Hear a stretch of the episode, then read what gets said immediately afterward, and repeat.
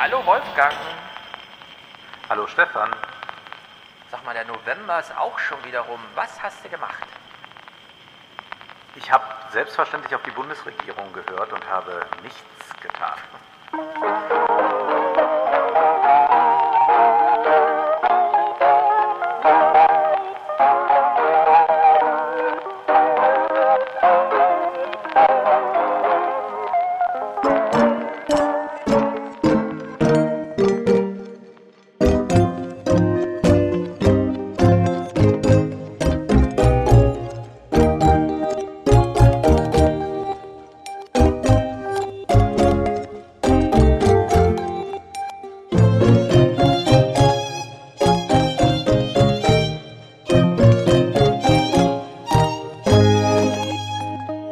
ja, das war er, der November. Äh, ich habe auch nichts getan, ehrlich gesagt. Es gab auch nichts zu tun. Wir müssen, glaube ich, ein ernstes Wort über diesen November verlieren, was das angeht. Es war ein sehr eigenartiger Monat. Also ich habe selbstverständlich viel getan, habe sehr viel gelesen, mir sehr viele Filme angesehen, aber im Sinne von tun etwas in der Öffentlichkeit tun, hinausgehen, all das habe ich überhaupt nicht getan. Und das war doch jetzt äh, sehr, sehr eigenartig. Und ich war auch, glaube ich, noch nie so viel drin wie in mhm. diesem Monat. Wirklich bis auf kurze Spaziergänge habe ich mich nur drin aufgehalten. Ja. Ich wusste auch beim besten Willen nicht wohin. Sonst fahre ich ja schon mal in die Stadt. Aber wenn ich selbst dann dort irgendwo nicht mehr ein Stück Kuchen essen kann, dann ist auch für mich äh, das Shopping-Erlebnis nochmal gemindert. Ja. Aber auf Shopping kommen wir noch später. ja, dieser November wir haben ja auch zwischendurch überlegt, bietet sich's an, mal ein Salon-Special zu machen. Liegt irgendwas auf der Straße? Es muss doch irgendein Thema geben. Und es hat sich relativ zügig herausgestellt, nee, es liegt tatsächlich kein Thema einfach so. In jedem Monat vorher gab es immer mal eins, wo man dachte, oh, das hätte man durchaus mal ein bisschen aktuell einfach zeitnah besprechen können. Äh, und diesmal im November gar nichts. Ähm, es gibt also auch eine Feuilleton-Delle, Medias Res im Deutschlandfunk hat es mal behandelt, wie im Feuilleton gerade nichts zu besprechen da ist. Ja. Und man deswegen halt irgendwas aufgreift. Äh, ich habe auch bei, bei mir jetzt gemerkt, wir haben jetzt die letzten Wochen immer Wochenends wirklich einen Kuchen gebacken einfach. Weil ja. man geht ja auch nicht raus oder so, ne? Wir haben also ja. wirklich uns an einer, an einer Schwarzwälder Kirschtorte versucht. Die ist uns auch ganz gut gelungen. Ist allerdings so sahnig, dass man sie nicht gerne isst, finde ich. Mm, wir haben Donauwelle gebacken, gestern gab's äh, Käsekuchen. und man schleppt sich so durch irgendwie, ja, man fühlt sich wirklich mitten in der Rentnerrepublik. Ja, wenngleich man ja dann sich doch auch vertiefen kann in Themen und das ist auch so ein bisschen das Resultat jetzt äh, bei den Sachen, die ich heute vorstelle, dass ich einfach genügend Zeit hatte, mich zu vertiefen in etwas, also nochmal zu fragen, wie sieht denn das eigentlich aus, wenn jetzt Biden der neue Präsident ist. Was mhm. hat er denn geopolitisch vor? Was möchte der außenpolitisch bewirken? Und da kann man einfach mal tiefer reingehen. Da gibt es dann aktuell gar nicht so viel zu, aber man kann noch mal schauen, was war da eigentlich 2012 los? Oder jetzt auch mit dem neuen Freihandelsabkommen in Asien. Wie wird sich das alles verändern? Also sind vielleicht die ganz großen Themen dann doch, die nicht diese äh, tagesaktuelle Hektik bei einem auslösen, die aber dann in fünf oder zehn Jahren ganz entscheidend sind. Und das finde ich eigentlich immer ganz schön, sich da zu vertiefen, wenngleich es ein bisschen mehr Action ruhig hätte sein dürfen. Genau, also in der Hinsicht würde ich sagen, war es doch ein ertragreicher Monat, denn ja, es wurden wirklich Pfeiler eingeschlagen, also dieses große Freihandelsabkommen, das wirklich nur Freihandel bedeutet, es hat kaum eine politische Dimension, also Arbeitsrechte, Klima oder so spielt da keine Rolle. Ähm, Apple hat einen neuen Computer vorgestellt, ja, wir kommen nachher kurz darauf zu sprechen. Es also Leute rasten aus, ja, sind so begeistert von Technik. Ich habe das lange nicht mehr gesehen. Ich dachte, wir kommen jetzt an so eine Schwelle, wo die Technik so langsam in den Alltag und in die Selbstverständlichkeit übergeht und man nicht mhm. mehr nur, weil man Spaß am Gerät hat, ein Gerät bedient. Ganz falsch, ja. Apple hat jetzt ein Ding vorgelegt, mit dem einfach wirklich mal viele Leute gerne einfach wieder Computersachen machen und richtig auf der Suche sind nach Aufgaben, die man mit einem Computer machen kann, weil es jetzt mal wieder besser geht. Also in der Hinsicht, äh, und das wird auch, da kommen, da kommen nachher auch auf zehn Jahreshorizonte zu sprechen. Aber so kulturell einfach, ja, so Reflexion gab's wenig. Deswegen bemühen wir uns heute doch noch Reste aus diesem Monat zusammen zu suchen. Und bevor wir so richtig mhm. anfangen, würde ich mal einen Clip abspielen wollen, der in einem ganz anderen Kontext aufgetaucht ist, und zwar bei Christian Eichler in seinem Filmpodcast Katz. Da warst du ja auch kürzlich zu Gast. Ähm, hatten die eine Aus ah, hatten die eine Ausgabe zu Komm und Sie. Und darum soll es aber jetzt gar nicht gehen, sondern als Gast war dort Tino Hahn. Und dann fiel mir auch auf, ach ja, Tino Hahn, dem folgst du ja bei Twitter. Das ist ja auch so ein Filmexperte, aber du hast lange keinen Tweet mehr von dem gesehen. Was ist denn da los? Wo ist der eigentlich? Und diese Frage stellt auch Christian Eichler und da hören wir mal ganz kurz rein. Mhm. Wir haben ja schon über Zensur, über Free Speech und all das gesprochen und jetzt mal hier etwas sehr Kurioses. Tino, was ist ja. bei dir eigentlich los, mein Junge? Schön, dass wir uns hier mal hören. Ähm, du bist äh, von, äh, viele kennen dich, denke ich mal unter anderem auch von Twitter. und äh, du bist da so, quasi so ein bisschen im Exil, ne? Weil du was, weil du Hip-Hop-Lyrics gepostet hast und das als, als Aufruf zur Gewalt oder so gesehen wurde vom Algorithmus oder irgendwie so? Erklär das nochmal bitte. Ja, also ganz erklären kann ich es auch nicht wirklich, was sehr absurd ist, aber jedenfalls hat jemand geschrieben, dass ich zusammen mit einem Bekannten doch mal zum RTL Promi-Boxen gehen sollte und darauf habe ich als Erwiderung geschrieben, ich zerdreh dich wie Popcorn, verändere deine Kopfform, was aus irgendeinem von diesen Frankfurter Hip-Hop-Songs aus den frühen 90ern ist. Das wurde Twitter gemeldet und jetzt bin ich lebenslang gesperrt wegen Gewaltandrohung. Ach du großer ja. Gott. Verrückt, oder? ich bekam in diesem Monat auch zwei Meldungen. Also offenbar hatte auch jemand versucht, mich zu sperren, aber wegen äh, eines einfachen Tweets hier interessanter Artikel in der Zeit oder sowas. Also man versucht das wohl offenbar jetzt Leute zu bannen von von Twitter und das ist natürlich sehr verrückt, dass dann äh, man auch wenig Chancen wohl hat, das hat er dann noch danach gesagt, äh, dort bei Twitter jemanden zu erreichen und zu sagen, naja, also passt mal auf, man muss hier mal diesen Kontext sehen. Ich kann jedenfalls sagen, Tino ist ein sehr friedliebender Mensch. Ich bin mit ihm schon mal bei den Rocket Beans aufgetreten. Ja. Man braucht keine Angst vor ihm zu haben, auch Twitter nicht. Ja, na dann, wir reden ja nachher über Jack Dorseys neue Macht. Ähm, ja. Die Republikaner haben eine Wahl verloren. Das müssen wir jetzt gar nicht groß thematisieren. Es ist schon wieder auch äh, fast antike Geschichte, ja, dass Donald Trump die Wahl verloren hat. Auch wenn es lang gedauert hat. Aber die Republikaner haben einen neuen Blick auf Silicon Valley. Es ist doch ganz erstaunlich. Es gab wieder Anhörungen, unter anderem mit Jack Dorsey, da kommen wir nachher drauf zurück. Ich will an der Stelle nochmal kurz sagen, äh, ich bin äh, zurück bei Katz am 18. Dezember, wenn wir das Gesamtwerk von Michael Bay besprechen. Oh Gott. Ich hatte ja lange Sorgen, weil ich das Thema kannte, äh, dass er das schon vorgestellt hat, warum ich nicht gefragt werde. Ja. Hab dann sogar im kurzen Vorgespräch zu unserer Borat-Besprechung so eine Anmerkung gemacht, wie, ja, du besprichst ja bald Michael Bay und so. Und dann kam doch noch per Twitter die Einladung an mich und habe ich ihn schon zurückgefragt, hast du, also, ich dachte schon, du denkst nicht an mich bei. Aber er hat der, über Ecken gehört, ähm, er ja. hat über Ecken gehört, dass, dass ich wohl Michael Bay-Fan bin. Und ich möchte es in der, ich habe jetzt alle Filme nochmal gesehen. Sensationell geil, außer diese Transformers-Reihe. Ich verstehe es bis heute nicht. Das wird, glaube ich, ein sehr interessantes Gespräch, das nochmal, weil ich bin mir selber im Unklaren darüber, was Michael Bay da geritten hat. Den schlechtesten Film, den er gemacht hat, zu denken, ich versuch's nochmal. Und dann nochmal und nochmal und nochmal. Und naja. Ich sag da jetzt mal gar nichts zu, ja. zum Thema. Wir Michael warten Bay. alle ab. Es wird ein stundenlanger Podcast über Michael Bay und ich bin, äh, ich habe viele Notizen, sag uns mal so. Gut, Michael Bay, da wollen wir diesen Joke mache ich gerne mit, das Niveau mal ganz unten. Wir beginnen ganz unten mit dem Niveau.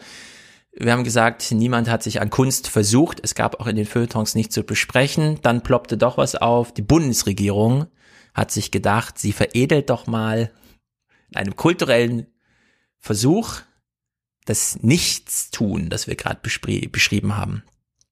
Und ehrlich gesagt, ich bin erschüttert.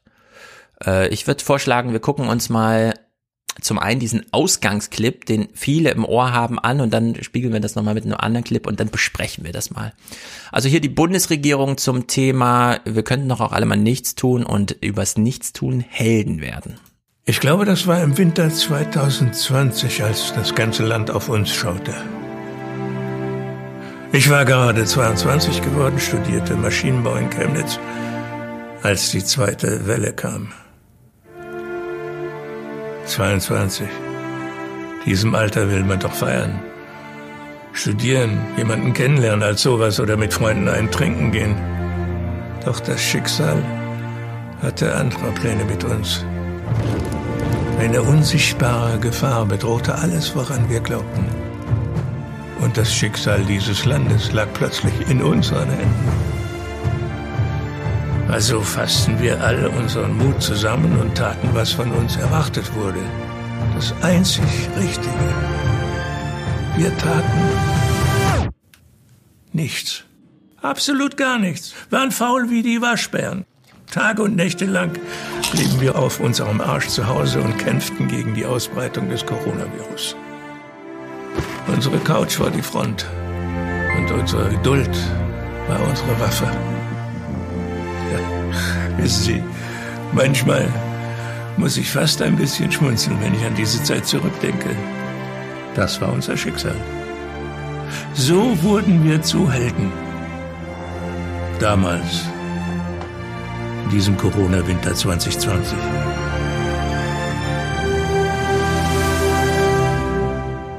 So, werde auch du zum Helden und bleib zu Hause. Zusammen gegen Corona. Die Bundesregierung signiert dieses Video. Mhm. Ich finde, man kann solche Videos so machen, denn wir haben diese Sehgewohnheiten, denn wir haben alle mal eine Zeit erlebt, also wir jetzt speziell, wo es noch kein Internet gab, aber noch ganz schön viel Guido Knopp im ZDF. Genau, ja, so sieht das ja aus. Ja. Irgendwie so, genau, das ist so für, für die Leute ab 30, die also bei denen es echt einen Unterschied macht, ob sie zu Hause bleiben oder nicht, weil die mitten im Leben stehen. Und ich finde, man kann auch so ein Video machen, wenn man es dann irgendwann mal ironisch spricht, da. Und so ein Satz wie unsere Couch war die Front ist vielleicht auch ein Satz, der das wirklich anbietet, das ironisch zu brechen. Aber dieser Clip kommt mir viel zu ernst rüber und er ist auch ernst gemeint und das finde ich nicht gut. ja, ja, er ist ungeheuer ernst gemeint und ich glaube, ja. das hat auch Empörung ausgelöst deshalb. Da dann viele sagten, na ja, wenn ihr das so ernst meint, dann kann ich das auch mal ernst meinen. Nämlich insofern, als ich als Student einen Kredit beantragen muss, um irgendwie über ja. die Runden kommen, äh, zu kommen, da meine ganzen Nebenjobs weggefallen sind. Alle Menschen, die arbeiten müssen, die sich in äh, Busse und U-Bahnen quetschen müssen, um zur Arbeit zu kommen, die nicht Homeoffice machen dürfen, mal vom ganzen Pflegepersonal abgesehen. Ja. Auch die gehören ja noch dazu, die nochmal in ganz anderer Weise nicht nichts tun können, die erzürnt so etwas und ich kann das schon sehr verstehen und finde das auch jetzt nicht so übermäßig komisch. Also das mhm. ist wirklich so ein äh, Spot, der eigentlich für Boomer ist, aber junge Leute glauben dann, äh, das hat äh, auch was mit ihnen zu tun. Das ist ja von Florida TV gemacht, also der Produktionsfirma von Joko und Klaas. Ähm, die haben das ganze ja ähm, lanciert und dann auch über ihre sozialen Kanäle geteilt. Das war sicherlich Teil des Deals auch, dass das so hm. geschieht ich äh, finde auch, äh, äh, ist sowieso rausgeschmissenes Geld. Also diese Botschaft war ja jedem klar. Wen soll dieser Spot jetzt irgendwie, äh, wen, wen, wen soll der umstimmen? Wer sagt da jetzt, ach, ach so, dann bleibe ich hier zu Hause. Genau. Und in der Hinsicht müssen wir das einer ganz harten, bin mir nicht mal sicher, ob jetzt Ideologiekritik, die also eine Ideenkritik, muss man dir mal äh, an, anmerken. Zum einen gibt's, glaube ich, produktionstechnisch anzumerken, ich fand das jedenfalls sehr interessant, wir hatten gestern im Fernsehpodcast einen Audiokommentar von jemandem, der meinte, die Idee für diesen Clip kam in der ersten Welle, also die ist so von März, April, nämlich zu sagen, es waren Helden gebraucht. Was war die Heldentat? Naja, nichts tun. Das ist ja ziemlich witzig eigentlich, ja. kann man schon mal so ja. trocken festhalten. Und dann ist die Frage, wie baut man das in einen Clip ein? Und dann hat sich die Idee aber zerschlagen, weil nämlich im April die Zahlen so runtergingen, dass das Thema Corona einfach nicht mehr präsent war. Also dieser Clip hätte im Mai, Juni, wenn er fertig produziert wäre, irgendwie komisch gewirkt. Auf der anderen Seite würde ich jetzt aber rückblickend sagen, nee, vielleicht wäre das der richtige Zeitpunkt gewesen, den Clip zu machen, so wie die auch die Chinesen, die sich sehr gut mit so einer Art von kognitiver Propaganda, ja, so wo sie wirklich dir unter die Kopfhaut kriechen, die haben ja angefangen, nachdem ähm, die Welle in China, die ja nun nicht besonders groß war, China hat insgesamt 90.000 Fälle oder so, ne? Das ist mhm. also so viel wie Amerika gerade zwischen 6 und äh, 14 Uhr macht. Ja, das ist die komplette Welle äh, in China gewesen. Und trotzdem haben die Chinesen es verstanden, überall im Land so Museen aufzubauen, wo der heldenhafte Kampf gegen Corona und so weiter, wirklich als hätte man einen Krieg überstanden, wie man das gemacht hat, weil es ein anhaltendes Problem ist bis zur Impfung, man muss halt weiter Maske, man muss bewusst bleiben und so weiter und so fort. Und in der Hinsicht hätte ich diesen Clip, glaube ich, super gut gefunden, wenn man wirklich im Moment der Erlösung also die Impfung ist da, keine Ahnung, der Sommer kommt wieder, dann zurückblickt und sagt, lasst uns das mal nicht vergessen. Ja. So, jetzt kommt dieser Clip aber im November oder Oktober, ja, jetzt im November kam er, ähm, sozusagen mit so einem gewissen Imperativ in die zweite Welle rein. Wo man, ähm, wir haben uns schon drüber lustig gemacht, dass die Seebrücke irgendwie kam und meinte, ja, als die Regierung feststellte, dass im Mittelmeer so viele Menschen starben, hat sie genau das gemacht, was alle wollten, nämlich nichts. So im Sinne von, die Leute wollen ja gar keine Menschen hier, also lassen wir sie lieber im Mittelmeer. Ja, und, und dieses Nichts, die Bundesregierung macht ja auch gerade nichts, außer an uns zu appellieren, doch mal Kontakte zu mindern. Ja, die organisieren uns keine Schnelltests, keine FFP2-Masken, nichts. Also äh, da liegt einfach jetzt zu viel ähm, wirklich schwarzes Humor, Witzepotenzial in diesem Clip verborgen, um diesen Clip tatsächlich so ernsthaft so zu senden. Also ich, in der Hinsicht habe ich das halt gar nicht verstanden. Und, und das nervt mich eigentlich am meisten, Corona ist ja so eine Art Fitnesstest für die Gesellschaft, wo wir erstens feststellen, wir sind unglaublich zivilisationskrank. Ja, wenn Jens Spahn so nebenbei sagt, Risikogruppe sind in Deutschland 40 Prozent, das führt hier gar nicht mehr zu ähm, einem gewissen Schock oder so, mhm. sondern die, äh, Übergewicht, äh, Diabetes, das daraus folgt, und zwar das zweite, das, das wird völlig als normal hingenommen irgendwie, ja. Also ja klar, wir bewegen uns halt nicht, wir sind halt alle krank. Also unsere Zivilisation hat uns wirklich wahnsinnig krank gemacht und das scheint niemanden zu stören. Und in der Hinsicht finde ich diese Idealisierung eines eigentlichen Problems, weil es uns jetzt gerade nutzt, einen völlig ja. falschen Ansatz. Und es ist ja nicht der einzige Clip gewesen, sondern es gibt noch einen anderen, nämlich über einsame Gamer. Den hören wir uns auch nochmal an. Und das finde ich, Vielleicht bin ich auch ein bisschen zu sensibilisiert, weil ich jetzt so viel Rentenrepublik gemacht habe dieses Jahr, ja. Aber ich finde, das geht einfach gar nicht, was sie hier in diesem Clip gemacht haben. Dieses Stück Blech wurde mir damals umgehangen im Winter 2020.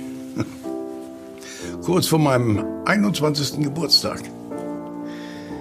Ich wurde für meine besonderen Leistungen im Kampf gegen Corona ausgezeichnet.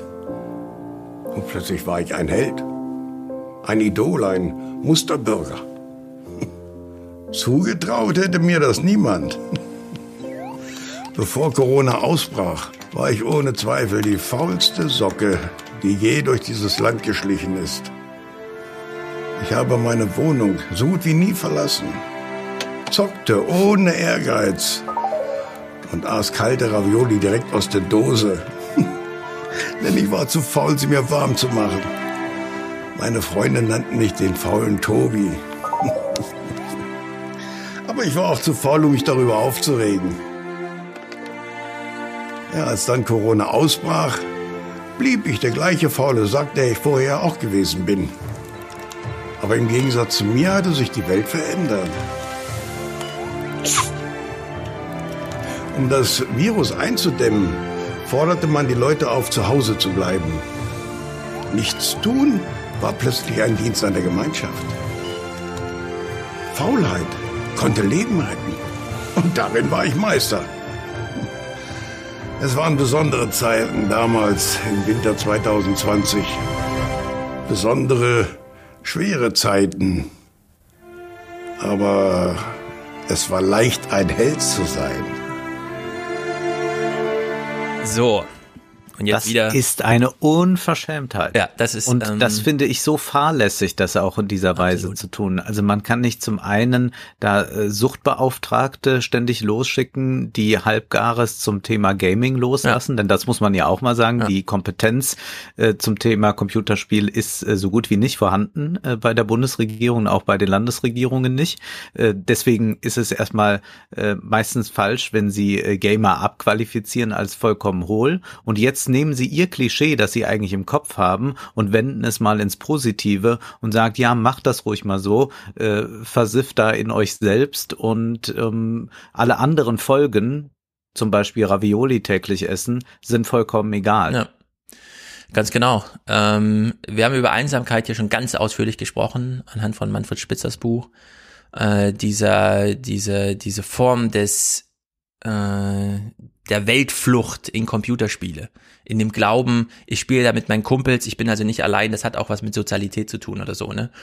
Da gibt's eine gar nicht so schmalen Grad zwischen, das kann man eine oder zwei Stunden alle zwei Tage mal machen und dann ist man auch mittendrin und dann lebt man dort auch eine Sozialität fort, die man ansonsten in der Schule erlebt oder keine Ahnung im Studium und so, ja. Also man ist unter Menschen und macht halt, spielt halt auch.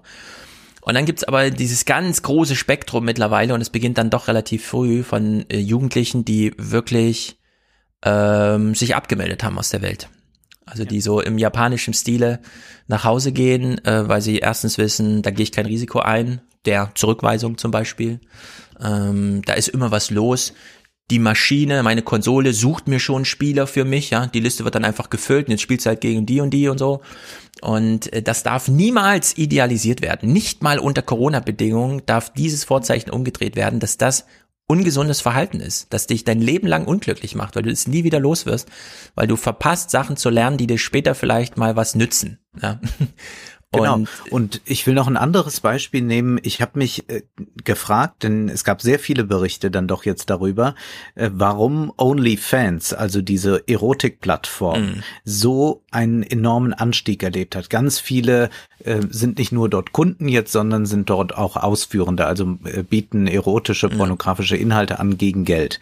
Und die erste Antwort darauf, die ist sicherlich richtig, die lautet, da sind sehr viele Menschen, die brauchen gerade Geld. Und die haben ihre Jobs verloren und sagen dann, gut, dann mache ich mich mal frei und verdiene da 1000, 1500 Euro im Monat. Viel mehr ist es ja nicht. Also das heißt, das ist ja keine Plattform, mit der jetzt ganz viele Menschen reich werden, sondern nur ganz wenige und der Rest bekommt halt paar hundert Euro. Ich glaube aber, es gibt noch eine zweite Antwort darauf. Ich glaube, es gibt, und davon profitieren ja auch diese ganzen Webcam-Sex-Geschichten, ich glaube, es gibt eine ganz, ganz große Einsamkeit, die durch Corona jetzt aufgetreten ja. ist und diese tägliche Anerkennung, den vielleicht nicht täglichen, aber wöchentlichen Flirt, den Blickkontakt, den man hat, das Kompliment, das man erhält, die Anerkennung, die jetzt nicht da ist und die man sich dann über ein anonymes Publikum dort holt und kann dann zugleich noch ein paar hundert Euro verdienen. Hm.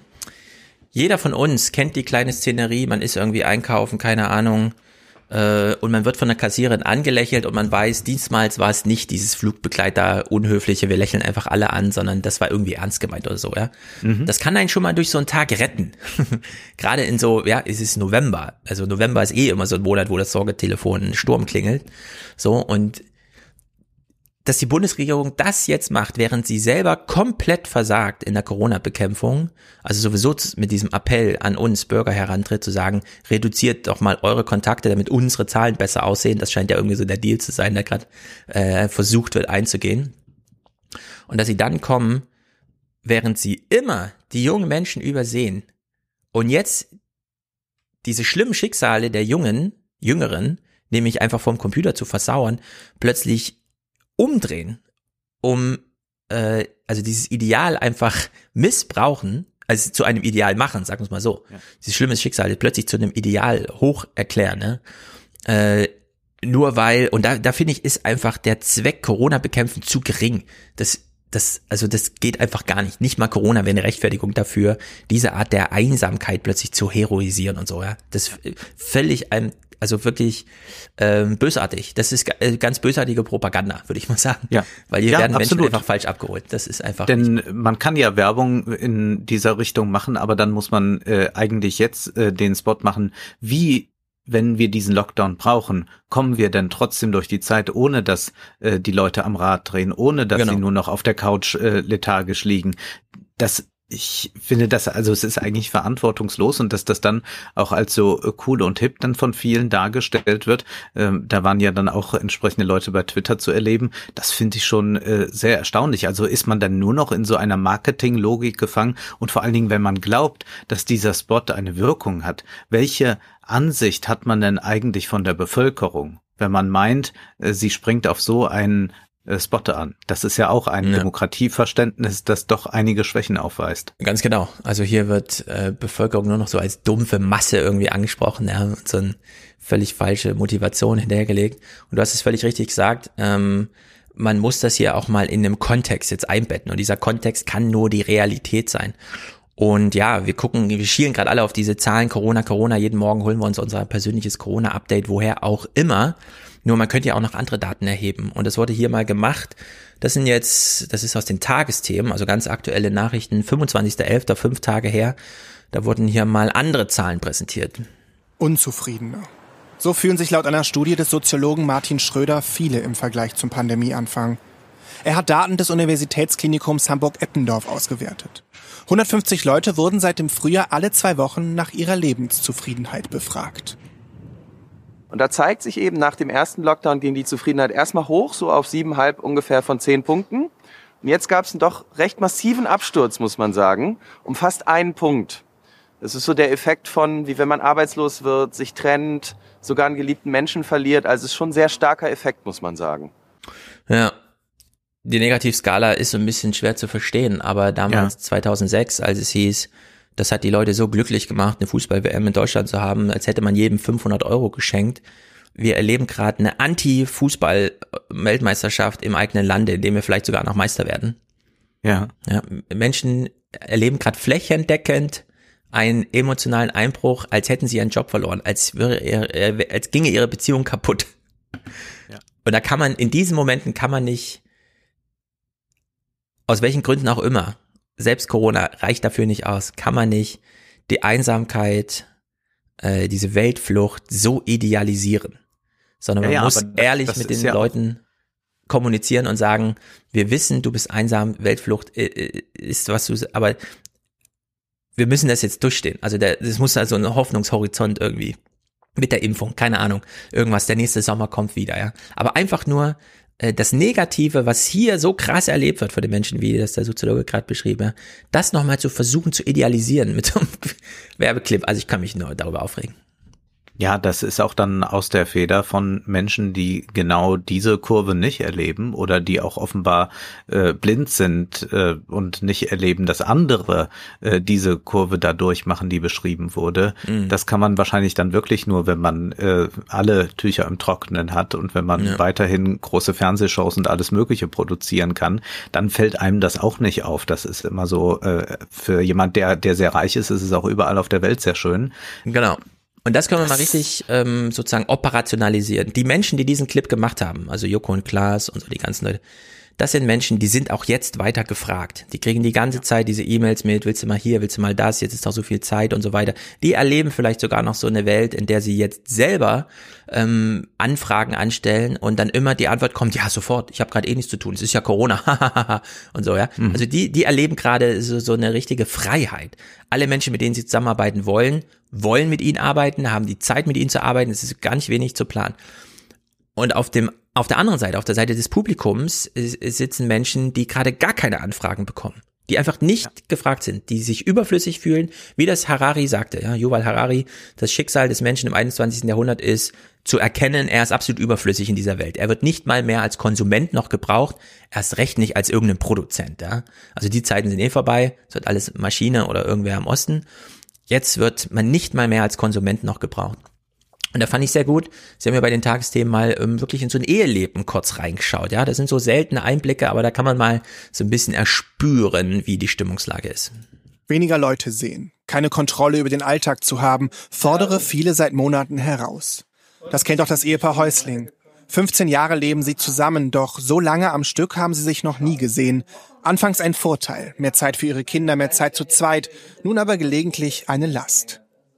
Klar ist es dann in Teilen konfliktbehaftet, weil wir uns anders abstimmen müssen als vorher. Verantwortlichkeiten verschwimmen oder der eine will sich zurückziehen, aber die Kinder sind auch zu Hause, wird gebraucht. Das ist emotional für alle Beteiligten deutlich anstrengender und ähm, das merken wir schon in unserem Ehealltag, dass das mehr Kraft kostet insgesamt. Ich brauche jetzt auch nach dem Dreivierteljahr hier einfach mal einen Break äh, ohne Kinder, ohne Mann. Ich war ganz alleine wandern und ähm, das hat mir jetzt persönlich extremst gut getan, um auch wieder ein bisschen aufzutanken. Am liebsten soll auch hiermit Schluss sein, dem Homeoffice, in dem der Unternehmensberater fast ein halbes Jahr arbeitet. Also es ist schon wahnsinnig anstrengender, viel anstrengender als vorher. Also es fehlt der Bewegungs, äh, der Bewegungsrahmen, die Abwechslung, sondern es ist echt schon sehr stumpf, ähm, einfach von der Arbeitsumgebung. Ja, also er sitzt im Homeoffice seit einem Dreivierteljahr, macht Unternehmensberatung. Für mich ist das immer noch keine Ahnung, was ein Unternehmensberater macht. Ähm, man sieht ihn aber auf seinem Laptop rumtippen und weiß genau, der kriegt hier gar keine Anerkennung, null mehr. Das ist wirklich nur noch, hoffentlich wird die Rechnung rechtzeitig bezahlt oder sowas.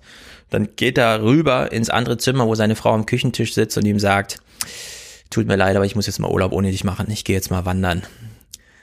Und das, also man spürt so richtig. man kann ja. beide so gut verstehen. Absolut, ja. Ja, man kann beide noch so verstehen und es ist traurig, das so zu sehen und wenn die Bundesregierung dann meint, sie muss hier mal so reinspringen mit irgendwie, der Soziologe meint dann noch, das Einzige, was hier gerade ein bisschen Stimmung aufhält, ist tatsächlich die Hoffnung auf Impfung. Ich habe das jetzt auch im Fernsehpodcast häufiger gesagt. Ähm, ich bin, also das mit dem Impfungsding, das kam jetzt fünf Tage nachdem Trump abgewählt war. Plötzlich hieß es, das werden wir im, im Salon jetzt ganz ausführlich besprechen, wie diese mRNA-Technologie funktioniert, mit der diese Impfung da funktioniert. Das ist wirklich unglaublich hoffnungsstiftend, als wäre hier so ein Regisseur aus Hollywood mit einem absolut fantastischen Film über Impftechnologien, ja, hätte plötzlich die Tür aufgemacht und gesagt, Leute, das ist nicht nur ein Film, das ist Realität. Ja, also wir, sind, wir erleben hier wirklich ganz Erstaunliches. Ich finde, man sollte sich auch unbedingt mit dieser Technologie da mal auseinandersetzen, weil das wirklich hoffnungsstiftend ist. Nicht nur für Corona, sondern so insgesamt. Man kann dann einfach ja, wahrscheinlich mit allem möglichen Kram irgendwie dann doch den Körper dazu bringen, eine eigene Immunantwort zu machen. Es ist eben nicht so dieses, du kriegst dann irgendwas reingeimpft, dann passiert irgendwas, sondern nein, dein Körper wird mit den minimalsten Invasionen provoziert, eine eigene Immunantwort zu finden. Und das ist immer das Beste, wenn der Körper das selber macht. Und äh, genau so eine Technologie haben wir da jetzt sogar, sie ist zweimal gelungen, ja. Es war ja, bis November war das noch völlig, und es ist sogar zwei Unternehmen gelungen, das genauso zu machen. In der Hinsicht gibt's hier ganz viel Hoffnungspotenzial und die Bundesregierung schlägt uns ja weiterhin, sagt uns ja weiterhin immer, wir machen jetzt mal eine langfristige Strategie, ja. Und das hieß dann aber nur, dass sie von Anfang November gesagt haben, okay, nächste Woche kommt eine langfristige Strategie, sie reicht dann bis Weihnachten. Dass es dann immer noch drei Monate sind, bis Frühling, bis Impfung, keine Ahnung und so, ja. Völlig ausgeblendet. Also in der Hinsicht, das ist ja wirklich ein Disconnect zwischen Publikum und Politik, das selten so erlebt, ja. In diesem November während noch, ich sag's nochmal, keine kulturelle Reflexion dieses Ganzen überhaupt irgendwo stattfand. Ja, also das ist sozusagen, wir sind völlig haltlos gerade, was das angeht. Und deswegen gibt's einen kleinen Ausweg. Und es ist natürlich das Podcasten, ne? Serda Somunchu podcastet mit Florian Schröder. Diese stehen beide viel auf der Bühne und quatschen irgendwie sich da den Wolf. Und die treffen sich jetzt regelmäßig zusammen und reden einfach so über Sachen. Und das hörst du. Das höre ich, weil ich es sehr gut finde. Also Serda Was? Somunchu, ja, Serda Somunchu finde ich gerade den Typen. Höre ich Aber hat er nicht wahnsinnig jetzt gern. kürzlich so einen Unsinn verzapft in diesem Podcast? Ja, er hat, und das, ich erzähle es nur nach, aber ich empfehle es wirklich sehr, das nachzuhören. Nach zwei Stunden und zwei Minuten Podcast, in dem die beiden wirklich tiefschürfend über Sachen reden, die mich auch interessieren, wo es haltlos wird, wo es nicht um Inhalte geht, sondern auch mal so eine Gefühlsproduktion und so weiter, hat Florian Schröder versucht, noch ein nächstes Thema aufzuwerfen, nämlich ähm, Political Correctness und Free Speech und so weiter. Und dann wollte Serdar Somuncu nicht einfach sagen, nö, darauf habe ich jetzt keine Lust, sondern er hat genau das gemacht, was man nicht darf, um zu triggern, dass er das nicht will, gleichzeitig damit dieses Thema natürlich angestoßen. Wenn man das einfach rausisoliert, Ja. ist es einfach ein Arschloch, der Scheiße erzählt. Das ist klar. Ja. Wenn man das in diesem Kontext sieht, macht das absolut Sinn. Und ich möchte an dieser Stelle auch, ich weiß nicht, ob er zuhört, Serdar Somuncu gratulieren für diesen Mut, denn er wusste in diesem Moment, das geht jetzt schief. Und trotzdem hat er noch einen Satz und noch einen Satz und noch einen Satz nachgelegt und sich überlegt, wie auch der vierte beschissene Satz noch sein könnte und hat dann diese Chose abgezogen. Und es war für mich eins der größten Podcast-Momente 2020, muss ich ehrlich sagen. Ich habe es auch erst im Nachhinein Okay. gehört, als es dann schon Ja, sozusagen die Welle machte. Hab Ich habe das nur, nur in der. Rezeption erfahren. Ja, ja, na klar, wenn du das einfach so als Tweet nimmst und diese zwei Minuten, aber genau weil es so funktioniert, war es so gut. Es war ja am Ende so, dass Serdar Somuncu dann auch, ähm, also wirklich eingesehen hat, schon im Moment, wo er das alles sagte. Aus der Nummer muss ich jetzt irgendwie wieder raus. Und dann gibt's in der nächsten Ausgabe, die die beiden gemacht haben, so eine ganz süße, also wirklich süß. Ich sage jetzt zu Serdar Somuncu, er hat das ganz süß gemacht. Ja, ist eigentlich kein Ja. gutes Urteil, aber es war wirklich niedlich zu hören, wie er nicht versucht hat, sich kämpfend zu verteidigen, das war ja so und so gemeint und so, sondern er hat einfach die Leute damit allein gelassen. Mich, der ich absolut überzeugt war von diesem ganzen situativen Ausbruch, äh, musste das nicht erklärt werden. Er hat es dann ähm, so in seinem Rahmen irgendwie erzählt und er hat ganz niedliche Versuche gemacht, den Florian Schröder daraus zu isolieren. aus dieser Tat. Weil er saß ja mit in der Sendung und hat so, auch darüber ja, gelacht. ja, ja. Und, sie hat, ähm, und äh, Florian Schröder musste sich dann erklären, warum er da gelacht hat und das falsch fand. Das hat natürlich negativen Auswurf auf Serdar Somuncu gehabt und er hat das ganz sportlich weggesteckt und das fand ich einen ganz großen Moment zwischen Männern auch. Also in der Hinsicht, das ist eine ganz große Szenerie gewesen. Sollte man sich wirklich diese insgesamt vier Stunden, die man braucht, um diesen ganzen Kontext mitzunehmen, sich anhören. Wer nicht weiß, wovon wir reden, gerade ist egal. Äh, für alle, die wissen, wovon wir reden, einfach nochmal diese zwei Podcast-Ausgaben nehmen und hören. So, und damit sind wir bei Serdar Somuncu. Ich finde, er ist einer der besten sprechenden Denker gerade, der einfach immer schön am Punkt vorbei und so weiter und so fort, der auch vorher sagte, er glaube, Trump gewinnt haushoch. In der Hinsicht, also er schlägt über die Stränge und hat vielleicht nicht immer Unrecht. Und er, wir hören es jetzt mal zwei Minuten 25, spiegelt so ein bisschen, die Bundesregierung hat uns jetzt ein Angebot gemacht. Wir könnten ja einfach unser Faulsein idealisieren. Ja, fühlen wir uns dann nicht alle besser? Oder, und das wäre sehr das Mundschuss-Angebot hier. Ich glaube, es geht wirklich im Augenblick nicht nur um die Stabilität einer Nation, die sich zusammensetzt aus der Stabilität ihrer Bürger, sondern es geht auch ein, es geht auch um eine Stabilität unserer Gedanken. Und damit meine ich eben nicht dieses Proforma Patente und diesen Selbstbetrug, wenn ich Dinge erkenne und einordne, dann habe ich eine Position, die mir Sicherheit gibt, sondern ich glaube, dass unsere Stabilität im Moment aus der Unsicherheit und aus der Ambivalenz entstehen muss und dass wir diese Unsicherheit und diese Ambivalenz, die Ungewissheit nicht äh, uns lähmen lassen dürfen, sondern dass wir versuchen müssen, sie auszutarieren und ein neues Gleichgewicht darin zu finden. Und ich komme jetzt nochmal auf die Kirche zu sprechen. Es geht auch um eine Moral. Es geht auch um eine Haltung, die etwas mit, ähm, mit einer übergeordneten Erklärung für unser Menschsein in der Krise zu tun hat. Und da fehlt uns gerade tatsächlich auch eine moralische Instanz, die uns durch diesen Weg leitet. Und ich möchte nicht, dass das die Kirche ist. Ich habe das in unserem aller, aller, allerersten Podcast mal gesagt. Wo ist eigentlich der Papst gerade? Mhm. Ähm, weil ich mir insgeheim doch wünsche, dass es nicht die Kirche, aber irgendeine Instanz gibt, die das filtert, was gerade so ungefiltert in die Atmosphäre geschossen werden kann. Zum Beispiel, ich sag's mal noch banaler, irgendeine Instanz, die irgendwann sagt, so, jetzt schalten wir Donald Trump mal Twitter ab. Oder so, jetzt wird der Begriff Fake News mal festgelegt. Nein, es ist eben kein Fake News. Oder das, was in Amerika ja gerade auch exemplarisch stattfindet innerhalb eines demokratischen Rahmens. Dass man sagt, du kannst noch so oft behaupten, dass die Wahl gefälscht war. Nein, sie ist nicht gefälscht. Wir haben die Stimmen nochmal gezählt. Wir haben die Wahl beobachtet. Es gibt internationale Stimmen, die sagen, das ist regelmäßig und jetzt ist Schluss.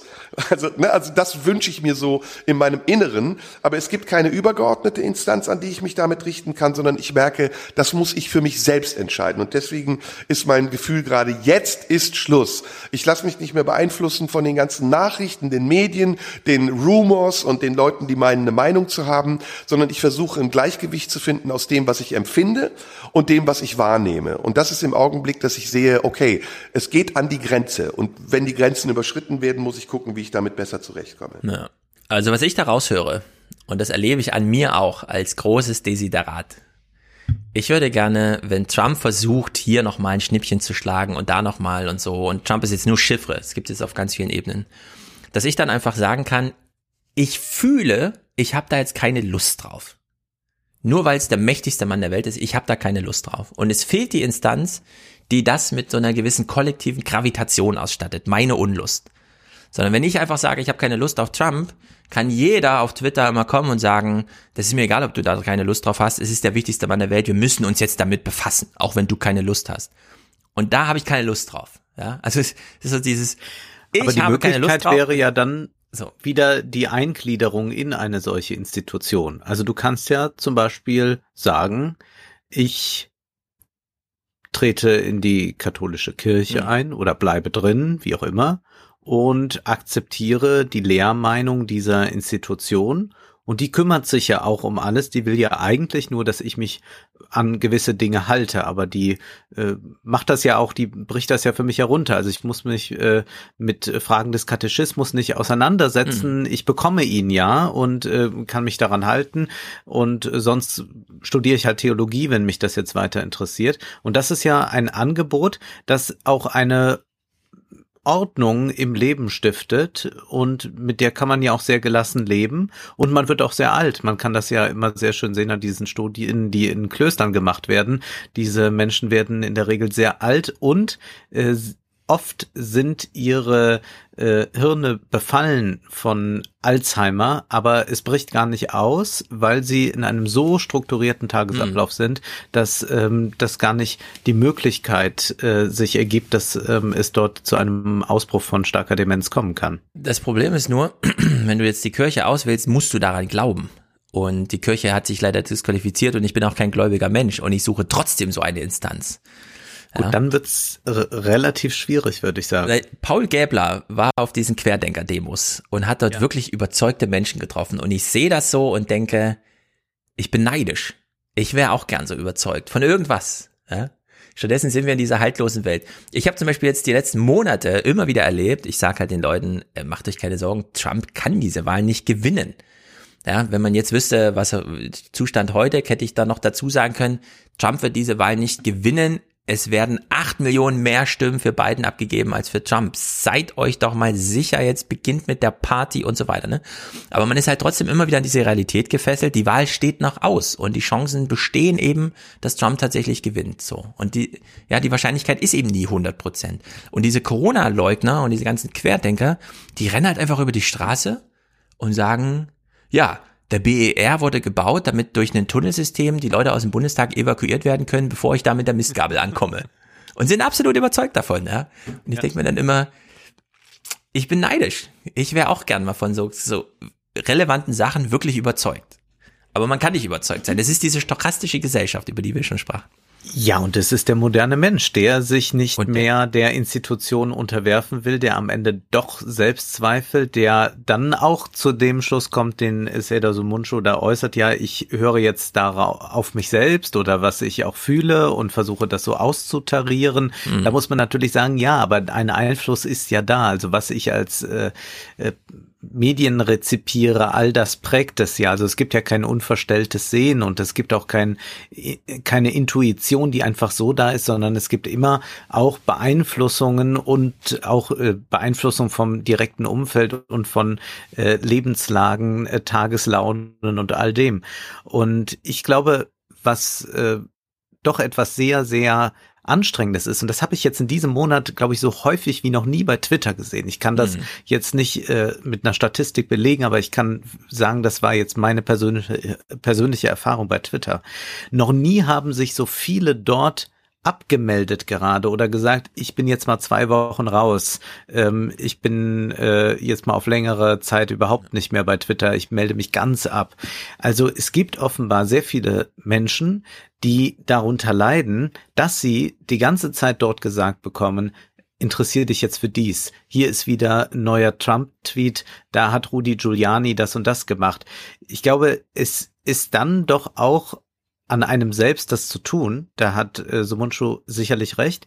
Die Frage ist, ob man auch den Einfluss, dem man ja in irgendeiner Weise ausgesetzt ist, also man ist auch einem ausgesetzt, wenn man spazieren geht, ob man den nicht verlagert auf Dinge, für die man vielleicht sonst keine Zeit oder Muße hatte. Also hier wäre ich nicht beim Nichtstun, sondern eigentlich bei der Muße und würde fragen, ob jetzt nicht doch vielleicht mal der 1500 Seiten Dostoevsky Roman auf dem Tisch liegen sollte, dass man ja. den liest. Denn das beruhigt auch, wenn man etwas liest aus dem 19. Jahrhundert und äh, sieht, das ist schon eine Weile her und trotzdem noch unglaublich gut. Und auch da gab es Probleme. Also das, glaube ich, ist eigentlich eine ganz gute Einübung in äh, Modernität, dass man sich auch immer wieder aus dieser hektischen Moderne herausnehmen kann. Ja, also wir brauchen auf jeden Fall Strategien. Das haben wir jetzt festgestellt im November. Dieses ganze Achtsamkeitszeug ist schon mal ein Anfang, den kann man entsprechend kritisieren, aber da geht's schon mal irgendwie dann doch in so eine Richtung, wo man sagen kann, na gut, lass uns vielleicht mal probieren. keine Ahnung, wir brauchen eine neue Körperlichkeit. Ich empfehle wirklich jedem einmal die Woche, auch wenn es jetzt gerade nicht geht, ja, aber sich vorzunehmen für nächstes Jahr, einfach mal Yoga oder so zu machen. Das ist doch, ich habe es an mir selber jetzt erlebt. Es fehlt mir mittlerweile. Ich mache jetzt im November das erste Mal nach einem Monat kein Yoga. Und trotzdem ja. fehlt es mir schon. Und dieser Satz, ich habe keine Lust, da ist einer der mächtigsten überhaupt. Wenn mir jemand zu irgendwas, und sind es meine eigenen Kinder, ich schlage irgendwas vor und die sagen, ich habe aber keine Lust, dann nehme ich das absolut ernst, ja. Also dieser Satz, ich habe keine Lust, der ist nicht nur so dahingesagt, äh, sondern ich nehme den absolut ernst und dann ist entweder zu ergründen, woran das liegt, oder es ist einfach zu respektieren. Ja? Ich habe keine Lust. Okay, Thema abgeschlossen. Du hast halt keine Lust. Also in der Hinsicht, das, mich, dieser November erweckt schon so in eine oder andere Richtung.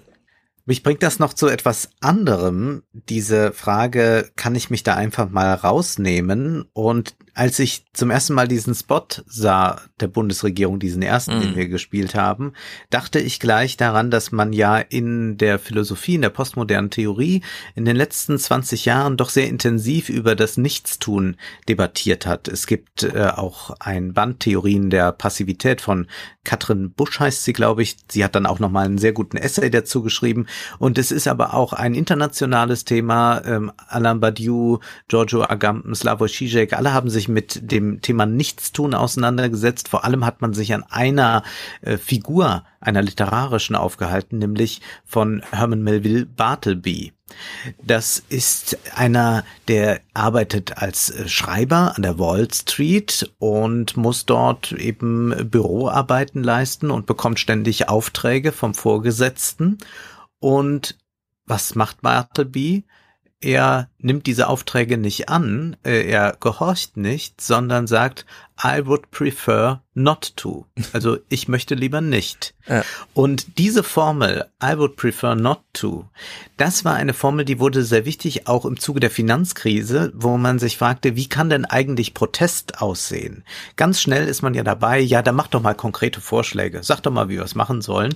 Hm. Und da wurde sehr empfohlen, geht mal in diese Bartleby-Haltung, sagt mal, I would prefer not to und schaut mal, welcher Bedeutungshorizont sich da eröffnet, welcher Möglichkeitshorizont und welche Möglichkeit sich dadurch eröffnet, dass man nicht gleich wieder so eingefangen wird. Ach ja, kommt hier mit an den runden Tischen, wir debattieren. Mhm. Wir haben das ja schon äh, gezeigt am Falle äh, Luisa Neubauer und Greta Thunberg, wie leicht das gehen kann, dass die Mächtigen sagen, ja, kommt mal, wir reden. Und ich will einen Auszug mal gerade abspielen aus äh, dem äh, Buch zu Bartleby von ähm, Giorgio Agamben, dass wir ein bisschen eine Vorstellung von dem bekommen, was da so gedacht wurde. Bartleby stellt genau die Frage der Vorherrschaft des Willens über die Potenz neu. Wenn Gott, zumindest de potentia ordinata, wirklich nur das kann, was er will, kann Bartleby einzig ohne zu wollen. Er kann nur de potentia absoluta.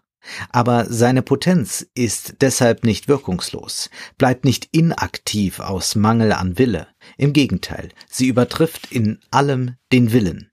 Den Ausspruch Karl Valentins umwendend, mögen hätt ich schon wollen, aber dürfen hab ich mich nicht getraut, könnte man von ihm sagen, dass es ihm gelungen sei, zu können, ohne es absolut zu wollen. Daher der unerbittliche Charakter seines Ich möchte lieber nicht. Es geht nicht darum, dass er nicht abschreiben oder dass er das Büro nicht verlassen will. Er zieht es einfach vor, es nicht zu tun. Die Formel, so hartnäckig wiederholt, zerstört jede Möglichkeit, einen Bezug zwischen Können und Wollen herauszustellen, zwischen Potentia absoluta und Potentia ordinata. Sie ist die Formel der Potenz. Ja, sehr gut. Ähm, wenn man da tief, also man kann da super tief ja. einsteigen. Ja. Ein ganz großes Erweckungserlebnis von mir im Soziologiestudium. Man muss ja irgendwann mal erklären, was studiert man da eigentlich? Und dann sagt man, naja, es ist nicht einfach nur eine Psychologie oder so, ja, eine aufsummierte Psychologie von irgendwas. Oder, und das ist eben ganz großer Punkt, keine Handlungstheorie. Die Soziologie befasst sich nicht damit, was Menschen tun. Weil, und das passt jetzt, also das hat mich jetzt getriggert, weil, und das Luhmann-Argument ist wie folgt, weil das Nichtstun muss man ja irgendwie kategorisch dann fassen. Geht das denn eigentlich? Ja, ein Handlungstheoretiker, also jemand, der sich vorstellt, die Menschen besteht aus der Summe der Handlungen, äh, die Gesellschaft besteht aus der Summe der Handlungen der Menschen, die halt in dieser Gesellschaft teilnehmen. Und dann schaut man sich halt an, wie sie handeln. So. Und dann geht man aber als Forschender mal rein in so eine Familie und sieht, der Vater sitzt irgendwie da. Alle triggern ihn mit, mach doch mal die Kinder Bett fertig, räum doch mal den Geschirrspüler aus, saug doch mal den Boden. Aber er handelt ja gar nicht. Wie kriege ich denn das jetzt in meine Handlungstheorie rein? Soll ich jetzt die Duldung als die eigentlich maßgebliche Handlung äh, in dieser Gesellschaft, ja, also erstens, zuerst sieht man, dass der Mann nicht handelt und dann hört plötzlich die Frau auch auf zu handeln. So. Mhm. Wie kriegt man das denn jetzt soziologisch zusammen? Und da war für mich klar, ja, Handlungstheorie kannst du vergessen. Also damit kommst du einfach nicht weit. Du brauchst ein anderes Paradigma und deswegen Systemtheorie, wo es um was ganz anderes geht, nämlich um Kommunikation und da trifft dieser Watzlawsche, äh, man kann nicht nicht kommunizieren und so, ja. Das ist dann alles nur noch Deko für irgendwelche Leute, die das so pseudomäßig machen. Das ist nicht ausschlaggebend. Aber in dieser Handlungstheorie, also in dieser ganzen vulgärartigen, ja, vulgärsoziologischen Betrachtung von irgendwas, haben wir jetzt ein mega Problem, weil wir sehen hier nichts tun. Und so wie wir das bei Agamben jetzt gehört haben, dieses Nichtstun, wie schon von mir eben zu sagen, also keine Lust ist einer der mächtigsten Sätze, äh, da, also darum geht's. Mhm. Es ist eben nicht zu tun. Ja. ja. Jeder kann ähm, als Arzt äh, geht mal raus und sagt, ja, der hat aber super viel Sport gemacht, der ist super gesund, ja, der hat viel getan für sich. Ja. So, aber man will ja, das, das ist ja schön und gut, aber man will ja dieses Nichtstun jetzt mal fassen. Und in deren Sicht Agamben ist ja sowieso ein cooler Typ, aber das, äh, ja, solche, solche Befasst, Befassungen mit diesem Thema, die sind, die sind nochmal sehr gut. Das hast du noch Cheechek als zweiten. Ich bin ja halt ja nicht allzu viel noch. von ihm, aber. Du hältst nicht so viel von ihm, aber er holt dich, glaube ich, hier ab, nämlich, du hast ja gerade gesagt, dass eigentlich willst du dich da mal ausklinken. Du willst jetzt nicht den neuen Trump-Tweet genau. besprechen. Und das ist gar nicht so einfach. Und das sagt Slavoj Žižek hier auch. Okay, ich bin gespannt. Nicht die Passivität stellt heute die Bedrohung dar. Es ist die Pseudoaktivität, dieser Drang, aktiv zu sein, teilzunehmen, mitzuhelfen, das Nichts all dessen, was vorgeht, zu maskieren. Die Leute intervenieren die ganze Zeit, tun was. Akademiker partizipieren an bedeutungslosen Debatten und so weiter. Wirklich schwierig ist es herauszutreten, sich zurückzuziehen. Diejenigen, die sich an der Macht befinden, bevorzugen oft die kritische Teilnahme, den Dialog und nicht das Schweigen. Man braucht uns nur in den Dialog einzubinden und sicherzustellen, dass unsere verdächtige Passivität gebrochen wird. Die Enthaltung der Wähler ist folglich ein wahrhaftiger Akt. Nachdrücklich rückt uns die Lehre der heutigen Demokratien vor Augen. Manchmal ist nichts zu tun die äußerste Gewalt.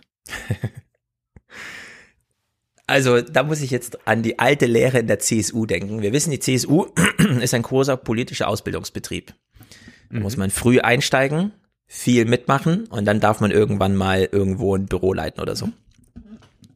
Und gerade für Frauen galt immer die Lehre, geh zu allen Ortstreffen hin, geh als letzter nach Hause und melde dich bei jedem Thema zu Wort, egal was ist. Also hm. Pseudoaktivität, Pseudoaktivität, wie er das jetzt beschrieben ja. hat. Und das gibt's ja recht viel, auch so in der Arbeitswelt. Der Idiot, der sich immer aufmeldet die ganze Zeit, der immer Beiträge liefert, obwohl es schon keiner mehr hören kann, weil er einfach nur diesen tollen Moment mit dem Chef abfangen will oder so, ne? So, und jetzt haben wir ja diese Szenerie, ja, der Unternehmensberater sitzt zu Hause an seinem Laptop. Er ist vielleicht mal in einer Besprechung drin und da fällt es dann auf, wie nervig es ist. Ja, mhm. wenn immer wieder sich irgendwer zum Mord meldet und die Videokonferenz noch mal ein bisschen länger zieht und ja, da fällt es dann richtig auf, was Die Kamera sieht ja auch alles. Das ist ja das genau. Schlimme. Das äh, wissen Leute nicht, die in der Regel nicht vor der Kamera sitzen. Die Kamera ist so unerbittlich. Ja. Sie filmt hier alles. Sie guckt einen ja nicht an, wie ein Mensch einen anguckt. Wenn ich mhm. vor dir stehe, dann blicke ich nicht die ganze Zeit so, äh, dass ich ähm, unbestechlich bin, sondern ich konzentriere mich auf irgendwas und merke gar nicht, dass dir aber schon die Mundwinkel hängen. Ja. Die Kamera merkt alles. Genau. Und man weiß nie, wer zuschaut in dem Moment gerade. Wo guckt man eigentlich gerade hin? Also in der Sicht haben wir es, glaube ich, jetzt äh, Aktivität, Pseudoaktivität, keine Aktivität und dann nochmal gedoppelt mit, hat man eigentlich Lust auf das, was man da tut oder nicht tut. Also da gibt's doch einiges neu zu justieren. Das haben wir, glaube ich, im November festgestellt, während wir, wie nochmal betont, keine Möglichkeiten haben, uns irgendwie abzulenken, außer mit Netflix oder sowas, ja. Aber es gibt jetzt keine großen sozialen, komm, gehen wir mal dahin und lassen uns was erleben oder so. Nee, fiel alles aus. Der Hinsicht ein ganz trauriger Monat, wo die Bundesregierung einfach nochmal ein trauriges i-Tüpfelchen draufgesetzt hat.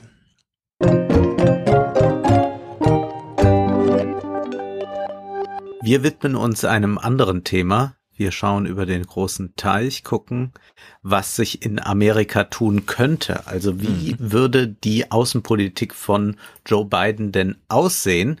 Ähm, da wird selbstverständlich viel spekuliert und das können wir ja zunächst auch mal nur tun, aber wir versuchen mal das ein bisschen einzufangen. Wie wird das aussehen? Vor allem äh, möchte ich jetzt den Fokus legen auf China, denn da ist das Verhältnis doch ganz interessant, zumal es auch schon mal ein Treffen gab zwischen äh, Biden und Xi im Jahr 2012. Ja, ja. Aber wir hören jetzt noch einmal, weil es so schön ist, wir werden ihn ja dann bald nicht mehr so häufig hören, noch mal kurz äh, Trump. Ganz kurz, dass ich das noch einfügen darf. Was ich ein bisschen schade finde, dass ich äh, Rudi Giuliani erst so spät für mich entdeckt habe. Also rein aus Entertainment-Gründen natürlich nicht. Aber der ist auch erst jetzt so geworden, wie er ist. Ja, ja, ja, ja, also sehr interessant. Also da würde ich mir natürlich noch äh, ein paar schöne Auftritte wünschen. Ja, leider alles mit Ablaufdatum versehen. Ja, ja. Aber jetzt noch mal ganz kurz äh, Trump bei einem Wahlkampfauftritt. China will own our country if he gets elected. They will own our country. And we're not going to let that happen. And you've seen the intelligence reports. China very much wants Joe Biden to win. Ja, so wie Osama Bin Laden auch.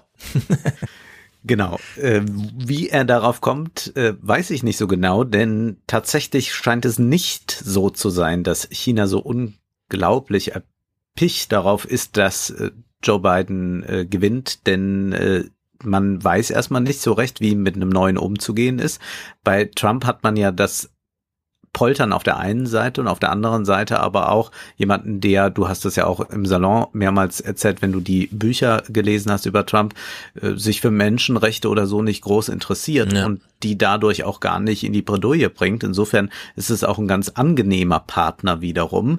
Äh, klar, da gibt's immer Gefahren und Trump hat ja auch, äh, das darf man nicht vergessen, ähm, mit äh, Taiwan äh, andere Kontakte gepflegt. Also es gab ja da gleich, als er gewählt wurde, diesen Anruf hm. ähm, aus Taiwan, was ungewöhnlich ist, ähm, dass ähm, es so eine direkte äh, Leitung mal gibt, denn das gehört ja ähm, schon immer dazu, also seit äh, Nixon und Mao sich da verständigt haben, eine Öffnung, dass jetzt äh, die USA ähm, nicht äh, sagt, ja, Taiwan ist eigenständig, hat mit euch gar nichts zu tun. Das heißt, diese äh, Autonomie darf von den USA nicht zu stark forciert werden. Das ist quasi das Agreement, äh, auf das man sich geeinigt hatte. Aber davon mal abgesehen, war man eigentlich mit Trump ganz zufrieden.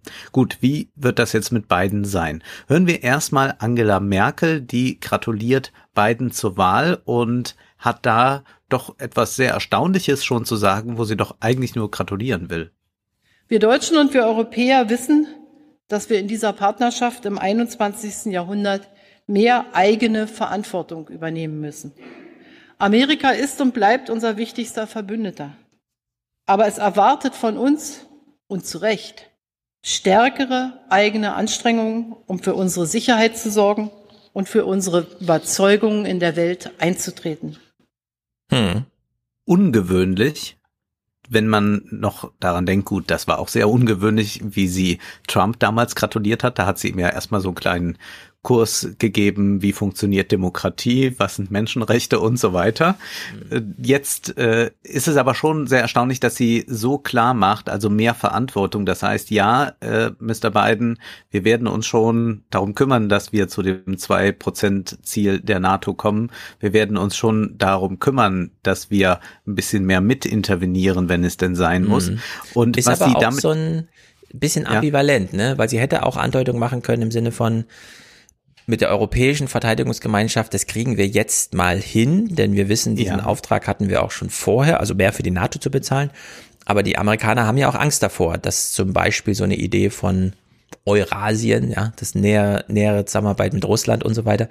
In der Hinsicht kann man, glaube ich, da immer gut teasen, wenn man aus europäischer ja. Sicht sagt, ja, ja, wir werden uns mehr um unsere Verteidigung kümmern, aber nicht nur finanziell, sondern auch organisationell, ja, also die OSZE oder wie heißt die, diese, das, ähm, damals zum, zum Kosovo-Krieg hat man ja dann doch versucht, auch ja. mal so, so ein paar europäische Ideen, wo eben nicht die NATO und eben nicht Amerika am Drücker war und man trotzdem eine Verteidigungsgemeinschaft von 500 Millionen Menschen hatte und da haben die Amerikaner Angst vor, weshalb dann plötzlich die NATO wieder so eine Konjunktur hatte. Ja? Und in der Hinsicht ähm, wird sie es nicht so gemeint haben, aber da ist Potenzial, um Amerika Potenzial auch ein bisschen da. zu verschrecken. Sie versteht sich ja gut mit, Merk äh, mit, mit Macron äh, allerdings in diesem Punkt sind sie sich ja sehr uneinig. Macron ist ja jemand, der schon seit äh, eigentlich Amtsantritt möchte, ja.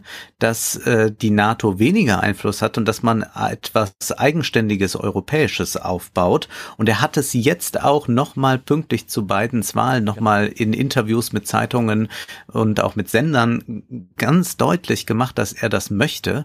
Und hier hat dann AKK die ja äh, Verteidigungsministerin noch immer ist, sich dann doch ganz deutlich gegen Macron positioniert. Die Idee einer strategischen Autonomie Europas geht zu weit, wenn sie die Illusion nährt, wir könnten Sicherheit, Stabilität und Wohlstand in Europa ohne die NATO und ohne die USA gewährleisten. Und der wichtigste Verbündete in der Sicherheits- und Verteidigungspolitik waren und sind nach wie vor die Vereinigten Staaten von Amerika. Ja, also sie hat da ganz konkret auf Macron geantwortet, der allerdings auch jetzt den November nutzt, um beispielsweise die ersten Steuerbescheide hinsichtlich Digitalsteuer gegen Silicon Valley Unternehmen und so zuzustellen. Ne? Also die mhm. Trump hat da doch einiges eingerissen, was das französisch-amerikanische Verhältnis angeht.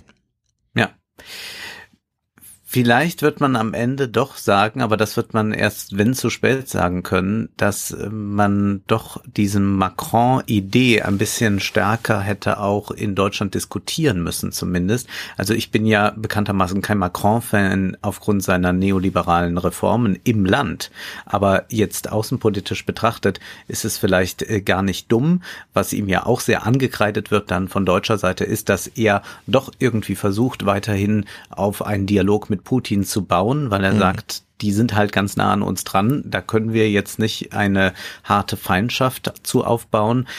Wir werden sehen. Es gab jedenfalls ähm, jetzt doch ein bisschen was dann zu Biden und seiner möglichen äh, Militärpolitik und zwar in einem Beitrag von Monitor, der dann auch gleich sofort kritisiert wurde. Das ist ja furchtbar anti-amerikanisch und ich habe erst die Kritik nur wahrgenommen, habe mir dann den Beitrag angesehen und dachte, naja, also wenn das jetzt schon wieder als Anti-Amerikanismus dargestellt wird, dann ist das schon sehr eigenartig, zumal man, glaube ich, mal etwas sagen muss, was Josef Früchtel, das ist ein ähm, Kulturtheoretiker, der hat sehr schöne Bücher über Filme geschrieben, einmal deutlich machte, naja, dieses Argument Anti-Amerikanismus, sagt er, ist immer so ein bisschen albern, denn wir sind quasi auch alle Amerikaner. Das heißt, wir sind auch alle jetzt der Westen. Das heißt, diese Kritik, die dann geübt wird an völkerrechtswidrigen Einsätzen und so weiter, ist auch immer eine Form der Selbstkritik. Wir können uns ja nicht vollkommen rausnehmen. Ja. Deswegen sollte man mal ein bisschen vorsichtig sein, dass man immer so tut, als äh, gäbe es da äh, nie eine wirkliche Vermischung, aber die hat ja längst äh, stattgefunden und wir sind in unseren Lebensstilen amerikanisiert. Er bezieht das dann auf Filmen. Wenn er äh, die Ideologie in amerikanischen Filmen kritisiert, dann kritisiert er auch unsere Ideologie, weil wir die ja auch seit hm. 70 Jahren äh, sehen und und übernommen haben. Aber wir hören mal in diesen äh, Beitrag von Monitor rein, da werden mal ein bisschen die Verflechtungen aufgezeigt zwischen beiden und der Waffenlobby. Und das sind einige von Bidens außenpolitischen Beratern, die demnächst hohe Positionen bekleiden könnten. Michelle Flournoy zum Beispiel. Ehemals hochrangige Mitarbeiterin des US-Verteidigungsministeriums unter Obama. Sie kritisierte den US-Truppenabzug in Afghanistan und forderte deutlich höhere Militärausgaben. Flournoy arbeitet heute für verschiedene Unternehmensberatungen, die offenbar über beste Kontakte zur Rüstungsindustrie verfügen. Unter anderem für Booth Allen Hamilton, die Militärs in Sachen neuer Technologien beraten. Flournoy ist außerdem Mitbegründerin der Beratungsfirma West Exec Advisors, gemeinsam mit Anthony Blinken. Blinken ist der engste außenpolitische Berater von Joe Biden. Er war stellvertretender nationaler Sicherheitsberater unter Obama und befürwortete zum Beispiel die US-Unterstützung für die saudische Intervention im Jemen, einem Krieg, den die UN als größte humanitäre Krise unserer Zeit bezeichneten. Und 2017 schrieb er in der New York Times, es ist Zeit, die Ukraine zu bewaffnen. Die Kunden von Blinkens Beratungsfirma sind geheim, aber es gibt offenbar enge Kontakte zur Rüstungsindustrie. So ist Robert Work, ehemaliger stellvertretender Verteidigungsminister unter Obama, gleichzeitig im Vorstand von Raytheon, eine der größten Rüstungsfirmen der USA. Oder Nicholas Burns, seit letztem Jahr Berater von Joe Biden. Er war NATO-Botschafter und Unterstaatssekretär im Außenministerium unter George W. Bush und Befürworter des Irakkrieges. 2016 plädierte er für eine härtere Gangart in Syrien, denn Obama war viel zu vorsichtig und nicht bereit, den US-Führungsanspruch in Syrien zu beanspruchen, schrieb er. Burns arbeitet als leitender Berater für die Cohen Group, die sich ihrer Erfolge für Kunden im Rüstungsbereich rühmt. Oder Avril Haines. Sie ist laut US-Medienberichten seit Juni Beraterin von Joe Biden. Unter Obama war sie unter anderem stellvertretende CIA-Chefin. Sie gilt als eine der Architektinnen des Drohnenprogramms. Auch sie arbeitete nach ihrem Ausscheiden als Beraterin für West Exec Advisors, der Firma von den anderen beiden Vertrauten. Klingt Die ein Mannschaft bisschen wird wieder zusammengestellt. Ja. wie das, was äh, du mit der Agrarlobby äh, aufgezeigt Mhm. hast. Da waren Aber- das dann auch solche lustigen Verbindungen. Also, das hätte, das war ja auch so eine Diskussion 2016, ne? Wenn Clinton gewählt wird, geht alles weiter wie bisher und wenn äh, Trump, dann wird es ein bisschen anders. Und weiter wie bisher hieße eben, und da schließt man jetzt wahrscheinlich wieder an, im Frühjahr verkauft man so und so viel Tonnen Munition an Südkorea und dann macht man im Herbst das große Manöver und verballert das alles und dann wird im Frühjahr wieder gekauft für Milliarden und Milliarden. Ne? Das ist ja so diese Verteidigungsstrategie von Südkorea. Genau das gleiche ist ja mit Skandinavien oben, äh, diese riesigen Manöver, die es ja mit der NATO in Polen gab und so weiter. Das sind ja alles diese Materialschlachten, damit man da immer schön wieder Nachschub kaufen kann und so. Aber nachdem ich eine Frage auf Twitter bekam von einem Hörer, weil ich das letzte Mal wieder sagte, Trump bombardiert ja dreimal mehr in Afghanistan als ähm, als Obama. Und Obama hat ja schon relativ viel Drohnenkrieg gemacht, äh, habe ich nochmal nachgeschaut nach diesem Text und ich habe einen aktuelleren gefunden. Und der Faktor ist jetzt nicht mehr drei, sondern wenn man die Jahre 2015, also letztes Jahr Obama mit zwei, äh, 2016, letztes Jahr Obama mit 2020, letztes Jahr ähm, Trump vergleicht, hat Trump achtmal mehr Bomben in Afghanistan abwerfen lassen oder ist geduldet, dass die Militärs meinten, wir müssten hier mal. Ja, achtmal mehr, Faktor acht. Also es war eine riesige äh, finanzielle äh, Geldwäschemaschine da am Start, um den Amerikanern, also den, den Rüstungsindustrien dort äh, Steuergeld zuzuschieben, ja, weil diese Munition muss ja halt gekauft werden und alles. Also in der Hinsicht, vielleicht ändert sich dann materiell gar nicht so viel, auch wenn man jetzt neues Personal Ja. da drin hat. Ja. Die Frage ist, wie wird sich das geostrategisch verändern? Wir hören ganz kurz in einen Vortrag rein von John P. Nielsen, der sich mit der Außenpolitik beschäftigt und einen Vortrag gehalten hat bei der Rosa Luxemburg Sti- Stiftung und aus einem ja anti-imperialen Impetus heraus spricht. ob America First wie Trump, der nur überall der Erste sein will, oder Biden, nämlich auf Französisch kann man das gut äh, spielen. Äh, America First heißt avant. Also sie sind die Ersten in der Reihe, während Biden devant. Sie wollen überall vorneweg der Führer sein, beziehungsweise die Führungsmacht sein, dass wir hier es in egal wer an die Macht kommt, es mit einer Eskalation der Konfrontation mit der Volksrepublik zu tun haben, im Kontext einer nicht zuletzt durch die USA in eine generelle Militarisierung und Nationalismus ausartende internationale Situation geraten sind. Wobei auch nicht zu vergessen ist, ich hatte auf Japan verwiesen, dass auch die NATO mit ihrem 2-Prozent-Ziel äh, sicher in diese Kategorie gehört. Man muss dazu sagen, auch China rüstet auf, selbstverständlich auf viel geringerem Niveau. Also man kann generell, egal mit welchem Konflikt, mit welchem Land man sich beschäftigt, nur von Aufrüstung lesen. Es fällt mir zumindest nichts ein und es gibt ja noch sehr viele Konfliktherde, die noch gar nicht so richtig zum Greifen nahe sind, aber die schon thematisiert werden. Zum Beispiel die Arktis wird ein sehr wichtiges Thema werden. Das hatte die ja. Trump-Administration schon erkannt. China hat ja da auch angemeldet, ja, wir sind ja so fast Nachbarn, so ungefähr haben die sich ausgedrückt. Da haben ja. dann die Trump-Leute gesagt, ja, was soll denn das sein? Entweder ist man Nachbar oder nicht, aber äh, nur weil man tausend Kilometer nur weg ist, ist man nicht fast Nachbar. Also das wird ähm, generell zu beobachten sein. Also hier wird nochmal gesagt, naja, das könnte in so eine Eskalation gehen und dachte ich mir, gehen wir doch einfach mal nochmal zurück ins Jahr 2012 Vizepräsident Xi damals noch, also er war noch nicht äh, Präsident, ist in Washington zu Gast. Es gibt einen Empfang. Clinton spricht zuerst Hillary Clinton und dann ist Biden als Vizepräsident da und der macht dann auch erst einmal ein paar Witzchen, lockert das unglaublich auf und äh, und äh, sagt dann auch noch, weil Henry Kissinger im Publikum sitzt, denn mhm. sie, sie merken, äh, äh, das ist äh, so meine Art von Diplomatie und alle lachen. Und dann kommt aber Biden auf den Wettbewerb zu sprechen mit China. And as Americans, we welcome competition. It's part of our DNA. And it propels our citizens to rise to the challenge. But, but cooperation, as you and I have spoken about, can only be mutually beneficial if the game is fair. Hm. Ja, ja. Ähm.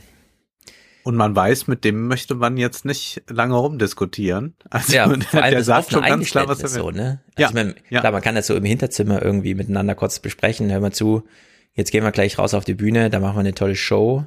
Aber hier sagen wir uns ganz klar in die Augen jetzt, äh, wir finden beide nicht, dass wir fair miteinander umgehen und deswegen, ja, zwinker, zwinker. Das so auf der Bühne zu sagen, ist natürlich schon mal ein Statement für Jahre, wenn nicht Jahrzehnte, weil da gesteht man sich auch ein, da kann man jetzt erstmal wenig wieder hinbiegen. Wenn dann so ein Trumpel wie Trump ins Amt kommt, der kriegt es erst recht nicht hin, ja, und der geht dann halt ja. äh, mit offenem Visier da irgendwie rein und versucht da irgendwie durch Stürmerei oder so noch was hinzubiegen, was ihm natürlich nicht gelingt. Aber ja, die Stimmung war schlecht.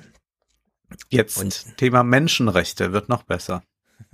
We see uh, our advocacy for human rights as a fundamental aspect of our foreign policy, and we believe a key to the prosperity and stability of all societies.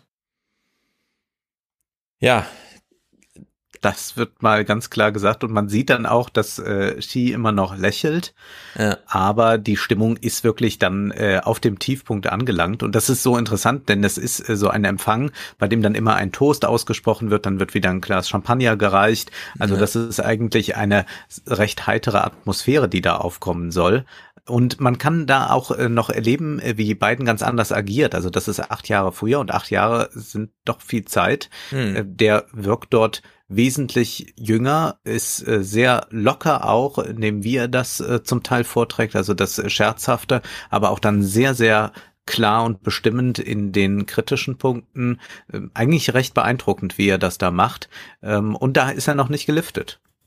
Ja, also er ist super alt geworden jetzt. Ich habe mir auch nochmal Clips aus dem Clinton-Unterstützerwahlkampf, wo er noch viel Clinton-Wahlkampf ja. gemacht hat, wo er noch auf der Bühne stand und rumgeschrien hat und wir und hier und wir halten alle zusammen.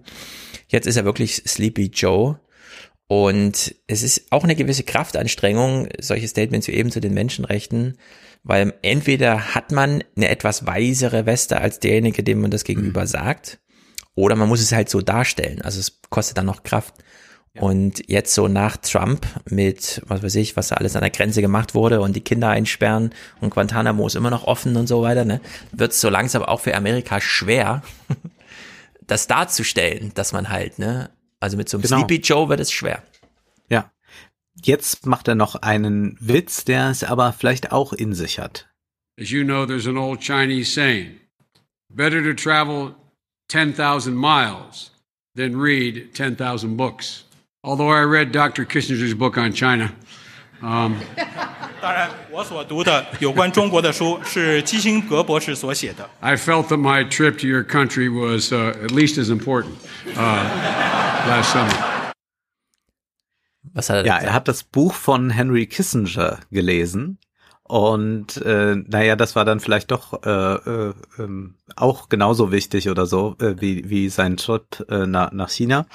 Und das Buch ist äh, tatsächlich eines, das extrem einflussreich ist. Also dieses China-Buch, ich habe das auch gelesen, wird sowohl von Anti-Imperialisten wie Imperialisten sehr gerne geschätzt. Denn, mhm. was man sagen muss, also ähm, Kissinger stellt die Entwicklung Chinas sehr, sehr fair dar. Er stellt auch sehr fair dar, wie äh, die Führung mit ähm, Widerständen umgegangen ist und so. Also man kann da nicht sagen, das ist jetzt ein durch und durch tendenziöses Buch, aber doch interessant ist, wie das Buch endet, dass hier nochmal deutlich gemacht wird. Ja, ähm, wir müssen mal schauen, wie wir das jetzt so auf Dauer regeln. Ähm, sicherlich sieht er ein gutes Vorbild darin, äh, wie dieses transatlantische Bündnis nach 45 entstanden ist. Mhm. Das äh, sei etwas, was anzustreben ist, was äh, Kissinger aber dann nicht anspricht, aber was natürlich deutlich ist. Das transatlantische Bündnis ist selbstverständlich so, dass dominierend das von der USA geführt wird und dass es nicht so ist, dass dort alle sich auf Augenhöhe begegnen. Und da lässt aber auch Kissinger eigentlich keinen Zweifel dran. Man wird nicht auf Augenhöhe mit China, beziehungsweise wird nicht dulden, dass China über einem steht. Und mhm. da ist nochmal so ganz versteckt hier von beiden auch, na, ich habe das Buch gelesen und ich weiß, dass ihr das auch gelesen habt, denn Kissinger ist in China unglaublich populär und, und äh, selbstverständlich haben alle Diplomaten das in China rezipiert, um nochmal so deutlich zu machen, naja, der zeigt ja hier so am Ende ein paar Wege auf, aber wir sind schon weiterhin hier die, äh, die was ganz Wichtiges dazu beitragen. Und ja, da müsst ihr mal gucken. 45, da wird auch ganz klar unterschieden zwischen Siegermacht und mhm. sozusagen, ne? Und da sieht sich Amerika nicht nur in der Assistentenrolle, weil sie dann irgendwann nach Pearl Harbor mal eingegriffen haben, sondern da war ja dieses, die Asymmetrie sozusagen geklärt. Ja. Wir hören noch kurz rein in äh, die Antwort von Xi. The Chinese government will always put people's interests first and take seriously people's aspirations and demands. We will, in the light of China's national conditions, continue to take concrete and effective policies and measures to promote social fairness, justice, and harmony, and push forward China's cause of human rights. At the same time, we're ready to conduct candid and constructive dialogue and exchanges on human rights with the United States and other countries on the basis of equality and mutual respect. Ja, ja, während sie gleichzeitig die Uiguren, ja, die ersten Pläne für die Endlösung dort zusammengeschmiedet haben. Und das Interessante ist aber, dass sie das äh, wahrscheinlich schon, ja. Ähm, ähm, was, was aber doch ganz interessant ist, äh, dass sie äh, hier schon darauf sagen, äh, also sie sind bereit, in Dialog über die Menschenrechte zu treten, aber schon andeuten ja aber auf Augenhöhe. Also ja. auch zu sagen, ja, was macht ihr da eigentlich? Und du hast es gesagt, das ist dann äh, nicht äh, leichter jetzt unbedingt nach Trump, ähm, dort wieder auch so eine moralische mhm. Instanz mhm. zu sein. Und äh, die die Lage der Uiguren. Wir wissen auch einfach sehr wenig darüber, was dort äh, eigentlich so genau vor sich geht.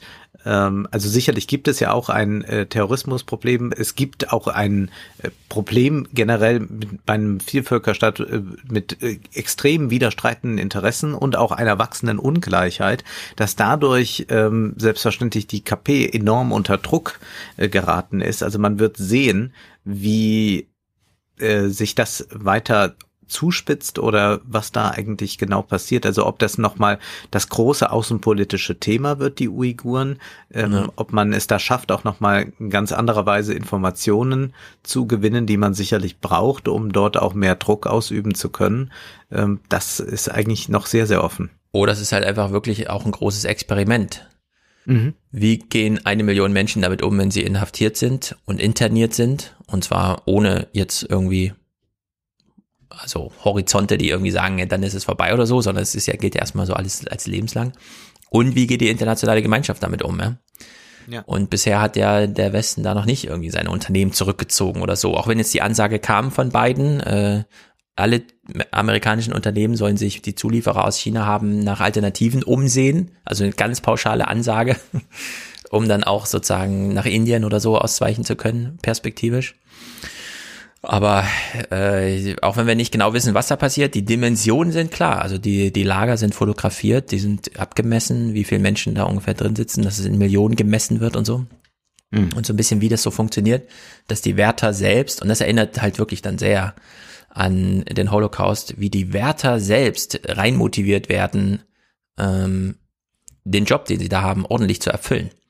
Also das Gut, der ist Unterschied ist natürlich, den müssen wir jetzt schon mal klar rausarbeiten. Es, es sind keine Vernichtungslager. Keine, keine genau. industrielle genau. Vernichtung. Es ist keine von Vernichtung von Menschen, aber ja. es ist eben diese Internierung, die absolut perspektivlos ist erstmal. Etwas, was äh, Agamben wieder äh, stark machen würde, also dass das so ein Paradigma unserer Zeit ist, also die äh, Lager, das Lager. Also er hat sich sehr mit mit Lagern beschäftigt, er hat sich natürlich auch mit Auschwitz äh, beschäftigt, hat da sehr interessante Essays drüber geschrieben, aber sagt generell diese Lager, also dass man Menschen interniert, ähm, ob das jetzt äh, durch in Form der modernen Sklaverei ist, der mhm. Sweatshops oder auch solche Formen der politischen Internierung, ähm, in den Menschen äh, quasi auf das nackte Leben reduziert sind. Und das hat immer so eine doppelte Bedeutung bei äh, Agamben.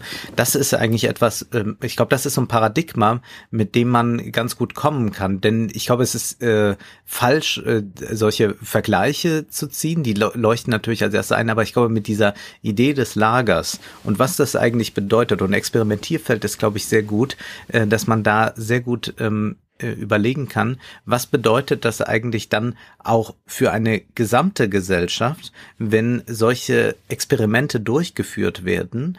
Ähm, denn das ist ja auch wieder ein Spiegel der großen Gesellschaft, die draußen ist, die noch nicht invertiert ja. ist, die aber äh, quasi gewisse Paradigmen dann äh, übernehmen könnte. Es ist ja nicht, da draußen sind die Freien und da sind die Eingesperrten. Also es wird dann auch irgendwann semi-permeabel, äh, was ja, dann dort genau. stattfindet. Das ist, ähm, also das bleibt sehr spannend und wie man sich auch dazu dann verhalten soll. Äh, nicht nur, weil man in, industrielle Interessen hat, äh, weiterhin in China präsent zu sein, sondern sicherlich auch, äh, weil ein Konflikt äh, äußerst ungemütlich wird. Ja, wir haben es hier ja nicht mit einem Land zu tun wie Afghanistan, wo man sagen kann, gut, dann gehen wir jetzt mal da rein und äh, das ja. kriegt man irgendwie auch noch mal in den Griff. Das haben wir, das hat, das hat ja schon nicht so richtig geklappt, muss man sagen. Ähm, hier kann man sich ja vorstellen, was dann passiert. Deswegen habe ich mich äh, gefragt, warum eigentlich so wenig jetzt, als man darüber spekulierte, wie wird denn das mit beiden aussehen, einfach sich mal angesehen hat, was Biden in, ich glaube, ähm, Foreign Policy ähm, ähm, veröffentlicht hat, äh, in dem äh, in der Zeitschrift für, für Geopolitik quasi der USA. Dort hat ähm, Biden ja einen Aufsatz geschrieben im März und hat dort gesagt, wie er die Außenpolitik ähm, doch auslegen möchte. Und ich habe einfach mal Passagen eingelesen und die erste hören wir uns jetzt mal an. Es ist der Zeitpunkt, die Stärke und die Kühnheit anzuzapfen, die uns in zwei Weltkriegen zum Sieg geführt hat und den eisernen Vorhang zum Einsturz gebracht hat. Der Triumph von Demokratie und Liberalismus über Faschismus und Autokratie hat die freie Welt geschaffen. Aber dieser Wettbewerb definiert nicht nur unsere Vergangenheit, er wird auch unsere Zukunft definieren. Erinnert ein bisschen an die Poesie von Chi, die wir gerade gehört haben. Ein bisschen, ja. Das ist übrigens Foreign Affairs. Foreign Affairs heißt die äh, Zeitschrift. Also hier auch nochmal diesen Rückbezug nach 45. Äh, wir als Weltmacht haben äh, sehr viel geschafft. Wir haben erst einmal den Faschismus besiegt. Dann haben wir mit äh, 89 auch das Ende der kommunistischen Herrschaft. Äh, wie geht es jetzt also weiter? Hören wir mal rein. Die Länder werden mit oder ohne die Vereinigten Staaten Handel treiben. Die Frage ist, wer schreibt die Regeln, die den Handel regeln? Wer wird dafür sorgen, dass sie die Arbeitnehmer, die Umwelt, die Transparenz und die Löhne der Mittelklasse schützen? Die Vereinigten Staaten, nicht China, sollten diese Bemühungen anführen. Als Präsident werde ich keine neuen Handelsabkommen abschließen, bevor wir nicht in die Amerikaner investiert und sie für den Erfolg in der Weltwirtschaft gerüstet haben. China stellt eine besondere Herausforderung dar. Ich habe viele Stunden mit seinen Führern verbracht und ich verstehe, womit wir es zu tun haben. China spielt das lange Spiel, indem es seine globale Reichweite ausweitet, sein eigenes politisches Modell fördert und in die Technologien der Zukunft investiert. Hm, und das Defizit der Amerikaner ist so groß, wenn er jetzt, ja. klingt ja so, als würde er ans Bildungssystem denken, ja. Ja. Also die amerikanischen er, er spricht Unis, das, auch an. Also das ist so eine Idee, dass er sagt, gut, wir haben jetzt auch mal viel im eigenen Land zu tun. Er beklagt sich am Anfang des Artikels ausführlich darüber, dass Trump eigentlich alles kaputt gemacht hat. Mhm. Und jetzt muss man mal sehen. Und außerdem brauchen wir dringend mehr Bildung. Wir brauchen auch mehr äh, Vertrauen wieder in die Demokratie. Da sei eben ganz, ganz viel äh, verloren gegangen und auch ein Zusammenhalt. All das beschreibt er. Aber dann kommt dieser Blick nach außen und es ist natürlich sehr fraglich, wie viel man dann auch in der Kürze der Zeit schaffen kann. Was ich erstaunlich finde, ist, dass er hier nochmal sagt, also wir werden hier kein neues Handelsabkommen machen, eh nicht wir hier mhm. als Amerikaner. Also da geht jetzt schon eine Weile das America First erstmal weiter. Ja, also da äh, wird es jetzt nicht gleich so sein, dass man äh, wieder äh, dort aufhört, äh, äh, dort anfängt, wo man mit Obama aufgehört hat. Und er verschärft aber nochmal seinen Blick hier mhm. auf China. Ja, aber es ist halt wirklich kompliziert für Amerika. Das haben, das haben wir in Deutschland ja auch. So dieses ganze mhm. ständige, die einzige Ressource, die wir haben, ist unser Nachwuchs und sowas, ne? Ja. Land der Ideen, Wissensgesellschaft, keine Ahnung. Und die Amerikaner haben sich ja nun wirklich darauf ausgeruht, dass die Exzellenz der amerikanischen Unis davon lebt, dass da Menschen aus Asien einfach kommen oder aus Indien, ja. Und mittlerweile der Google-Chef ist ein Inder, der Microsoft-Chef ist ein Inder und weit und breit kein amerikanischer Nachwuchs. Man hat dann mal so Koryphäen irgendwie wie Elon Musk oder so, wo man aber auch sieht, naja, das äh, kann man jetzt nicht über mehr Bildung reproduzieren, diese Art, wie er das macht, sondern das ist schon irgendwie so eine eigene Klasse für sich. Und äh, da ist man schon ganz schön aufgeschmissen, wenn man so wie Biden jetzt so eine Idee hat, und zwar auch dann als 78-jähriger Präsident zu sagen, ja, dann gehen wir jetzt mal, investieren wir mal in was denn eigentlich?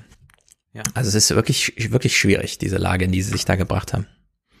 Die Vereinigten Staaten müssen gegenüber China hart durchgreifen.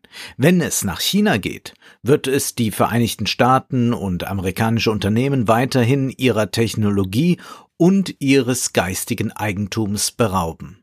Es wird auch weiterhin Subventionen einsetzen, um seinen staatlichen Unternehmen einen unfairen Vorteil zu verschaffen und ihnen dabei helfen, die Technologien und Industrien der Zukunft zu dominieren. Der wirksamste Weg, dieser Herausforderung zu begegnen, besteht darin, eine geschlossene Front von Verbündeten und Partnern der USA aufzubauen, um Chinas missbräuchlichem Verhalten und Menschenrechtsverletzungen entgegenzutreten. ja, deutliche Worte. Also das ist schon mhm. ziemlich drastisch formuliert, finde ich. Für ja, ich, jemand, der jetzt ja. weiß, ich werde bald Präsident, aber ich sage das schon mal so als gemeinsame Front, holt damit natürlich mhm. auch die Leute ins Boot hier aus Europa. Also vielleicht auch da muss man dann nochmal die Rede in dem Kontext äh, von äh, sehen, äh, diese ähm, Begrüßungsrede von Merkel. Ja. ja, ich meine, ich habe mir das jetzt auch mal so, wenn man sich so überlegt, klar, man hat jetzt so auf vier Jahre Trump geschaut und fand, das war ein ganz schöner Idiot und der hat auch ganz schön viel Blödsinn gemacht. Nur wenn man sich jetzt wirklich mal entscheiden müsste zwischen China und Amerika, nimmt man doch trotzdem weiter Amerika. Ja, das liegt uns näher. So, ne? Unabhängig davon, wie idiotisch dort Politik ist. So, und in deren Sicht ähm, haben die da schon noch sowas, auf das sie aufbauen können man weiß ja aber nicht so genau, wie ist das gemeint in Amerika. Also wollen sie jetzt Verbündete oder nicht, ja? Auf die ganze Zeit sind sie auf der Suche nach Verbündeten, aber dann heißt es immer, ihr müsst schon irgendwie selber machen und so. Aber ich glaube, äh, es besteht durchaus die Chance für ein anti-chinesisches ähm, neues transatlantisches Bündnis irgendwie. Neu justiert, aber doch irgendwie jetzt nicht mehr so sehr auf Zweiter Weltkrieg und folgende, sondern dadurch, dass China halt so eine Gefahr ist, so eine autokratische Gefahr, die auch so ausstrahlt ja. in der Welt, dass das so eine Gegenbewegung gibt, die dann, dann doch wieder die Welt in erste Welt, zweite Welt, dritte Welt einteilt.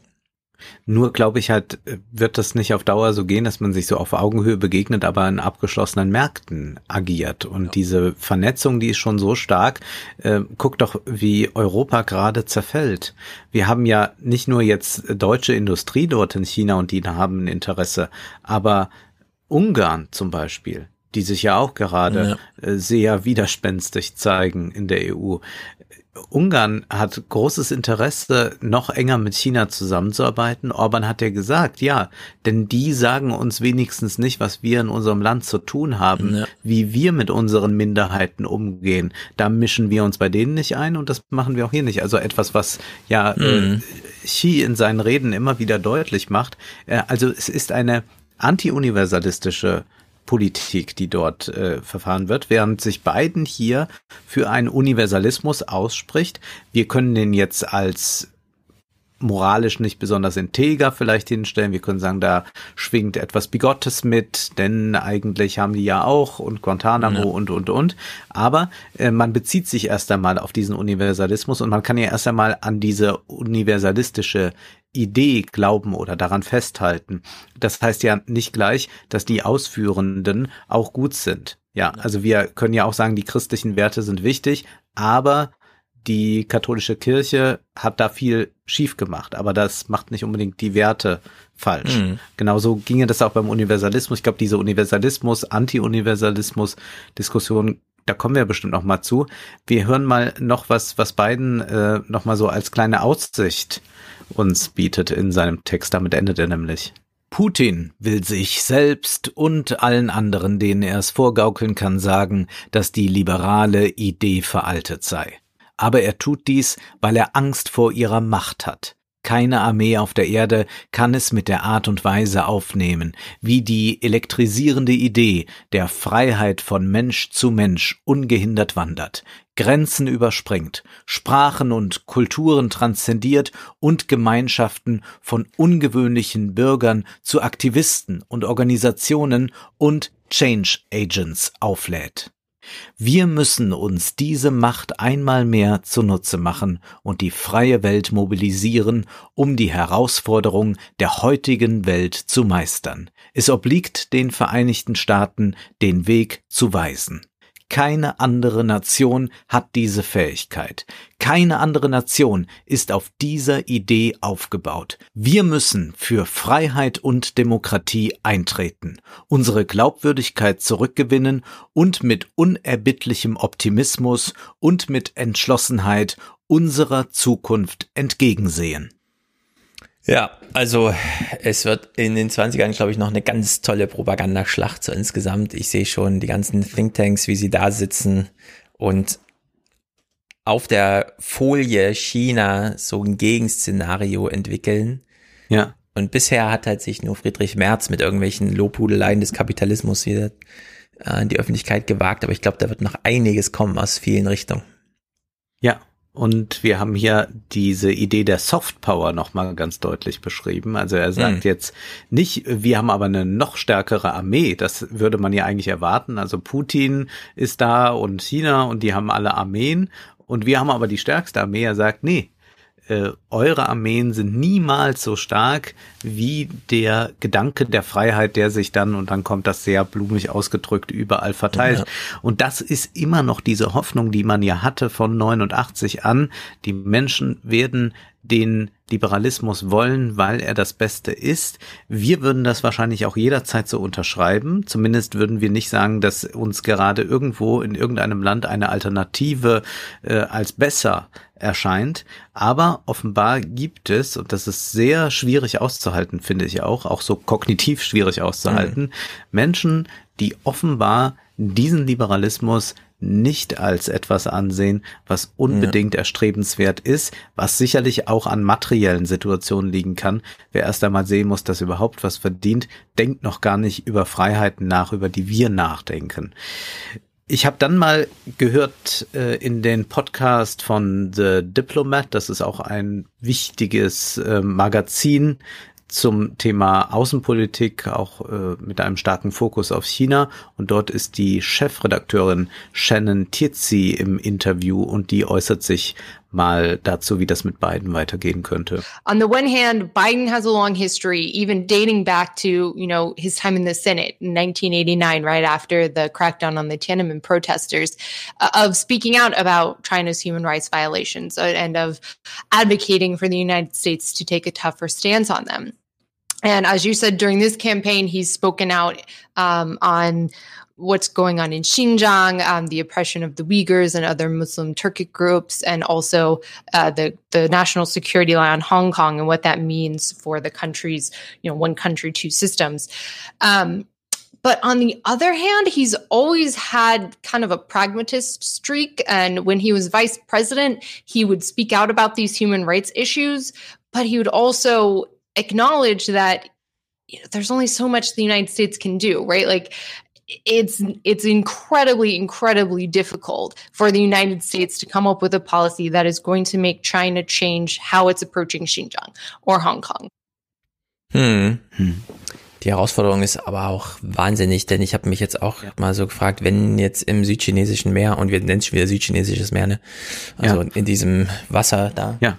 um Taiwan und so weiter da im Süden, wenn da irgendwas passiert, was könnte die Reaktion sein? Ja. Also jetzt so ein, so ein Krim-Move irgendwie, ja? Nehmen sich da irgendwie eine Insel, keine Ahnung. Was, was soll denn die Antwort sein? Dass dann irgendwie so ein Flugzeugträger von Amerika dahin fährt und wir so solidarisch irgendwie im Beifall spenden für diesen Moment oder es ist mir völlig schleierhaft, weil bei Hongkong sieht man ja, dass man im Grunde gar nichts machen kann. Ja. Außer appellieren irgendwie. Das Schlimmste, ja, ja, äh, also Norbert Röttgen hat irgendwie angedroht, wir werden dann China isolieren, wenn das mit Hongkong so weitergeht, ja. Hm.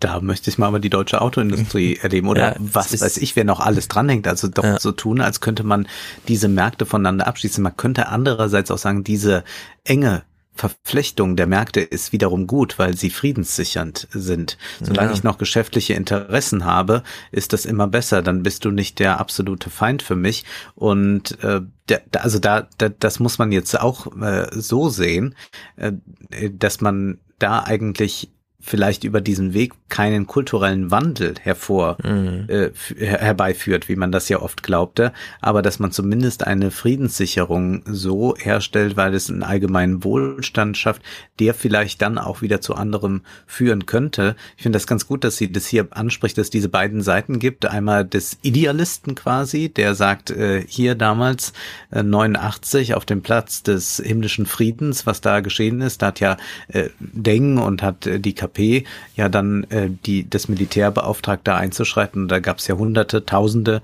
Tote bei den äh, Protesten, ähm, äh, bei den studentischen, äh, dass er das verurteilt hat. Reagan war da ja schon sehr viel pragmatischer. Der hat gesagt, ja, irgendwie schlimm, wir müssen erstmal rausziehen, aber eigentlich war er schon wieder zarte Bande am mhm. Knüpfen. Das be beschreibt Kissinger auch so in seinem Buch.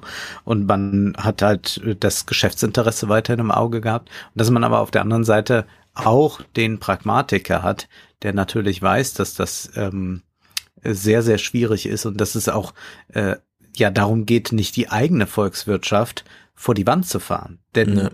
das ist ja gar nicht möglich, jetzt auch äh, für Amerika, sich einfach mal von China loszusagen. Auch das wäre für sie volkswirtschaftlich ein Desaster, zumal wir ja nicht vergessen dürften, dass wir eigentlich so eine Nachfragestagnation haben. Wir kommen ja noch zum Thema Konsum mhm. seit den 70er Jahren.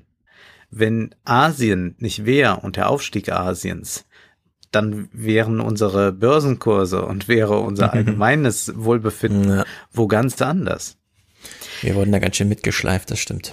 Ja, Nochmal, Shannon Tizi, sie äußert sich jetzt äh, zu Chinas Strategie, die sich jetzt durch äh, Covid ein bisschen verändert hat und äh, dass China schon sehr genau weiß, naja, wenn Biden da so eine Front bilden kann, äh, da müssen wir doch mal zeigen, dass wir auch eigentlich gar nicht so schlecht sind. Uh, I think we saw evidence of that concern when Wang Yi's, uh, Foreign Minister Wang Yi's first trip uh, after the COVID outbreak was to Europe, where he tried. Uh, pretty unsuccessfully, frankly, to convince the Europeans that you know their best interests were to be served by working with China, not by getting tough on China. Um, and certainly, the wolf warrior diplomacy approach has not been helping there. Hmm. Da bin ich sehr gespannt, ob diese Form der Astrologie, nämlich wo fährt Bidens Team eigentlich zuerst hin und wen schicken sie wohin und so, ja. was man da wieder rauslesen kann. Wann kommt der erste Besuch in Frankreich, in Deutschland und in England? Ja, ja, ja. Gibt es überhaupt einen und in Russland? Ja. Diese Wolf Warrior Strategie, vielleicht haben die manche noch nicht gehört, Wolf Warrior Diplomatie, das bezieht sich ja auf äh, chinesische Blockbuster. Äh, hast du die gesehen? Nee. Wolf Warrior. Musst du dir so vorstellen, du kennst so 80er Jahre Actionfilme, Red Dawn oder so, ja, die Russen kommen und die Amerikaner müssen jetzt auf dem eigenen Land sich verteidigen. Mhm so in diesem Hurra-Patriotismus sind auch die äh, Wolf Warrior-Filme angelegt. Ich glaube, man kann Aha. sogar einen auf Netflix sehen oder man konnte ihn mal sehen. Bei Netflix gibt's ein paar solcher äh, Blockbuster zu sehen. Ähm, ich kann das jedem empfehlen, mal da reinzuschauen. Das sind keine guten Filme, aber man bekommt dadurch auch einen ganz guten Eindruck darüber, wie eigentlich äh, Chinas Selbstverständnis sich verändert hat oder wie groß das Selbstbewusstsein ist. Auch in Bezug auf Taiwan und damit würde ich das abschließen, diesen außenpolitischen Block, nämlich Taiwan hat selbstverständlich auch Befürchtungen. Wird das durch Biden vielleicht sogar schlechter für Taiwan mhm. werden? Äh, Trump hatte ja, wie schon angedeutet, ganz gute Kontakte und ich habe den Taiwan-Cast gehört von Mariano Glas und Klaus Badenhagen und die hatten äh, Reinhard Biedermann, einen Politologen, zu Gast, der auch in äh, Taiwan lebt und der sagt jetzt noch mal was äh, dazu, wie sich ähm, die militärische Kooperation zwischen den USA und äh, Taiwan verändert hat. Das ist sehr erhellend, wie überhaupt äh, die ganze Folge äh, sehr, sehr erhellend ist. Hm. Klaus war äh, großer Aufwachen-Fan und hört jetzt auch Fernsehpodcast und ah. diesen Podcast, ich, vielleicht sogar diesen Clip habe ich auch schon gespielt, also diesen, diese Ausschnitte wie äh, Trump, also überraschenderweise mit Taiwan durch Glück oder wie auch immer können, ja. dafür so, für so ein paar Lächeln äh, äh, dort gesorgt hat. Also in der Hinsicht auf jeden Fall eine Podcast-Empfehlung. Militärpolitisch, sicherheitspolitisch glaube ich, wird er auch weiterhin mit Waffenexporten Taiwan sozusagen die Stange halten. Die Waffenexporte nach Taiwan, da ist ja jetzt in den letzten ein, zwei Jahren das passiert, was man eine Normalisierung nennt. Also vorher, auch unter Obama, auch zu Anfang der Trump-Administration war es noch Usus, dass man ganz lange nicht entschieden hat über diese Wunschliste, die Taiwan immer vorgelegt hat. Und dann irgendwann hat man das, was bis dahin so aufgelaufen war, so zu einem großen Paket gebündelt. Und dann hat man so alle zwei Jahre oder so einen, einen großen Waffenverkauf angekündigt. Und das war natürlich immer eine super Gelegenheit für Peking, sich dann darüber aufzuregen und ein großes Thema draus zu machen. Und jetzt ist man was lange gefordert wurde auch, ist man dazu übergegangen zu so einer Case-by-Case-Entscheidung, dass also so stückchenweise immer und immer wieder Teillieferungen von Waffensystemen bewilligt werden, dass man sich daran gewöhnt sozusagen. Und wenn China dann jedes Mal protestiert, dass einfach auch deutlich wird, was das für ein Ritual von Seiten Chinas ist und dass da eigentlich das nichts Besonderes ist, was jetzt irgendwie den Status quo verändert. Was die Waffenlieferungen angeht, ja, unter Obama war das ja so, dass da auch, glaube ich, vor allem Ersatzteile und, und so weiter geliefert wurden, also Kleinteile. Dazu muss man natürlich auch wissen, dass der chinesische Militärhaushalt sich zwischen 2010 und 2018 um circa 80 Prozent gesteigert hat. Also das ist schon massiv. Und es ist nicht nur eine quantitative Erweiterung, sondern auch qualitativ. Also die Waffensysteme der Chinesen sind natürlich mittlerweile auch wesentlich besser. Das heißt, die äh, Amerikaner unter Donald Trump, die haben jetzt die Strategie geändert und haben auch richtig hochwertige Waffensysteme Taiwan versprochen, zum Beispiel die F-16 Fighter. Das ist die in der vierten Generation. Die werden nur ganz wenigen Ländern außerhalb der NATO zur Verfügung gestellt. Die können gleichzeitig zwei Ziele ansteuern zum Beispiel. Oder die neue Abraham-Tanks, die werden speziell für Taiwan gefertigt. Auch mobile Raketenwerfer, Raketeneinheiten, die auch bis zu acht Kilometer weit schießen können, auch gleichzeitig Ziele ansteuern können. Also wenn eine Invasion kommt von China, dann können die gleichzeitig auf die Truppen schießen, aber auch Flugzeuge, wenn sie tief liegen, gleichzeitig abschießen. Also das sind schon Waffensysteme, die, glaube ich, den Chinesen wirklich Probleme bereiten äh, können. Ja, speziell Maßfertigung für die Inselverteidigung. Das ist dann natürlich nicht schlecht. Ja, aber wir sehen auch, wie sehr dann dieser Konflikt auch schon zugespitzt ist, oh, wenn Fall. sowas dann schon äh, angeschafft wird. Also interessant, das zu hören. Auch von Taiwan habe ich was erfahren, das mich dann auch nochmal sehr, sehr erschüttert hat. Ähm, das erzählt dann auch der Podcast Gast, dass äh, in Taiwan man wie viele Tage Urlaub hat? Ja, man drückt es gar nicht in Tagen aus, sondern in Stunden. 26 hm. Stunden. Ja. Brutal, aber man will ja die äh, wach bleiben. Ähm, vielleicht kann man diese Beziehung, die Amerika jetzt gerade mit China hat und die gilt auch ein bisschen für Europa und Deutschland mit China, das ist schon Wirtschaftskrieg eigentlich, der da stattfindet. Mhm. Da kommen schon viele Kriterien, also werden da äh, äh, positiv sozusagen angehakt, wenn man mal so eine Liste durchgeht, was da eigentlich passiert. Und da hat Trump das nur ein bisschen auf die Vorderbühne gezerrt und die Ansagen, man möge doch seine Zulieferer in Indien suchen, die war ja schon recht deutlich. Und TikTok und so weiter, das hat auch bei beiden keinen guten Stand. Also da geht es in vielen Richtungen so weiter, wie es jetzt von Trump angeleiert wurde. Als kleinen Brückenschlag bleibe ich auch noch mal kurz bei Amerika, denn mir fiel nur ein Clip auf, wo ich dachte, das ist ja schon unerhört. So insgesamt am 13.11. war Maggie Haberman von der New York Times. Sie ist ja diejenige, die Trump am meisten auf den Sack gegangen ist mit ihrer Berichterstattung über das Weiße Haus. Also wann immer irgendwie Trump sich darüber beschwerte, dass irgendwelche Leaks auftauchten und da wieder irgendwas rausgeplaudert wurde, steckt das eigentlich immer in Texten von Maggie Haberman, weshalb sie dann auch auf Twitter da sehr gemobbt wurde von diesem ganzen, ähm, von dieser ganzen Base, die Trump da aufgebaut hat. Und sie hat jetzt am 13. eigentlich das Killer-Argument gebracht, warum Trump, also es unerhört ist, dass Trump diese Amtsübergabe nicht ordentlich eingefädelt hat und warum das so lang dauert. Und naja, es ist eigentlich das Argument, was äh, spätestens dann auch die Republikaner so ein bisschen zum Nachdenken brachte. Ich spiele es mal so ein bisschen kalt ab. Being locked out of the normal transition, I have to imagine that there might be real consequences to that. Michael, there are definitely real concerns, particularly in the national security space that the lag in this transition could have an impact.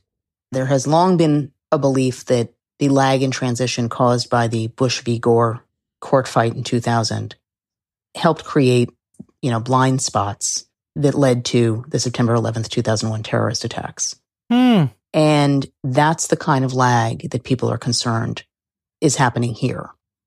These moments in transitions from one administration to a next are sort of porous moments in the history of the country where foreign aggressors look for ways to harm the country.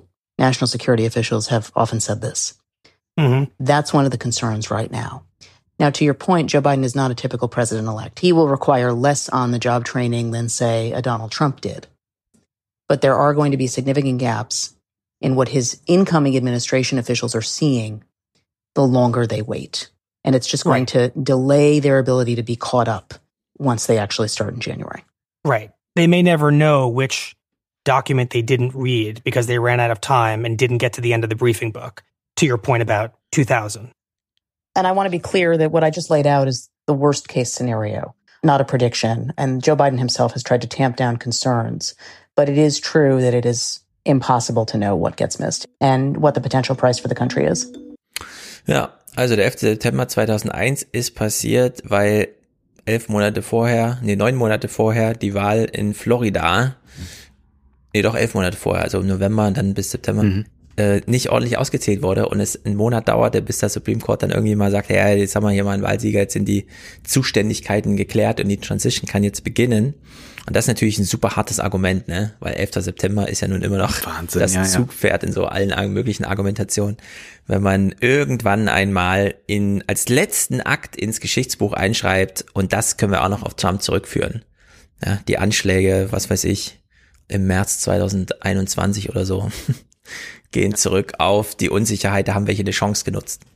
Das ist etwas, was man nicht bedenkt wie ja. wichtig diese Übergabe ist, dass eben nicht eine Sedisvakanz entsteht. Denn das ist immer eine Sicherheitslücke. Ja. Und, und, spätestens da wir wissen ja immer nicht, was abgewehrt wurde. Also wir mhm. wissen ja ganz selten, genau. erfahren wir davon, dieser Terroranschlag wurde gerade so abgewendet. Wir wissen nicht, was äh, nicht stattfinden konnte, weil die äh, Sicherheitslücken geschlossen wurden. Und das ist äh, ja eine äh, also das, das, das äh, wirft nochmal einen sehr anderen mhm. Blick darauf. Und das äh, zeigt sich dann auch, was da wohl im Hintergrund so gerade alles läuft. Also mit welchen genau. Äh, Kämpfen da zu rechnen ist. Das ist ja jetzt nicht einfach nur Rudi Giuliani schimpft äh, auf die Frankfurter Schule und glaubt, ja, die haben die. Wahl hier äh, in die Wege geleitet. Das ist ja dieses Kulturmarxismus-Argument und das ist nicht einfach nur so ein bisschen Gescharrer um Posten und irgendwelche Abfindungen, sondern da geht es um ganz, ganz existenzielle nationale Interessen. Hm. Ja, spätestens wenn sowas plötzlich in der New York Times publiziert wird, hast du dann drei Tage später Senatoren der Republikaner, die dann auch schon mal den Journalisten sagen, ja, wenn Trump die Informationen nicht weitergeben will, ich bin ja in dem Ausschuss, dann mache ich das halt. Ja, ja. Bevor die ja. Trump-Administration da selber formal eine Transition einleitet. Da hat man dann schon gemerkt, dass es dann, dann doch irgendwie bröckelt, weil das sind so Argumente, da kommt man nicht drum rum. Auch aus dieser Trump-Abwahl-Nachlese kann man sich ja fragen, wer hat jetzt eigentlich gewonnen? Joe Biden. Okay, was heißt das?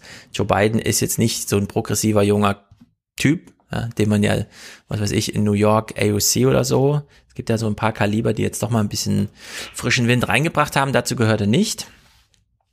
Aber wie verhält er sich denn zu denen jetzt? Denn wir wissen ja, Amerika ist keine Rentnerrepublik. Also Deutschland kann man das einfach unterdrücken. Ja? Wenn hier irgendein User irgendeine Idee hat, ja, pff, egal, muss man überhaupt nicht drauf reagieren. Das ist ja ein bisschen anders, wenn man für Wahlkämpfe Zugpferde braucht. Die Republikaner stehen unter Druck, weil sie gesehen haben, mit Trump mobilisieren wir vielleicht nicht mehr als die Gegenseite, aber immerhin 72 Millionen Wähler. Das ist ja schon mal viel. Mehr, als wir jedem anderen aus unseren Reihen zutrauen würden, weshalb wir uns Trump eigentlich warm halten müssen. So, und die, Republi äh, die Demokraten sehen halt auch, hm, wer mobilisiert ja eigentlich? Sind es die jungen Willen? Sind es die alten Hasen? Ja, und dann sieht man ja so ein bisschen, ja, also beiden aus eigener Kraft hätte man das jetzt vielleicht nicht so getraut. So, und da wurde AOC angerufen von The Daily am 16.11. und ich war ein bisschen erschrocken, ehrlich gesagt, das zu hören. Wir machen es mal in drei Hopsern. Zum einen, sie verteidigt hier nochmal den Kurs, nämlich auch mit einer etwas expliziten, progressiven Haltung in so einen Wahlkampf zu gehen, auch wenn das bedeutet, mhm. dass dann irgendwelche Amerikaner wirklich denken, äh, die wollen die Polizei abschaffen oder sowas. I guess I want to start with just like what you think your kind of macro takeaway is now that we finally have a full scope of results. Well, you know, macro, we know that progressive policies uh, do not hurt candidates. Every single candidate that that co-sponsored Medicare for all in a swing district kept their seat. We're still a look at Green New Deal, but um, you know, I think that was the big thing that we learned. Um, we learned that high turnout elections are not automatically Dem wins, but also I believe we've learned that we can't run away from progressive policy either. That that's not decisive one way or another. Ja, also ein bisschen schlecht zu verstehen, aber sie sagt, ähm, progressive politische Plattform zu schaffen ist gut für die Demokratische Partei. Sie hat die Wähler nicht verschreckt. Sie führt es dann später aus, das Mobilisierungsdefizit, das man teilweise gesehen hat, geht auch darauf zurück, dass, und dann zählt sie es richtig auf, dieser und jener Kandidat hat nur so und so viel tausend Dollar bei Facebook in Werbung investiert, statt 10.000 ah, ja. oder 100.000 oder so. Also sie sagt hier ganz klar, es gab ein Wahlkampfdefizit, aber es liegt nicht an den Inhalten. So, und das ist jetzt für die Rentenrepublik entscheidend. Wie kann man das, also kann man das aufschlüsseln? Ja, es ist ein bisschen wie bei Corona. In welchen Altersklassen wirken denn progressive Inhalte und in welchen nicht? Und da gibt's hier eine ganz klare Linie, die sie da zieht. What we saw even in the Democratic primary was an electorate that did want people to talk about these things once you got kind of under the age of 45, once you got to what she believes is the future of the Democratic Party. That's certainly not the electorate that made Joe Biden the nominee, hmm. but was part of the electorate that made Joe Biden the president. What she is saying to huh. um, colleagues in the House and in the Senate and to the Biden administration also is that you can't just think about one side of that coin and that Democrats going forward should embrace a more affirmative view of these issues because that's their political future and the policy future. Hmm. So, also progressive Politik, Studen, Studenten, äh, ähm, Studentenkredite abschaffen, einfach mal pauschal, Polizei reformieren, funktioniert nur bei U45. Hm. Um aber eine Präsidentenwahl zu gewinnen, braucht man Ü45. Und da sieht man, wie zerrissen sie sind. Ja? Also da kann man einfach Da weiß man auch nicht so genau. Da kann man nur sagen, aus deutscher Sicht ähm, Luxusprobleme in Amerika, weil sie haben noch so ein U45-Potenzial. Das fehlt ja in Deutschland komplett. Hier zählt nur, was U45 denkt. Ne? In der Hinsicht ist der Wahlkampf ein bisschen einfacher. Allerdings führt das dann auch dazu, dass Olaf Scholz gegen Friedrich Merz Wahlkampf macht. Und man weiß man nicht genau, was gewinnt man jetzt, je nachdem. Ja. AOC kommt dann auch zum Ende mal zu sprechen auf den innerdemokratischen Kampf und das fand ich ehrlich gesagt erschreckend. Where is it going for you in the next four years? I mean, like, yeah, like what's what's the plan? I don't know. well, the reason I don't know is because I think a lot of those decisions are going to be up to how hostile the party is to the progressive left.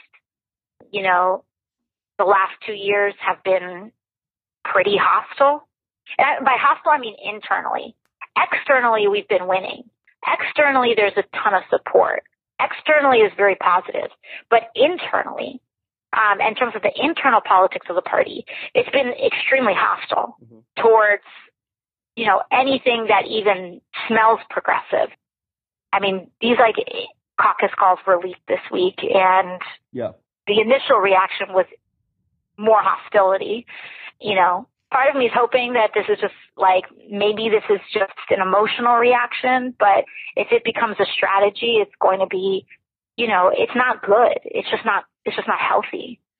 I don't even know if I want to be in politics.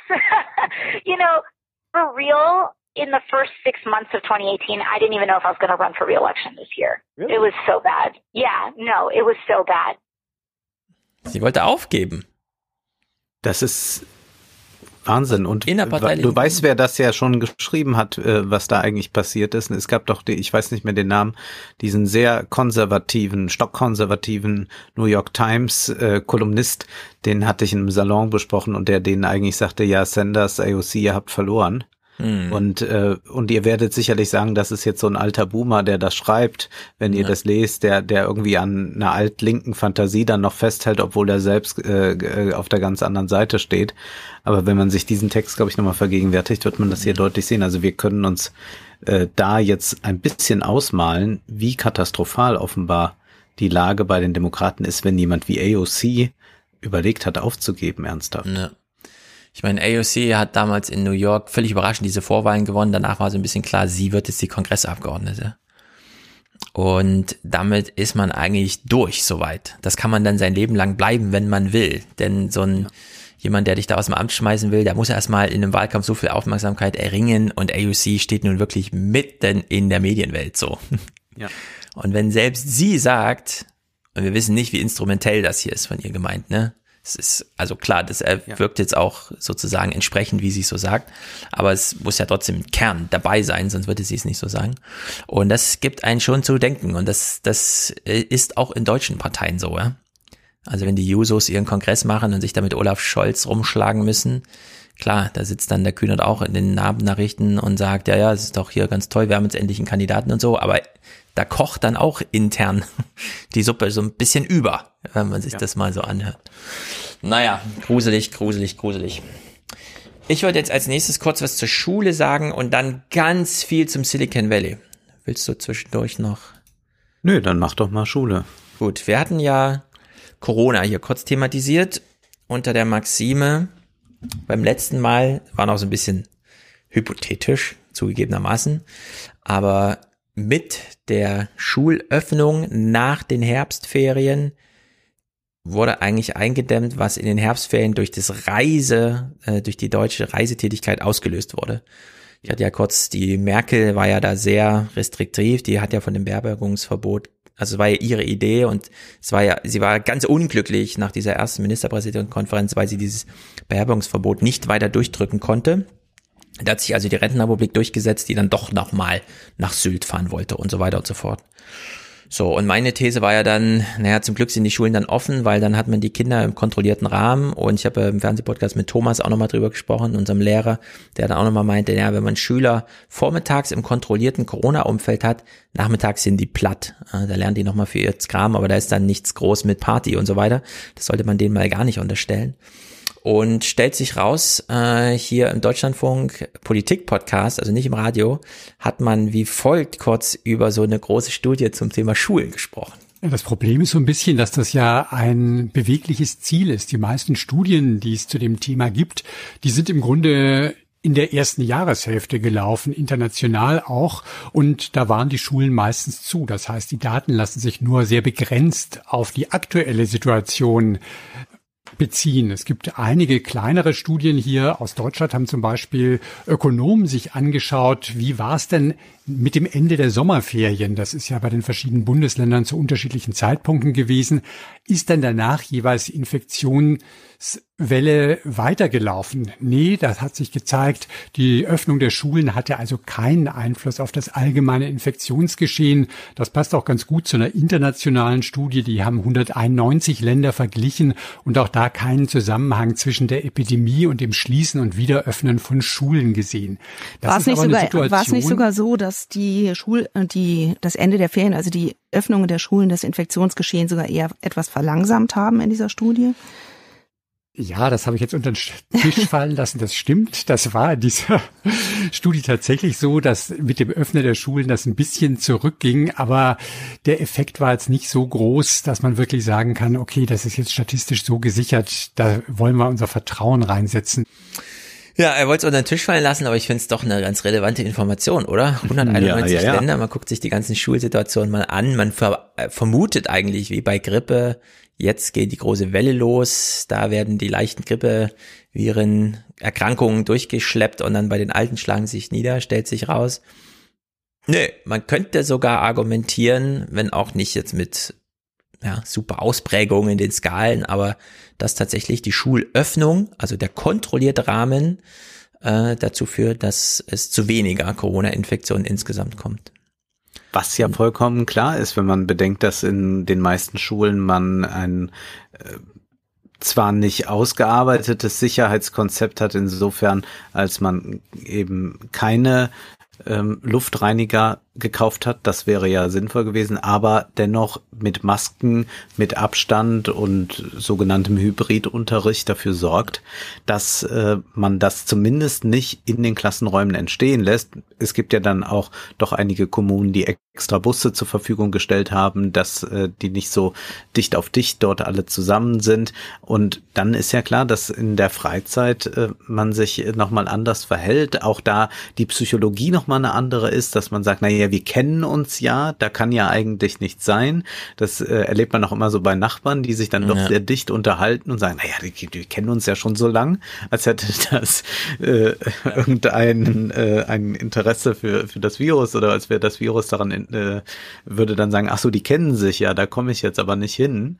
Äh, aber das ist doch äh, sehr, sehr erstaunlich. Und jetzt hat man ja eigentlich, wenn ich das richtig äh, mitbekommen habe, doch die Weihnachtsferien sogar noch etwas vorgezogen. Also man ähm, so hat mehr Ferien. Ja, so ja, man hat noch ein paar mehr Ferien und danach wird das eben sehr stark explodieren. Davon ist ja fest auszugehen. Ja, Weihnachten wird eine Katastrophe. Ich weiß nicht genau, warum die Politiker schon wieder das nicht ordentlich antizipieren können, sondern jetzt so im Hintergrund dieses, ah, Weihnachten ist so wichtig und so weiter, weil was soll das werden im Januar, ja? Wenn ja. Allen jetzt gesagt wird, ja, dann könnt ihr ruhig rumreißen bei einer Grundinzidenz von 200 in Deutschland.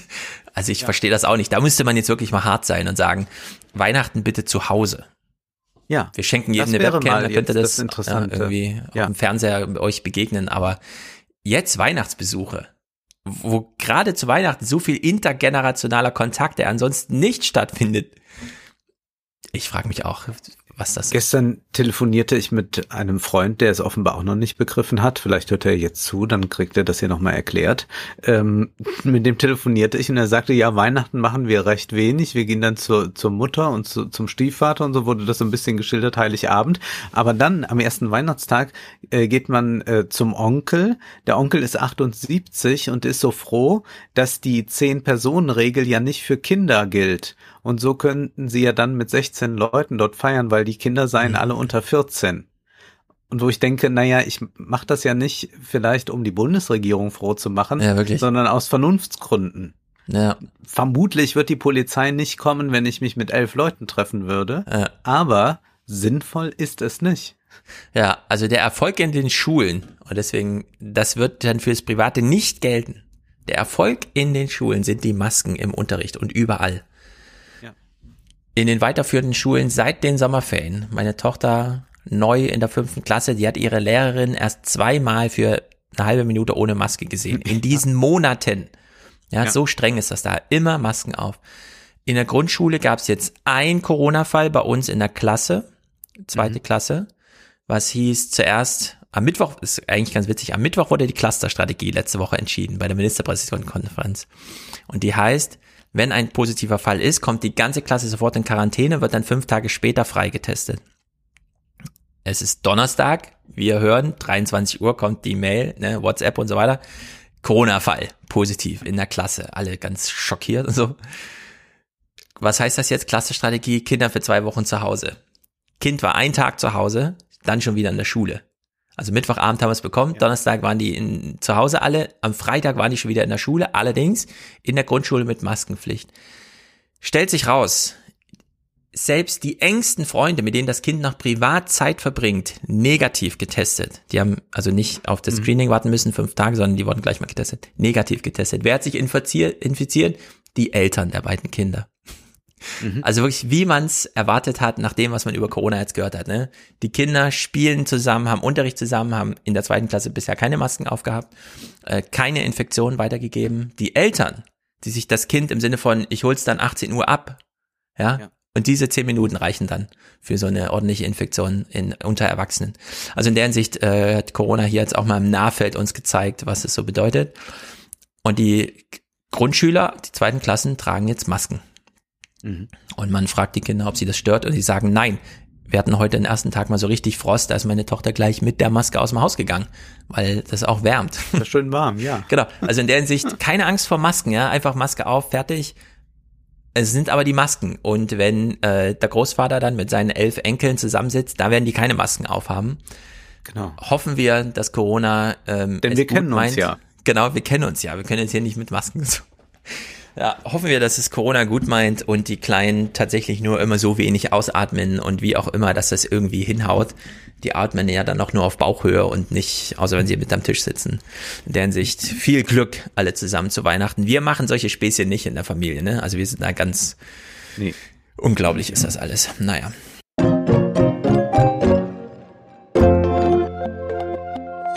Das Silicon Valley. Wir machen einen kleinen Themaabriss, denn es hat sich einiges aufgesammelt hier im November. Da war ganz schön was los. Beispielsweise, weil man festgestellt hat, scheiße, wir dachten wir, aber nee, wir haben die Wahl gewonnen.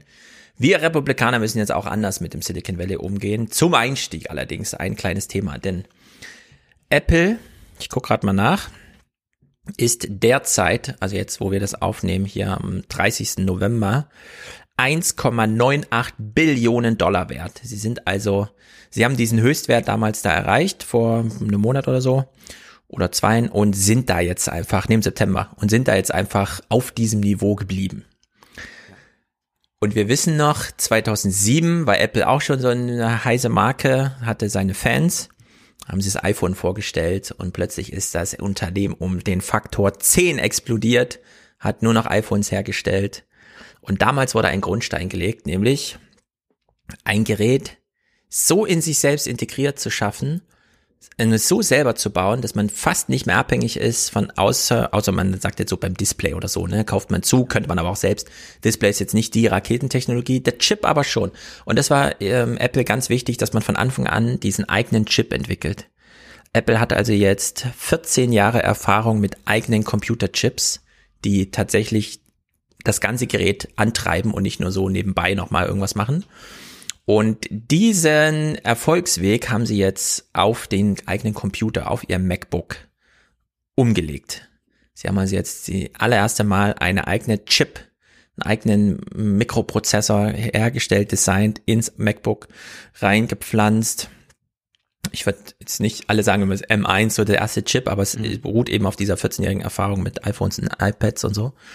Und ähm, wir müssen keine Clips dazu hören, denn äh, sie waren außer sich, die Rezensenten dieser Technologie. Das war, ich habe das selten so erlebt. Ich habe gedacht, das hat sich jetzt mal so ein bisschen entspannt und die Technik wird, ja, es geht so in den Alltag ein, verschwindet vielleicht sogar so ein bisschen und wir reden nur noch mit unserer Tapete und so weiter und die antwortet dann, aber nein, Menschen haben wieder echten Spaß am Gerät. Äh, Tim Pritlaff hat das als äh, wie hat das genannt? Also es ist keine Verzögerung mehr, als hätte es er mit einer Maschine vor sich zu tun, ja, also mit äh, mhm. maschinellen, äh, manuellen, man hebt den Stift hoch und dann ist er halt oben und nicht verzögert irgendwie und so und man schreibt irgendwas und das Zeug äh, taucht tatsächlich auf und er ist jetzt total glücklich mit seinem Computer. Tim Pritloff ist nie zu glücklich mit seinem Computer, ja. Seit 15 Jahren ranken sich Legenden darum, wie unzufrieden Tim Pritloff mit seinen Computern ist, aber diesmal ist er das erste Mal zufrieden. Und äh, so geht das durch die Bank. Die Leute sind hin und weg von diesem allerersten und es ist noch das billige Modell. In den teureren Modellen sind dann wieder die Intel-Chips drin. Da hat sich Apple noch nicht ganz getraut. Aber. Was heißt denn billiges Modell? 1000 Euro. Weniger. Vielleicht sogar. Mhm. Oder so ungefähr 1000 Euro. Also nicht also diese zweieinhalb. Ein bisschen. Also es gibt ja auch äh, Laptops für 500 Euro. Genau. Also für einen Apple-Laptop. Ja. Ja. Einstiegs. Die günstige. Ja. Genau. Und da haben die jetzt diesen eigenen Chip drin. Und nach der iPhone-Geschichte würde ich sagen, Apple startet jetzt gerade nochmal neu. Die haben jetzt den Mac mhm. Mini, so als allen möglichen Varianten, als Server, als Schreibtisch, irgendwie äh, Gerät und so weiter. Den eigenen Laptop, der Mac Pro, äh, der, also der, der richtige Pro-Computer, mit dem man dann auch die großen Filme entwickelt und so.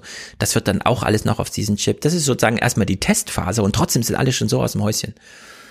Aber sind da nur aus dem Häuschen die, die jetzt, so wie Tim Pritloff, ein ganz spezielles Verhältnis zur Technik haben und da auch sagen, das muss jetzt äh, doch eigentlich schneller gehen und jetzt geht mhm. es endlich so schnell, äh, wird das sich auch übertragen auf die normale Bevölkerung, die sofort sehen kann, wow, so ein iPhone, was das alles kann. Aber wenn man jetzt sagt, ja, da ist so ein Computer, der ist unglaublich schnell, dann sagen die auch, ja, meiner ist auch ganz schnell. Aber genau, genau, also genau das meine ich mit diesem Vergleich der Rezeptionsgeschichte des iPhone. Das iPhone ja. ist heute in Amerika trotz des immensen Preises, von dem Apple nie abrückte, bis jetzt, jetzt haben sie dieses iPhone SE, das so ein bisschen billiger ist, ähm, haben sie es geschafft, so auf 40 Prozent Durchseuchung mit iPhones zu kommen. Wie, also, ja. ne, obwohl Android so billige Alternativen schafft und so weiter. Und selbst du hast jetzt schon so ein äh, ich habe ein, ein Huawei genau. gekauft, äh, aber jetzt nicht, damit Menschen glauben, ich sei vom Glauben abgefallen und ich würde jetzt auch zu den Smartphone-Besitzern gehören. Mhm.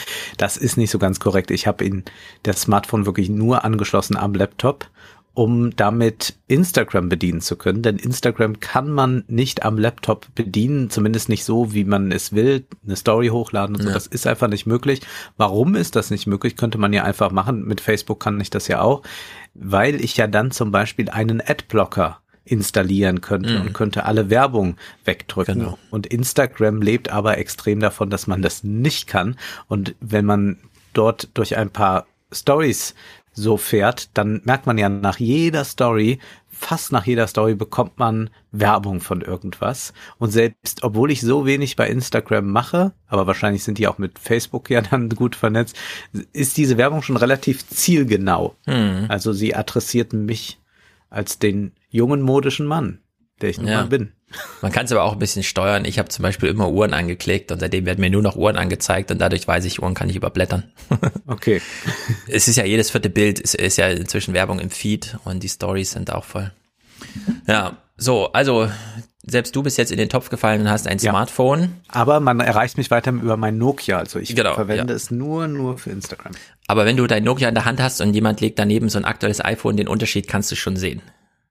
Also diese, diese hohe ja. Attraktivität von so einem iPhone. Und Apple hat es eben wirklich geschafft, äh, über dieses, das funktioniert anders, das Telefon, und es funktioniert so und so, diese Attraktivität so teuer sich zu verpreisen, dass sie dieses mächtige Unternehmen geworden sind und diese Idee von, ich mache meinen Computer auf und der ist dann wirklich an. Und zwar nicht nur im Sinne von, der Bildschirm leuchtet schon mal und der Rest lädt so nach. Nee, der ist dann einfach wirklich an. Und du kannst auf, wie das auf dem iPad schon funktioniert, auf dem billigsten MacBook, das du kaufen kannst, einfach mal einen ordentlichen 4K-Film durchrendern, ohne dass das drei Tage dauert. Und so, das sind so Erfahrungen, die, die schleifen sich dann schon ein. Spätestens, wenn man die Erfahrung irgendwo anders gemacht hat, bei einem Kumpel oder so, und dann geht man wieder zurück zu seiner eigenen Maschine und denkt sich, ach du Scheiße, was ist denn hier los? Wieso dauert das alles so lange? Also diese äh, Gravitation dieser Technik ist auf jeden Fall da, da kann sich Apple drauf verlassen, weshalb ich jetzt auch die Vermutung hier äußere, noch in diesen 20er Jahren wird Apple mit 10 Billionen Dollar das wertvollste Unternehmen. Also diese mindestens Faktor 5 ist jetzt einfach drin. Ja, nachdem bei dem iPhone Faktor 10 drin war. Also ja. ein absoluter, ja. man denkt so ein bisschen, ja, das ist viel zu krass, ist alles überbewertet, aber wenn die Welt nicht untergeht, an Apple wird es nicht scheitern, dass hier 10 Billionen Dollar Marktkapitalisierung möglich sind. Also wir haben es mit einem neuen Jahrzehnt zu tun und ich will ausdrücklich sagen Jahrzehnt, denn darauf läuft der zweite Clip, den ich gleich spiele, hinaus. Aber erstmal wir müssen Apple jetzt neu beobachten. Apple ist nicht einfach nur ein Computerhersteller, der sich auf dem Markt wie so ein Autohersteller das zusammensammelt und dann näht da nochmal einer das und dann hat man einen tollen Sitz und das Holz kommt von da und so, sondern dadurch, dass Apple das alles so selber macht, haben wir es jetzt wirklich mit einer neuen Blackbox zu tun, wie Leo Laporte hier ganz richtig beschreibt in seinem This Week in Tech podcast. One of the things that's becoming clearer and clearer is that this is a Apple is getting more and more locked down. You, I mean, it's an appliance. It's an appliance. You can't, I mean, upgrade the memory. The memory is on the chip. You know, you can't upgrade the memory. There's nowhere to yeah. put it. Um, the, the controller for the hard drive, such as it is, is on the chip so that yep. you can't replace the hard drive because there, there's nowhere to put it. Um, so increasingly, these are sealed boxes, black boxes. And some people will hate that. And some people won't want that. Ja, sehr viele Leute wollen das, dass sie nämlich ein Gerät haben, von dem sie wissen, das ist kaputt, na, da kann ich eh nichts machen und mein Kumpel Peter auch nicht, also bringe ich es zurück und lass mir ein neues schicken. Apple steuert dieses Gerät. Und zwar von vorne bis hinten. Wir können es zwar auch nutzen, aber Apple steuert es. So, und jetzt in diesem Gespräch, wo die darüber reden, kommt die Frage auf, was machen denn jetzt die anderen Hersteller? Wie sieht denn eine Strategie dagegen aus? Was sollte denn Microsoft jetzt in der Hardware-Welt irgendwie anleiern, damit mal irgendwas passiert und man da vielleicht was dagegen halten kann? Und tja, hier kommt der 10-Jahres-Horizont her. I can't think of another company that's in the position. Apple is, with the exception they'd maybe... Have to make, they'd have to build a consortium. They'd have to literally sit down and everybody put their big boy pants on and put their egos away and build a consortium you need to build a consortium, but that consortium takes time. It'll take two years to organize it. then it'll take two more years yeah. to, to agree on things. Then it'll take five more years to build it. You're talking about 10 years of, of everyone trying to organize themselves around the idea of what to do while Apple doesn't have to talk to anybody. You know, and, and that is that is devastating. So. November 2020 ist, als der PC-Markt tatsächlich vielleicht so langsam den Untergang, weil entweder man macht jetzt auch so eine integrierte Lösung, also technisch integriert, so dass die Komponenten so gut miteinander umgehen, dass wirklich alles aus einem Rutsch funktioniert, oder man hat es weiter mit diesen ganzen Trade-offs zu tun. Man braucht irgendwie einen Schreiber, damit dieser Hersteller RAM mit diesem Hersteller Prozessor gut zusammenarbeitet und der ganze Kram. Und da stößt man so langsam ans Ende der Straße, weil also Intel weiß sowieso nicht weiter. Äh, man kann jetzt nicht von fünf Nanometer auf drei Nanometer oder was auch immer, ja. Also diese Fortschritte sind einfach nicht da. Man hat so Technikfortschritte von fünf Prozent Geschwindigkeit pro Entwicklungszyklus, also pro Jahr und Apple macht hier irgendwie jedes Jahr 30 Prozent schneller, ja. Also wenn sich das so weiterentwickelt, wie das jetzt beim iPhone schon geklappt hat und iPhone heißt halt kleiner Raum, wenig Energie. Jetzt reden wir über Computer, da ist immer ein Stromkabel angeschlossen und da ist auch viel Platz im Gehäuse. Also da kann man mit so einem Prozessor nochmal ganz anders und auch ein bisschen verschwenderischer umgehen von Apples Seite aus. Also da ist enormes Potenzial dafür, jetzt wirklich die Welt zu übernehmen. Und da fragt man sich so ein bisschen, was heißt jetzt Welt übernehmen?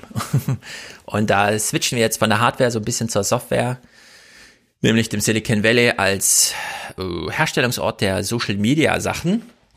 Und da gab's zwei Sachen, die ich jetzt versuche zu integrieren. Und wir überprüfen jetzt alle, ob mir das gelingt oder nicht. Es war jedenfalls mein Wunsch, das zu integrieren. Nämlich zum einen, nach der Wahl fanden sich Mark Zuckerberg, also Facebook-Chef, und Jack Dorsey, der Twitter-Chef, vorm Kongress ein, dem Senat, ja, nicht dem Repräsentanten, Senat, ähm, und mussten dort Rede und Antwort stehen zu verschiedenen Fragen, die hören wir gleich. Und Tristan Harris, den wir hier auch schon mal ein paar Mal genannt haben, der damals bei Google an der Ethikfront mitgearbeitet hat, um die ein oder anderen ähm, Designentwicklung zu treffen und der ja dann jetzt mit so eigenen NGOs und so weiter so ein bisschen an der Aufklärung, wie funktioniert es mit Silicon Valley, der auch mitverantwortlich ist für das Social Dilemma, diesen Film von Netflix, den ich noch nicht gesehen habe, aber der soll wohl solide, wenn auch nicht sehr tiefgehend gewesen sein. Er ist solide, also sagen wir mal, das hat man jetzt, wenn man sich so eine Kongressanhörung äh, mal zu Gemüte fährt, äh, führt, dann doch besser oder einfach mal einen Aufsatz oder ein Interview von äh, Zuboff gelesen, dann naja, genau. es ist halt wie oft diese Netflix-Dokus. Ja. Also ich habe es mir nicht angesehen, weil Netflix noch keine doppelte Geschwindigkeit für mich drin hat. Ja, die könnte man dort tatsächlich mal brauchen. Ja, also genau. da, ich bin ja äh, sehr dagegen, dass man Filme doppelt in doppelter Geschwindigkeit streamt, aber diese Doku äh, bietet halt sehr wenig und das ist halt auch in so einem äh, Geklimper äh, dann mm. darunter gelegt und dann soll diese Stimmung und ja, äh, but maybe we can change the world und dann wird das ja. dann doch wieder alles so und so ein Positives am Ende und jetzt ja. ist es aber an der Zeit, Es sieht ja alles immer aus wie so ein Imagevideo. Es ist am Ende dann ja. noch nie ein Dokumentarfilm. Da sitzen immer die Werbefilmer da, die dann solche Filme produzieren, dann sieht's immer so gleich aus. Gut, also wir integrieren das jedenfalls. Wir beginnen bei Harris und dann kommen wir zu den Hearing und dann kommen wir wieder zu Harris und den Hearing und so weiter und versuchen das thematisch so ein bisschen zusammenzubinden. Du, du machst jetzt hier den, den Eisenstein der Podcast, ja. Sergio Eisenstein und überhaupt die russischen Formalisten, die bringen ja die Gegensätze zusammen und sagen, das ist eigentlich die Kunst des Films, zusammenzuschneiden. Ja, Ein Experiment. Und da Dialektik äh, auftreten zu lassen. Und das jetzt als Podcast. Okay, wir versuchen jetzt Eisensteinsche Dialektik ohne Bild. Also, es geht los mit Tristan Harris, der beschreibt mal das Smartphone als was eigentlich? Was zeichnet dieses Gerät aus? My, my background was as a design ethicist at Google. So I first had a startup company uh, that we sold to Google. I landed there through a talent acquisition. And then um, uh, started uh, work about a year into being at Google, uh, made a presentation that was about how essentially technology was holding the human collective psyche in its hands, that we were really controlling the world's psychology. Uh, because every single time people look at their phone, they are basically experiencing thoughts and scrolling through feeds and believing things about the world. This has become the primary meaning making machine for the world. So, das Smartphone ist die Sinnmaschine der Welt. Mhm. Sozusagen der Generator für Bedeutung. Man schaut drauf und in so einer gewissen Koevolution entsteht was auf dem Bildschirm und im Kopf das befruchtet sich gegenseitig und man scrollt weiter und äh, das Bewusstsein bestimmt das Sein in der Hand und umgedreht. Ja, also eine schöne Befruchtungsmaschine, die da entsteht. So, und jetzt wird Lindsey Graham, ja, sitzt also als Republikaner da im Senat und fragt die beiden nicht Anwesenden, sondern Zugeschalteten, wie haltet ihr es eigentlich aus mit Gesundheitsrisiken? So, the first thing I want to talk about here is uh, health risk associated with uh, social media. Mhm. Also, hätte man von so einem Republikaner, nachdem wir die letzte Anhörung gehört, nicht gedacht, ja, dass er auf Risiko, Gesundheitsrisiken hinsichtlich Social Media kommt und er formuliert die Frage nochmal aus. Mr. Zuckerberg, do you believe your product can be addictive? Uh, Senator, I, we certainly do not design the product uh, in that way. We design the product to be as useful and meaningful no, as that's possible. That's not my question. My, my, question is that there seems to be an ample body of growing medical evidence that social media sites have an addictive nature to them. Do you agree with that? Senator, I don't think the research has been conclusive, but it is an area that we care about and, and, study. We certainly do not want our products to be addictive. We want people to use them because they are meaningful. You, uh, and we, we take steps to you, make sure that this is the case. So, for example, blah, blah, blah. Meaningful, ja. Es soll von Bedeutung sein, aber nicht süchtig machen. Also eine gewisse Attraktivität soll schon sein, aber wir haben noch keine Studien dazu, ob es wirklich süchtig macht. Was sagt Tristan Harris dazu? Nach welchen Prinzipien ist das da alles entwickelt? So my background was as a as a kid, I was a magician. We can get into that. Uh, I uh, studied at a lab at Stanford uh, called, or studied in a class called the Stanford Persuasive Technology uh, class that taught a lot of the engineers at in Silicon Valley kind of how the mind works, and the co-founders of Instagram were there. And uh, then later studied behavioral economics and how the mind is sort of influenced. I went into cults and started studying how cults work and then arrived at Google through this lens of, you know, technology isn't really just this thing that's in our hands. It's more like this manipulative environment that is tapping into our weaknesses. Everything from the slot machine rewards to, you know, the way you get tagged in a photo and it sort of manipulates your social validation and approval, these kinds of things. Ja, also wenn Mark Zuckerberg sagt, die Studies sind noch nicht conclusive, ob wir jetzt eine Suchtmaschine entwickelt haben, dann meint er, wir haben es noch nicht rausgefunden, ob wir Erfolg hatten, den wir uns gewünscht haben oder nicht, aber wir haben es schon mal so angelegt. Und es ja. ist so verlogen, wenn man sich ein bisschen die Geschichte des Silicon Valley oder generell der Computertechnik vergegenwärtigt, dann ist man sehr nah zum Beispiel bei den Macy-Konferenzen. Die Macy-Konferenzen mhm. haben Verhaltensforschung zusammengebracht und Kybernetik. Das heißt, man hat natürlich solche äh, Mechanismen analysiert. Wie entstehen äh, Süchte? Wie entstehen äh, autoritäre ja. äh, Modelle, denen Menschen folgen. Das war ja ein ganz großes Thema. Das war ein großes Thema in den USA, dann vor allem äh, nach 45 bei diesen Macy-Konferenzen. Und selbstverständlich kann man aus diesen auch Lehren ziehen, die man dann zur Manipulation einsetzt. Das heißt, das ist in gewisser Weise auch ein Teil der DNA des Silicon Valley. Und genau. hier wird jetzt so getan, als äh, wollte man einfach mal ganz nützliche Produkte machen, die auch meaningful sind, was immer das bedeutet. Und das andere spielt keine Rolle. Wir haben es, glaube ich, auch äh, kurz angesprochen im Salon, als wir diese Instagram-Biografie besprochen haben. Ja, natürlich denkt man sich was dabei, dass man diesen Kringel da macht, der aufleuchtet, wenn ja. ich dort ein Profil anklicke und da sage, oh, da gibt's wieder was Neues, da klicke ich drauf. Da ist ja Verhaltensforschung drin. Jeder Supermarkt ist so angelegt und da sind wir noch auf einem ganz rudimentären Level. Hier äh, sind wir in ganz anderen äh, mhm. äh, Höhen. Aber wir können ja hier schon mal einen ganz kurzen Verweis machen auf Richtig. den äh, Salon. Äh, wir sprechen über ein sensationelles Buch, kann man glaube ich sagen. Mega, mega. von Adrian, äh, Adrian Daub. Geliefert hat er. Äh, ein, ein tolles Buch, äh, der Titel schon, was das Silicon Valley Denken nennt. Genau. Ja, also nicht, was das Silicon Valley denkt, sondern Denken nennt. Und es ist eine Ideengeschichte. Äh, also welche Ideen sind da und wo tauchen die mal so ganz beiläufig aus, aber wie mhm. prägend sind sie eigentlich? Und ich war ja immer der Auffassung, Ideengeschichte ist in gewisser Weise auch Ideologiekritik, denn es wird dann historisiert, woher es kommt und was eigentlich dahinter steht. Und das betreibt er da. Also wirklich sehr, sehr, sehr viel Neues erfährt man dort, selbst wenn man sich schon ausführlich mit all diesen Silicon Valley Fragen beschäftigt hat. Genau, und Adrian Daub ist ja auch ganz wichtig. Klar ist Literaturprofessor in Stanford, aber diese Verknüpfung von Stanford und Silicon Valley und die ist ja Tristan Harris hier auch so wichtig die lernen in Stanford, wie das mit Kulten funktioniert und wie Überzeugungs, also dieses Persuasion und so, wie das alles funktioniert, ja. Und wenden das dann da eben an. Und wenn dann Mark Zuckerberg hier sagt, also es könnte sein, dass wir als Nebenfolge Suchtmaschinen entwickelt haben, aber wir müssen das mal noch überprüfen, ist wirklich zu 100 Prozent gelogen. Genau das Gegenteil. Es war, es war von Anfang an das Ziel und man hat das auch so verfolgt. Lindsay Graham führt hier noch ein bisschen aus, wie er auf die, hat ja seine psychischen Fragestellungen da angesprochen. In 2019, a study of more than 6,500 12 to 15 year olds in the U.S. found that those who spent more than three hours a day using social media might be at heightened risk for mental health problems. Another study, 12,000 13 to 16 year olds in England found that using social media more than three times a day predicated poor mental health, predicted poor mental health and well-being in teens. Other studies also have observed links between high levels of social media use, depression, or anxiety. The average millennial checks their phone 157 times daily. I don't know how members of the Senate, I don't know where we fall.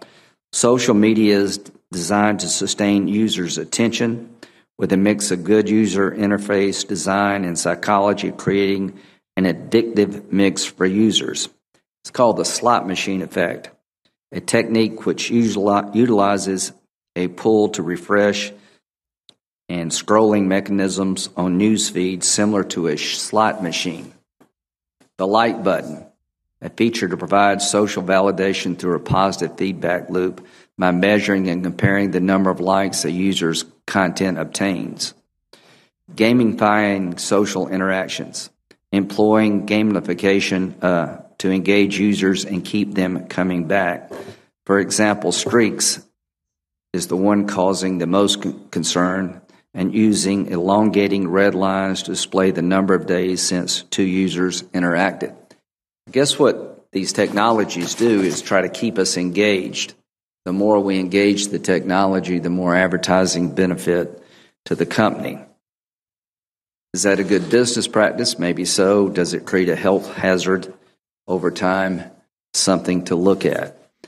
Also, wir können mal festhalten, nachdem die Demokraten schon festgestellt haben, ah, die zerstören unseren Markt, ja. stellt er jetzt fest, die zerstören unsere Gehirne und es mangelt nicht an Wissen, ja. Also, es hat jetzt hier ein ganz gutes Studienwissen vorgestellt. Äh, kann man ja kurz kalkulieren ein typischer Teenager in Amerika checkt 170 Mal am Tag sein Telefon. Das hieße äh, bei äh, 10 Stunden, die man mal so als wach und vielleicht nicht abgelenkt von Schule oder Schlaf, ja, wenn man es runterbricht, äh, immer noch, also alle zwei Minuten. Ja. Also wir sind ja wirklich dauerbeschallt von, von, von diesen Geräten.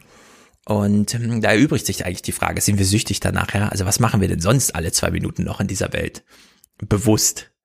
Es ist ja mittlerweile wirklich wie Atmen, ja, so eingegangen in so eine Körperfunktion, dass man da so eine Prothese nutzt. Also Thema Engagement, was kann Tristan Harris dazu sagen? Because Facebook again is picking on which group, if I got you to join it, would cause you to spend the most time here, right? So for some do-it-yourself baby food groups, which group do you think it selected? Probably something about vaccines. Exactly. So Really? anti-vaccines for moms. Yeah. Oh. Okay, so then if you join that group, now it does the same, runs the process again. So then, so now look at Facebook. So it says, hey, I've got these voodoo dolls. I've got like 100 million voodoo dolls, and they're all, they just joined this anti vaccine moms group.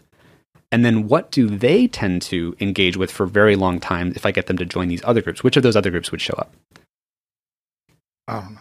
Chemtrails, Oh, Bit okay. Pizzagate, Flat Earth. Flat Earth, absolutely.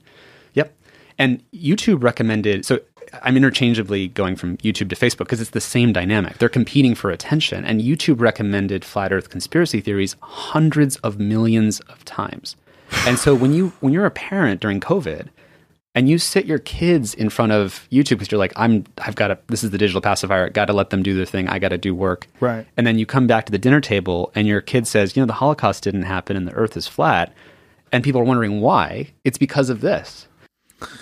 Ja, also macht es süchtig und verbaut es irgendwie dein Gehirn? Ja, würde man jetzt, wenn man das den Mhm. Herren folgt, sagen.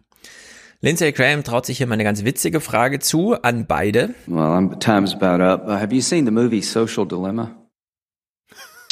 Uh, Senator, I'm familiar with it. Okay, I, have you seen it, Mr. Dorsey?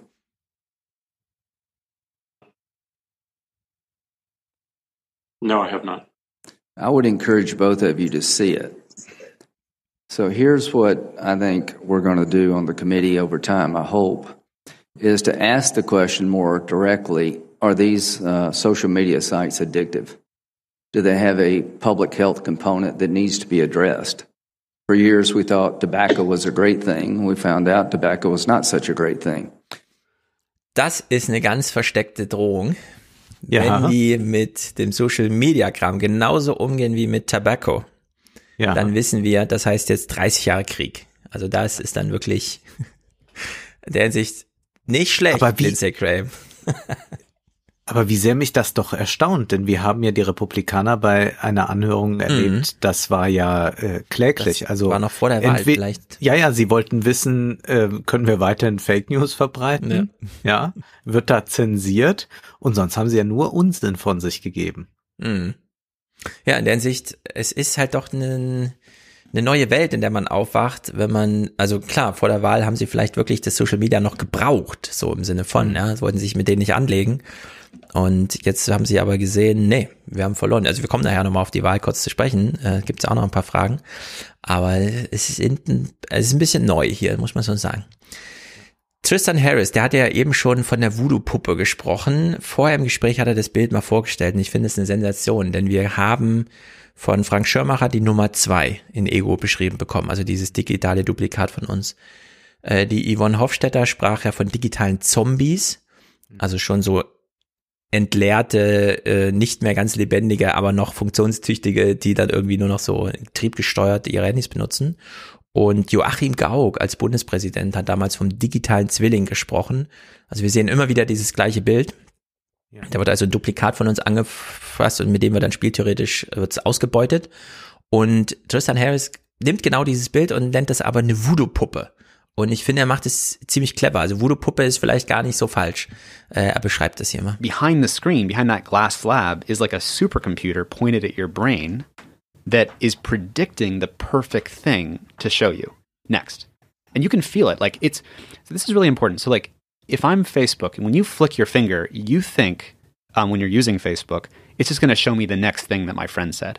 But it's not doing that. It, when you flick your finger, it actually literally wakes up this sort of supercomputer avatar voodoo doll version of Joe. And the voodoo doll of Joe is, um, you know, the, the more clicks you've ever made on Facebook is like adding the little hair to the voodoo doll. And the more likes you've ever made adds little clothing to the voodoo doll. And the more um, you know, watch time on videos you've ever had adds little, um, you know, shoes to the voodoo doll. So the voodoo doll is getting more and more accurate the more things you click on. This is in the film, The Social Dilemma. Like right. if you notice, like the character, you know, as he's using this thing, uh, it, it builds a more and more accurate model that the AIs, the three AIs behind the screen, are kind of manipulating. Ja, also diese Voodoo-Puppe wird so nach und nach zusammengebaut, dass sie dir immer ähnlicher wird, aber die Verbindung zu dir ist tatsächlich nur dieses, wenn ich da piekse, führt das bei dir zu einer Reaktion und du weißt nicht genau woher. Ja, das äh, finde also es ist wirklich ein ganz es ist ein sehr Bild. gutes Bild und ist auch wieder ein Teil der Schauerromantik, wie das ja auch bei Schirmacher der Fall ist. Er bezieht ja. sich auf Frankenstein. Also diese ganzen Ideen äh, sind eigentlich welche, die im 19. Jahrhundert entstehen, obwohl diese Texte die Industrialisierung gar nicht verhandeln, also sie fast ausblenden, äh, schauerromantische Topoi entstehen lassen, sagen sie doch schon sehr viel darüber aus, wie die Technik uns in Zukunft manipulieren könnte. Und sie machen das nur innerhalb eines Genres. Und deswegen ist es sehr interessant, dass es hier fast so einen intuitiven Rückgriff gibt auf solche schauerromantischen äh, mhm. Motive. Das stimmt. Die wurden dann schon mal literarisch eingeführt. Und der Sinn kam dann erst später, ja, als man sie wirklich ja gebraucht hat, wie so ein Gebrauchsgegenstand. Und so wie er die Voodoo-Puppe hier vorstellt, das finde ich auch super. Und er macht jetzt auch, klar, er blickt zurück zehn Jahre, aber wir wissen, das Experiment geht ja weiter. Another example, the way I think about this is if you're driving down the highway and und das finde ich, was er jetzt beschreibt, ist so ein bisschen, das erkenne ich an mir. Also das hat mich am meisten erschreckt an TikTok. And you know, there's Facebook and Google trying to figure out like what should I give you based on what tends to keep your attention. If you look at a car crash and everybody driving on the highway, they look at the car crash. According yeah. to Facebook and Google, it's like the whole world wants car crashes. We just just feed them car crashes after car crashes mm. after car crashes. And what the algorithms do, as Guillaume Chaslow in the film says, who's the YouTube uh, whistleblower uh, from the YouTube recommendation system is they find the perfect little rabbit hole for you that it knows will keep you there for five hours. And mm. the conspiracy theory, like dark corners of YouTube, were the, the dark corners that tends to keep people there for five hours. And so you have to realize that we're now something like 10 years in to this vast psychology experiment. So, was ja wirklich ein bisschen übel ist an TikTok, ne? Kannst ja. es dir ja dann auch mal installieren, du hast ja jetzt einen Bildschirm dafür. Um Gottes Willen, nein, aber Ole hat es mir ja vorgeführt. Genau. Man scrollt das so durch und irgendwann ist man in dem Modus, dass man denkt, ich bin gespannt, wie der jetzt stirbt. Mhm. Ja, oder du siehst so eine Autobahn und du denkst, fragst dich so, auf welches Auto muss ich jetzt gucken? Welches überschlägt sich hier gleich? Also du erwartest nur noch das Allerschlimmste, weil dir nur noch das angezeigt wird die ganze Zeit. Das ist so eine Erwartungshaltung, die sich da aufbaut. Und das ist wirklich gruselig, wenn man das so also da kann man es erleben bei TikTok, ja, wie, wie sich, äh, wie, wie Erwartungshaltung so ausgebeutet ist, wie auf der anderen Seite des Bildschirms der Supercomputer die Voodoo-Doll so äh, malträtiert, dass du dann irgendwann wirklich nur noch solche Unfälle erwartest. Und naja, und bei TikTok ist es ja ohnehin so, dass dort die algorithmische Gewalt noch mal größer eigentlich ja. ist als bei YouTube. Also bei YouTube haben wir oben ein Suchfeld und ich kann was eingeben und ja, wenn ich ein Verschwörungsvideo gesehen habe, komme ich zum nächsten. Das ist definitiv so. Aber es ist doch noch mehr ein auch von mir selbst ausgelöster Prozess oder ich habe auch wieder bessere Möglichkeiten, mich aus äh, diesem Rabbit ja. Hole zu begeben. Das ist ja bei TikTok äh, kaum möglich. Also ich habe zwar auch so eine mir selbst äh, kuratierte Seite, die mir zur Verfügung steht und mit der ich dann äh, arbeiten kann, aber eigentlich ist ja diese Seite Seite, die der Algorithmus für mich zusammenstellt, also immer mir das gerade anzeigt, was er glaubt, was ich sehen will. Und damit ist er wahrscheinlich sehr mhm. treffend. Äh, das ist ja etwas, was mich dann immer weiter hineinbringt. Und dort gibt es eben äh, viel weniger Möglichkeiten rauszugehen, mhm. als das jetzt bei YouTube noch der Fall ist. Also es ist eine ganz fatale Falle. Ja, algorithmische Gewalt ist genau der richtige Begriff dafür. Ist das eine Schöpfung von dir oder das, ist das irgendwie? Das so? ist eine Schöpfung von mir. Soll ich sehr, vielleicht einen. Buchtitel anmelden? Da musst du auf jeden Fall ein Instagram-Bild draus machen, algorithmische Gewalt. Also wir wissen ja bei, bei YouTube, 80 Prozent wird dort auch über Algorithmus gesteuert, weil das mhm. erste. Video in der Empfehlungsleiste läuft automatisch und nur jeder fünfte Videostart geht dann wirklich auf einen Klick zurück. Bei TikTok, wie du sagst, 100 Prozent. Da kannst du zwar zum nächsten Video scrollen, aber das nächste Video ist festgelegt. Also da kannst du nicht viel wechseln, außer zu, neben zu dem selbst zusammen kuratierten, aber da ist, ne, bist du genauso ausgeliefert. Und die haben das ja äh, aus der äh, Nachrichten-App heraus äh, entwickelt. Also es gab ja diese Ta mhm. Tabao, Taobo, äh, ich weiß gerade den Titel, mhm. also von ByteDance auch, also gehört auch äh, zu ByteDance. Und da ging es ja darum, dass man ähm, sich ein Newsfeed zusammenstellt, der dann nur noch aus den Nachrichten entsteht, die einen auch wirklich interessieren. Ja. Und das funktionierte eigentlich wie äh, TikTok und das gibt's auch wohl immer noch. Und das war der Anfang, da dachte mir man, ja, man könnte das ja eigentlich mit Videos machen, das sei ja noch interessanter.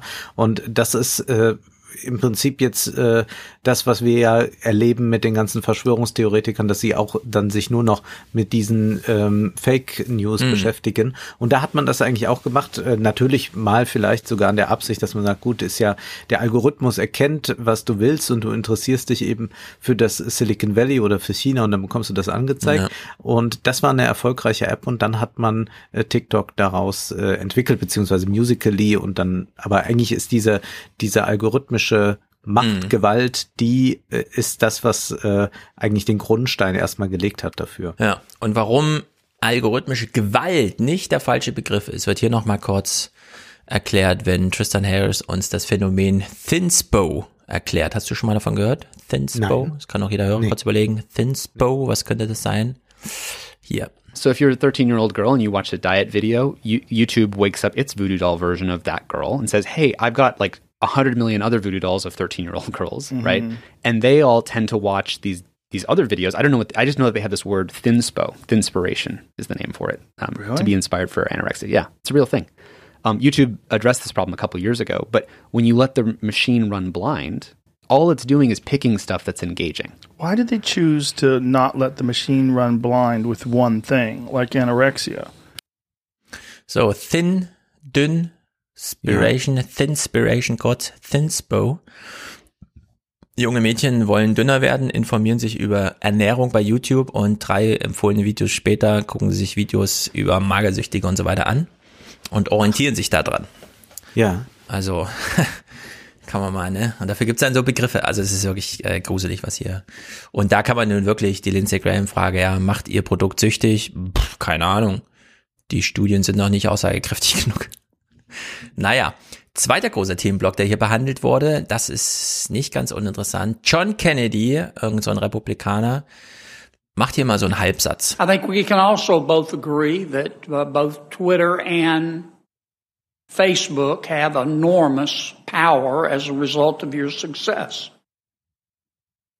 Um, you're not you're not companies, you're countries, at least in terms of power. So, Sie sind so mächtig, ich rede gar nicht mit Ihnen als Unternehmenschef, sondern Sie sind hier als Staatschefs zu uns gekommen. Ihre Unternehmen sind Staaten. Und ehrlich gesagt, da hat man eine ganze große rote Linie in diesem Hearing drin gehabt. Ich war ganz überrascht. Tristan Harris stellt hier kurz im Gespräch mit Joe Rogan da, ja, ja, die waren selber ein bisschen überrascht von ihrer Macht. One of the things that uh, Jack Dorsey has been pretty adamant about is that they really never saw this coming when they started Twitter. Yeah. And they didn't think that they were ever going to be in this position where they were going to be re- really the arbiters of free speech for the world. Right. Which is essentially in some ways what they are. I think it's important to to roll back the clock for people because it's easy to think you know that we just sort of landed here and that they would know that they're going to be influencing the global psychology but I think we should really reverse engineer for the audience how did these products work the way that they did? So, und haben sie es gemacht. Äh, ja, man hat halt einfach mal Produkte entwickelt und plötzlich hat man die Welt regiert. Ja, und diese Fragen, die Mark Zuckerberg da heute so gestellt werden, wie gehen, wie schützen sie denn unsere Wahl? Ja, pff, wieso sollte jetzt plötzlich ein 35er über, ja, überhaupt drüber nachdenken? Ja. Aber ja, er hat halt das alles in Gefahr gebracht und deswegen ist völlig zu Recht an ihn jetzt die Frage gestellt, wie schützen sie jetzt eigentlich diese Wahl? Und in diesem Hearing, Lindsey Graham hat es auch aufgegriffen, dass man hier eigentlich mit Staaten zu tun hat. And the question is, how do you control that responsibility? I don't want the government to take over the job of telling America what tweets are legitimate and what are not. I don't want the government deciding what content to take up and put down. I think we're all in that category. But when you have companies that have the power of governments, have far more power than traditional media outlets, something has to give. And I'm hoping in this hearing today that we can find a baseline of agreement that Section 230 needs to be changed. Und so weiter und so fort. Also neue Verantwortlichkeiten mhm. für diese Unternehmen, die sich dann nicht als Plattform einfach rausnehmen können aus dem inhaltlichen Theater. Und du sie sind mächtig dich. Wir hatten, ja, wir hatten ja im Salon vor ein paar Monaten dieses Buch von Brad Smith, dem äh, Anwalt von Microsoft, Tools mhm. and Weapons. Und das war ja auch interessant, wie das formuliert war. Das war ja jetzt nicht so, dass er einfach mal die Unternehmensphilosophie dort offengelegt hat oder sagte, wohin sich das und entwickeln soll, sondern er macht eigentlich jetzt so ein Angebot an die Vereinigten Staaten, also der Staat, Microsoft macht ein Angebot an die Vereinigten Staaten, wir können doch hier zusammen kooperieren. Also wie man so ein Handelsabkommen vielleicht macht oder einen Friedensvertrag mhm. aushandelt oder die NATO gebildet hat, so äh, schlägt er ja auch vor, ja. wir können da zusammenarbeiten, wir machen da ein Bündnis, aber die sehen sich schon so als Staat an. Das würde er natürlich so nie schreiben, um immer zu sagen, wir sind ja eigentlich nur ein Unternehmen aus der Garage entstanden und groß mhm. geworden. Aber das ist eigentlich ein sehr, sehr guter Punkt. Und dann kommt man auch in ganz andere Richtungen bei der Verhandlung. Ja, das Außenministerium von Clinton unter Obama hat ja auch sich bei Google mit außenpolitischer Kompetenz ausgestattet. Also da ist ja Eric mhm. Schmidt für die nach Nordkorea geflogen und so und hat da ein bisschen rumverhandelt und so, ne? Weil da einfach andere Druckmittel noch da sind, wenn da Google kommt, als wenn da irgendwie, ja gut, Washington eine Idee vortragen möchte oder so. Also in der Hinsicht, die Verschränkungen sind groß. Und Tristan Harris beschreibt das mal hier. Apple als Plattformanbieter ist so mächtig, dass man eigentlich von Regieren spricht. I'm inclined to think that Apple's their solution is really the way out of this. That yeah. the, the, to opt out of all sharing of your information, and uh, if if they could come up with some sort of a social media platform that kept that as an ethic, yeah, I mean, it might allow us to communicate with each other but stop all this algorithm nonsense. And um, look, if anybody has the power to do it, they have so much goddamn money. Totally. Well, and also they're like the you know people talk about you know the government regulating these platforms, but Apple is kind of the government that can regulate the attention economy. Because yes. when they do this thing we talked about earlier of um, saying, "Do you want to be tracked?" Right? And they give you this option. When, when like ninety nine percent of people are going to say, "No, I don't want to be tracked." Right. When they do that, they just put a thirty percent tax on all the advertising based businesses because now you don't get as personalized an ad, right. which means they make less money, which means right. that business model is less attractive to venture capitalists to fund the next thing. Which means so they're actually enacting right. a kind of a carbon tax, but it's like a, a you know on the polluting stuff, right? They're enacting a kind of um, social media polluting stuff. They're taxing by thirty percent, but they could do more than that. Like imagine you know, they have this 30 70 split on um, app developers get 70% of the revenue when you buy stuff and Apple keeps 30%. They could modify that percentage based on how much sort of social value that those things are delivering to society. Ja, also diese Gebühren, die App-Hersteller an Apple zahlen, um auf iOS präsent zu sein, funktionieren wie Steuern. Darüber kann man hm. auch inhaltlich steuern mhm. das ganze, die ganze digitale Welt in die und die Richtung irgendwie bringen und so, ja. Und machen wir mal einen ganz kleinen Exkurs nur. Yuval Harari war ja in diesem stundenlangen Podcast von der Zeit. Alles gesagt heißt er. Ja. Und er spekuliert hier auch mal über ein künftiges Geschäftsmodell des äh, Silicon Valley. Let's take an example. If you ich springe mal ein bisschen vor. Ab hier ist es, glaube ich, so interessant. Destroy their business model. But that's the thing. I mean, their business model of all these guys is really ridiculous. They are making peanuts compared to what they could make. I mean, we are talking about people who, first of all, politically could control countries. And, and you can make a lot more money from controlling countries than from selling stupid advertisements. I mean, how much money they make out of selling advertisements? A couple of hundred billion. That's not a lot of money in today's, well, especially for some people it is. When the central banks are constantly creating more money out of nothing. So you make a hundred billion dollars, and the Federal Reserve just create a trillion dollars out of nothing. That's more impressive. Now, the other, I mean, even if you forget about co- controlling countries, you want advertisements, okay. They have the power to completely destroy the advertisement industry and replace it. Because, you know, advertisements. Ja, ich fasse es mal zusammen, was er dann sagt. Brillant, brillant ist das. Üblicherweise ist ja so, dass wir, wenn wir uns, er nimmt das Beispiel, ein Auto kaufen wollen, dann haben wir einen unglaublich großen Markt an Möglichkeiten, ein Auto uns zu kaufen. Also gehen wir rum ins Internet und kriegen dort sehr viel Werbung angezeigt. So, stattdessen könnten wir einfach Google fragen, welches Auto soll ich mir kaufen? Google kennt mich ja. Die kennen mein Budget, die kennen meine Vorlieben, meine Lieblingsfarbe, will ich auch mal schnell fahren und so weiter. Und dann sagen die mir einfach, welches Auto ich kaufen muss. Warum dieses ganze Werbeding, um mir vorzugaukeln, ich hätte die Entscheidung noch getroffen oder was? Das ist ja totaler Quatsch, ne? Und auch, was hat man denn für eine Entscheidung getroffen? Hat man alle irrelevanten Informationen einbezogen? Das kann auch Google alles viel besser. Also warum fragen wir nicht einfach Google, welches Auto soll ich mir kaufen? Lassen das mit diesem Werbeding links liegen und die Unternehmen äh, gehen einfach nur zu Google und füttern Google halt mit den Informationen, die relevant sind für, ja, und dann muss man halt äh, und so. Und da geht halt in die Richtung. Und das andere, was er vorher meinte, man kann die Staaten ja auch direkt regieren, statt einfach nur Wahlkampf mit denen mitzumachen. Und er hat dieses Beispiel äh, Cambridge Analytica. Cambridge Analytica ist eine ganz kleine App in einer ganz kleinen Ecke von Facebook gewesen, die das versucht hat. Das könnte auch ganz Facebook einfach versuchen. Ja, da kommen wir auch nachher nochmal drauf zurück. Es können ja einfach ganz Facebook sagen, wir wollen jetzt, dass der und der Präsident wird und das können die dann auch umsetzen. Also das ist ja dann nicht, die haben ja die Aufmerksamkeit, ja, die, die, die verteilen ja die Aufmerksamkeit und die Stimmung, je nachdem, welchen Präsidenten sie brauchen. Da verspricht sich allerdings Mark Zuckerberg nachher so schön, dass wir das uns dann nochmal im Detail anhören.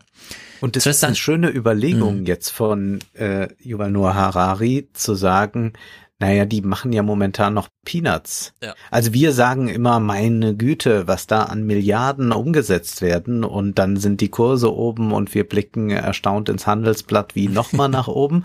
Und er sagt jetzt gerade Peanuts und das ist eine sehr schöne Überlegung zu sagen, ja, verglichen mit einer Zentralbank, die Geld schöpfen kann, äh, mhm. ist das auch nicht so viel. Und was wäre denn eigentlich, wenn das neue Staaten sind? Und das klingt äh, vollkommen absurd, aber äh, ich glaube, Worauf Harari hier noch anspielt, ist ja, dass es gewisse libertäre Ideen gibt. Warum nicht eigentlich gesamte Städte oder sogar Staaten privatisieren?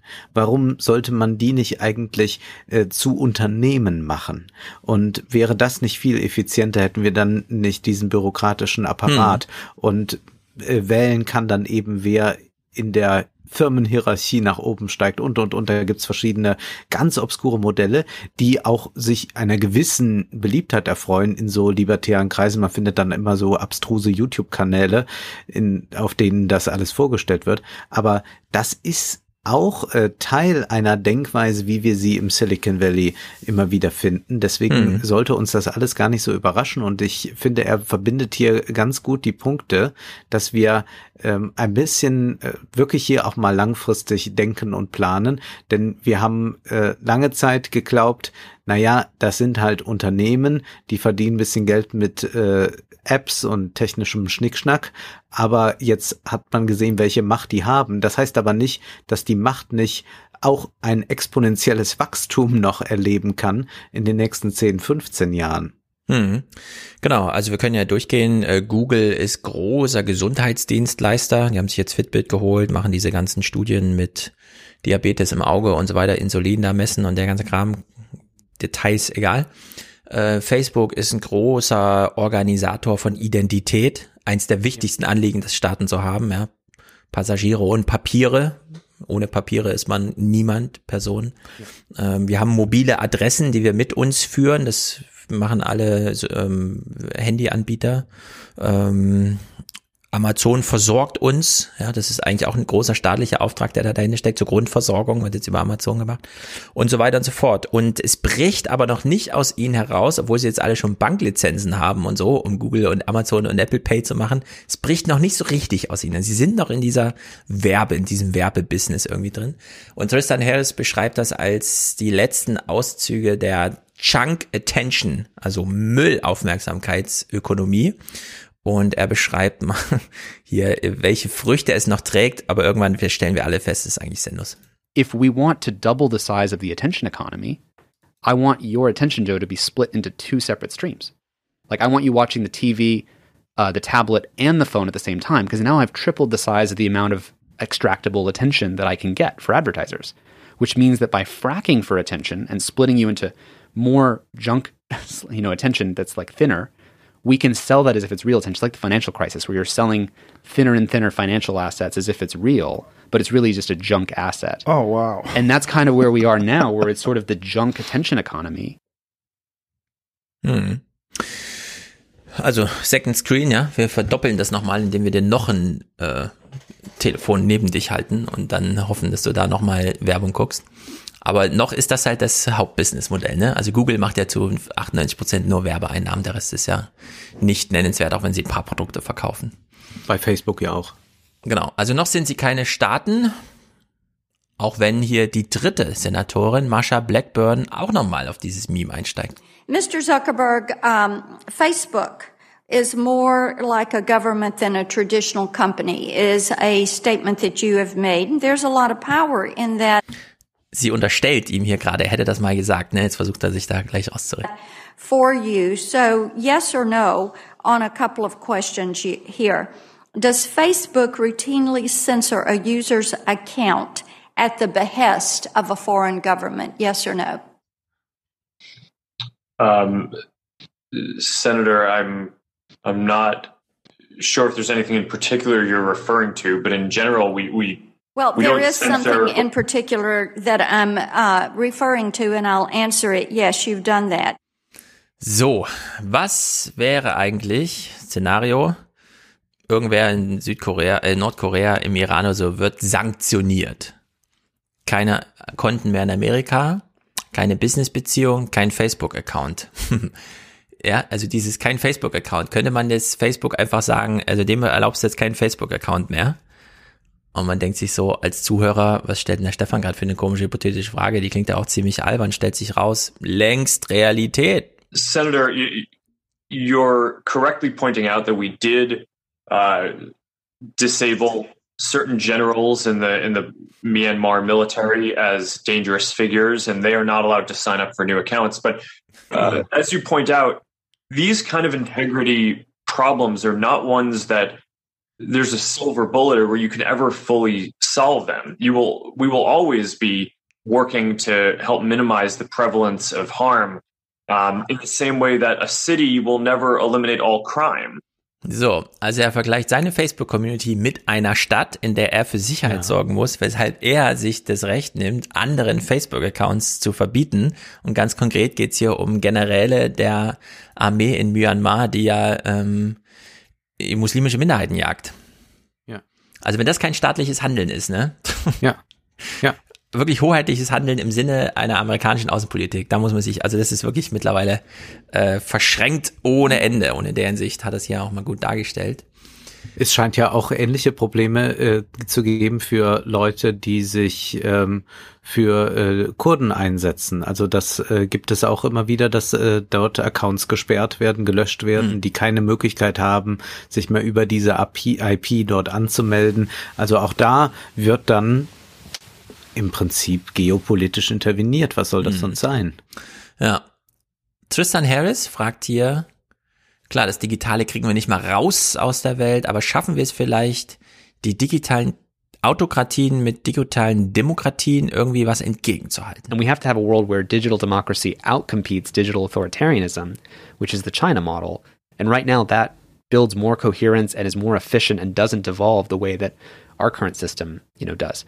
I think Taiwan, Estonia, and countries like that where they are doing digital democracies are good examples that we can learn from.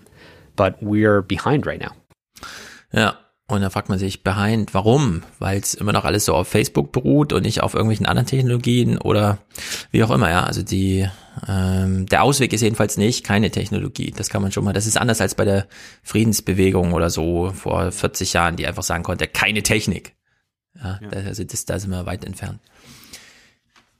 In dieser Anhörung wird Mark Zuckerberg hier nochmal gefragt und wie unterstützt du uns hier in unserer Demokratie? Und die Art und Weise ist wirklich auch vielsagend. And helped states recruit 100,000 poll workers. This was done in a transparent and nonpartisan way as part of our ongoing commitment to supporting the civic process.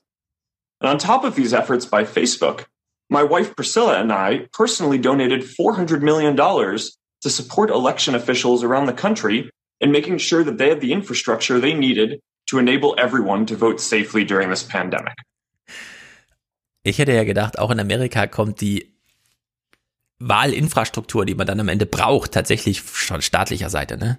Aber dass er sich ja noch als der große Sponsor von Officials, die die Wahl mhm. durchführen, äh, geriert und da Geld spendet mit seiner Frau, das ist schon hart, finde ich. Also das ist äh, ja.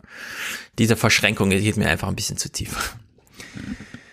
So, dritter kleiner Block. Ähm, Kommunikation als Waffe. Ähm, man braucht mehr Kommunikation, damit das da funktioniert. Gleichzeitig muss man sie dann wieder einschränken, damit es nicht zu so Auswüchsen kommt und so weiter. Das ist ja auch so ein kleines Paradox, ja, dass man da eben nicht rauskommt und sagen kann, ja, dann stellen wir es einfach alles ein und so. Tristan Harris beschreibt hier mal das Problem mit dieser Kostenloskultur, die da im Silicon Valley um sich gegriffen hat. They they want it to be a free for all where there's no moderation at all because that allows them to get in and they can weaponize the conversation against itself, right? I don't see a way out of this, Tristan. We have to all be aware of it. I mean, I, I but I, even if we are all aware of it, it seems so pervasive. Yeah. Well, and it's not just pervasive. It's, it's like we said. It's we're ten years into this hypnosis experiment. Yes. We're, this is the largest psychological experiment we've ever run on yeah. humanity. It's insane. It is insane. So, also nochmal kurz beschrieben, weil das wird gleich ganz wichtig bei dem Mark Zuckerberg-Argument. Sie brauchen diese Kommunikation und sie müssen sie kostenlos lassen, für alle zugänglich, damit sie diese Section 230 und so weiter Freiheiten bekommen. Wir sind ja nur eine Plattform. Wir ähm, steuern hier nicht, wir redigieren hier nicht, wir sind einfach nur und so weiter. Also sie brauchen viel Kommunikation, um dann auf den Plattformen die Kommunikation gegeneinander zu richten. Damit die Engagement-Spirale hochgetrieben wird. Also sie brauchen die Demokraten und die Republikaner vor so einem Wahlkampf, ja, wenn der neue Star Wars Film kommt, muss auch die Star Trek Community getriggert werden, damit das da ordentlich zur Sache geht und so. So, das brauchen sie also. Und jetzt fragt man sich so ein bisschen, wie klappt sowas denn? Geht das nicht immer aus dem Ruder? Cory Booker hat ja mal interessante Zahlen aus dem Wahlkampf. Das ist ja der eine Senator, der auch mit auf der Debattenbühne stand, als es darum ging, die Demokraten herauszufinden, welcher Demokrat eigentlich Präsidentschaftskandidat wird. And so let's be clear on what's happened. Donald Trump's shameful uh, and shameless lies that are persisting about voter fraud and the outcome of this election were some of the most engaged content on social media in the days after the election. By one measure, during the week after the election, his posts on Facebook made up all, every single one of the top most, top 10 most engaged posts in the United States and 22 out of 25 of the top most engaged posts in our country. And his number one post, the top of them all, was a false declaration of victory. So, und hier sieht man jetzt, wie tief sich diese Facebook-Logik schon reingeschlichen hat. Ja? ja.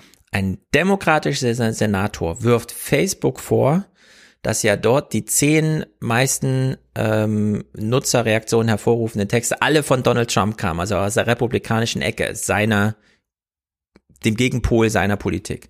Jetzt kommt Mike Lee, republikanischer Abgeordneter, der sozusagen ja, Kommunikation als Waffe mhm. zurückschießt. 92.83% of Facebook employees who donated to federal candidates they gave to Democrats. At Twitter, it's even more stark than that, as if it could get much more stark, but 99.3% of Twitter employees who donated to federal candidates gave to Democrats. Also die Nutzer sind alle auf republikanischer Seite, was Engagement angeht. Die Hersteller dieser Technologie sind alle auf demokratischer Seite, jedenfalls sponsern sie da so viel und beide haben jetzt Argumente vorgebracht, wo er sagen muss, ja, dann diskutiert das mal aus bitte. Ihr habt jetzt, was weiß ich, wie viel Zeit, ja. Also was für eine ähm, Zeitverschwendung auch so insgesamt für den politischen Prozess, die sich jetzt mit sowas Aber ist das müssen. nicht im Kleinen exakt so zu beobachten, hm. wenn wir jetzt mal auf Deutschland blicken? Ich würde mal sagen, die Vogue-Twitter-Leute, so darf ich sie mal nennen. Ich mhm. will jetzt nicht gleich Snowflakes sagen, obwohl es mir ja. fast auf der Zunge liegt. ähm, die würden, wenn es hier sowas richtig gäbe mit Wahlkampfspenden oder sowas, würden sie sicherlich äh, Rot-Rot-Grün unterstützen. Ich würde sogar sagen, mehrheitlich Grün ja. mit äh, Finanzen unterstützen. Zugleich sind diese es aber, die jeden Tweet eines Ulf Poschert, oder sonst sonst eines solchen äh, ja merkwürdigen äh, Typen ähm, kommentieren, retweeten, irgendwie sich darüber lustig machen. Das heißt, die Aufmerksamkeitsökonomie liegt immer bei diesen Leuten, bei den Provokateuren. Äh, sie arbeiten sich tagtäglich daran ab. Es ist auch nicht so, dass sie mal zwischendurch mal was Sinnvolles posten. Also Sie könnten ja auch einfach mal sagen, hier sind drei interessante Texte zu lesen oder hier ist ein Podcast, den empfehle ich oder lest doch mal ein Buch. Äh, das kommt alles nicht. Es ist ein tägliches Abarbeiten daran und man kann das dann schön beobachten. Man muss sich das einfach mal so, so einen Zettel machen von diesen fünf Figuren, auch gerne dann AfD und äh, Maßen und, und, und. Äh, dann schreibt man sich mal auf, wie hoch die Follower sind und dann prüft man das in acht Wochen nochmal. Dann mhm. wird man sehen, bei denen, die da die ganze Zeit angegriffen werden, steigen die Followerzahlen immens und dann auch bei denen noch, die angreifen und wenn dann auch Poschert noch vielleicht interagiert oder so, steigen die Followerzahlen auch. Das heißt, die spielen sich das zu und zum einen würden sie immer äh, eine Partei unterstützen, die äh, SUVs verbietet, aber jeder SUV-Tweet oder jeder rechtsradikale Tweet muss auch geteilt werden, muss reproduziert werden. Äh, ich finde es ja auch interessant, dass äh, man wirklich es auch immer wieder schafft, bei jeder Corona-Demo äh, fünf, sechs Videos zu äh, Dauerhits zu machen, die dann fünf, sechs Tage permanent äh, in die Timeline gespült werden. Und das bedeutet aber jedes Mal, dass es für andere Sachen keinen Platz mehr gibt. Man muss sich das wirklich vorstellen wie ein Fernsehsender. Äh, die ARD kann 24 Stunden senden und jetzt äh, müsste man sich den Algorithmus und müsste sich die Vogue-Twitter-Leute als äh, gemeinsame Intendanz vorstellen und die machen das Programm und dann hast du 23 Stunden nur diesen Unsinn und irgendwo gibt's dann auch mal dazwischen noch einen wichtigen Beitrag, aber mhm. der ist schon fast versteckt. Genau. Und äh, das beschreibt Tristan Harris hier.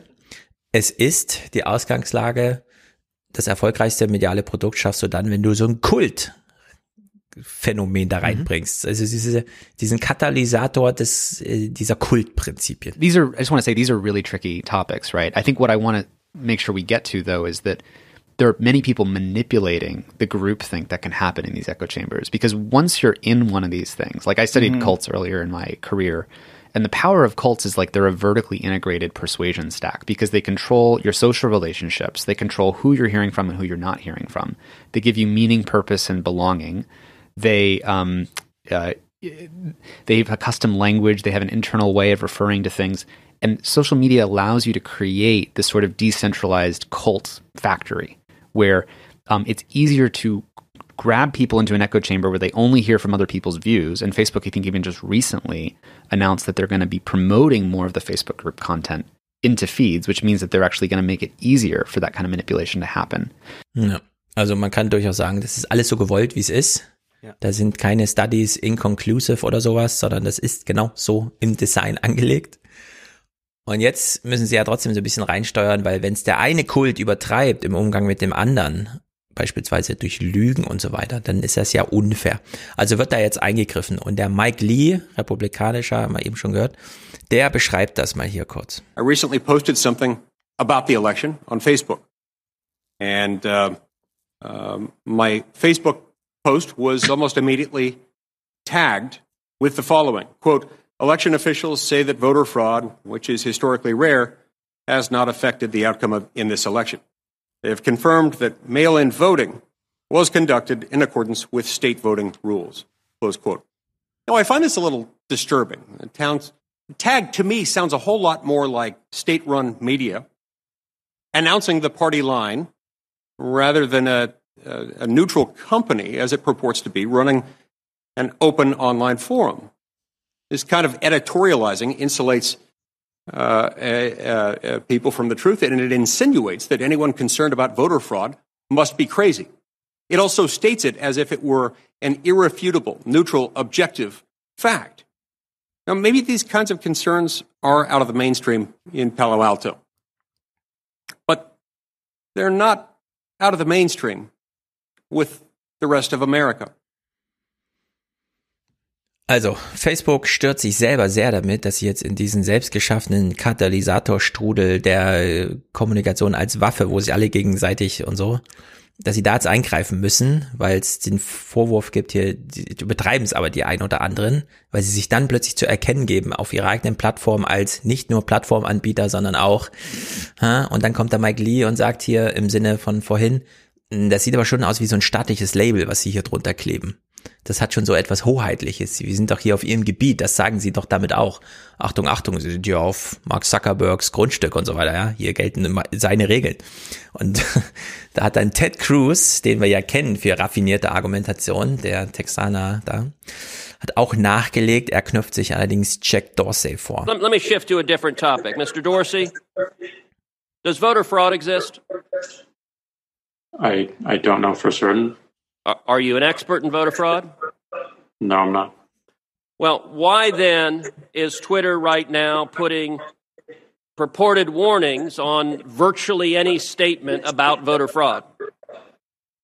We're we're simply linking to a broader conversation so that people have more information. No, no, you're not. You put up a page that says, "quote Voter fraud of any kind is exceedingly rare in the United States." That's not linking to a broader conversation. That's taking a disputed policy position and you're a publisher when you're doing that. You're entitled to take a policy position, but you don't get to pretend you're not a publisher and get a special benefit under Section 230 as a result.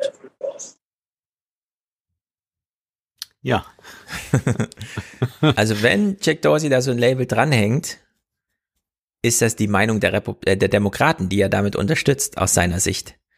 Und da muss man sich jetzt schon mal die Frage stellen, ehrlich gesagt, also wenn es diesen neutralen Boden, den die Silicon Valley da für sich reklamiert, nicht gibt, und zwar nicht aus objektiver Sicht, sondern allein, weil eine der Seiten sagt, das ist kein objektiver Boden, sondern ihr schlagt euch hier auf die Seite der Demokraten und das muss irgendwie geregelt werden, dann wird's doch knifflig.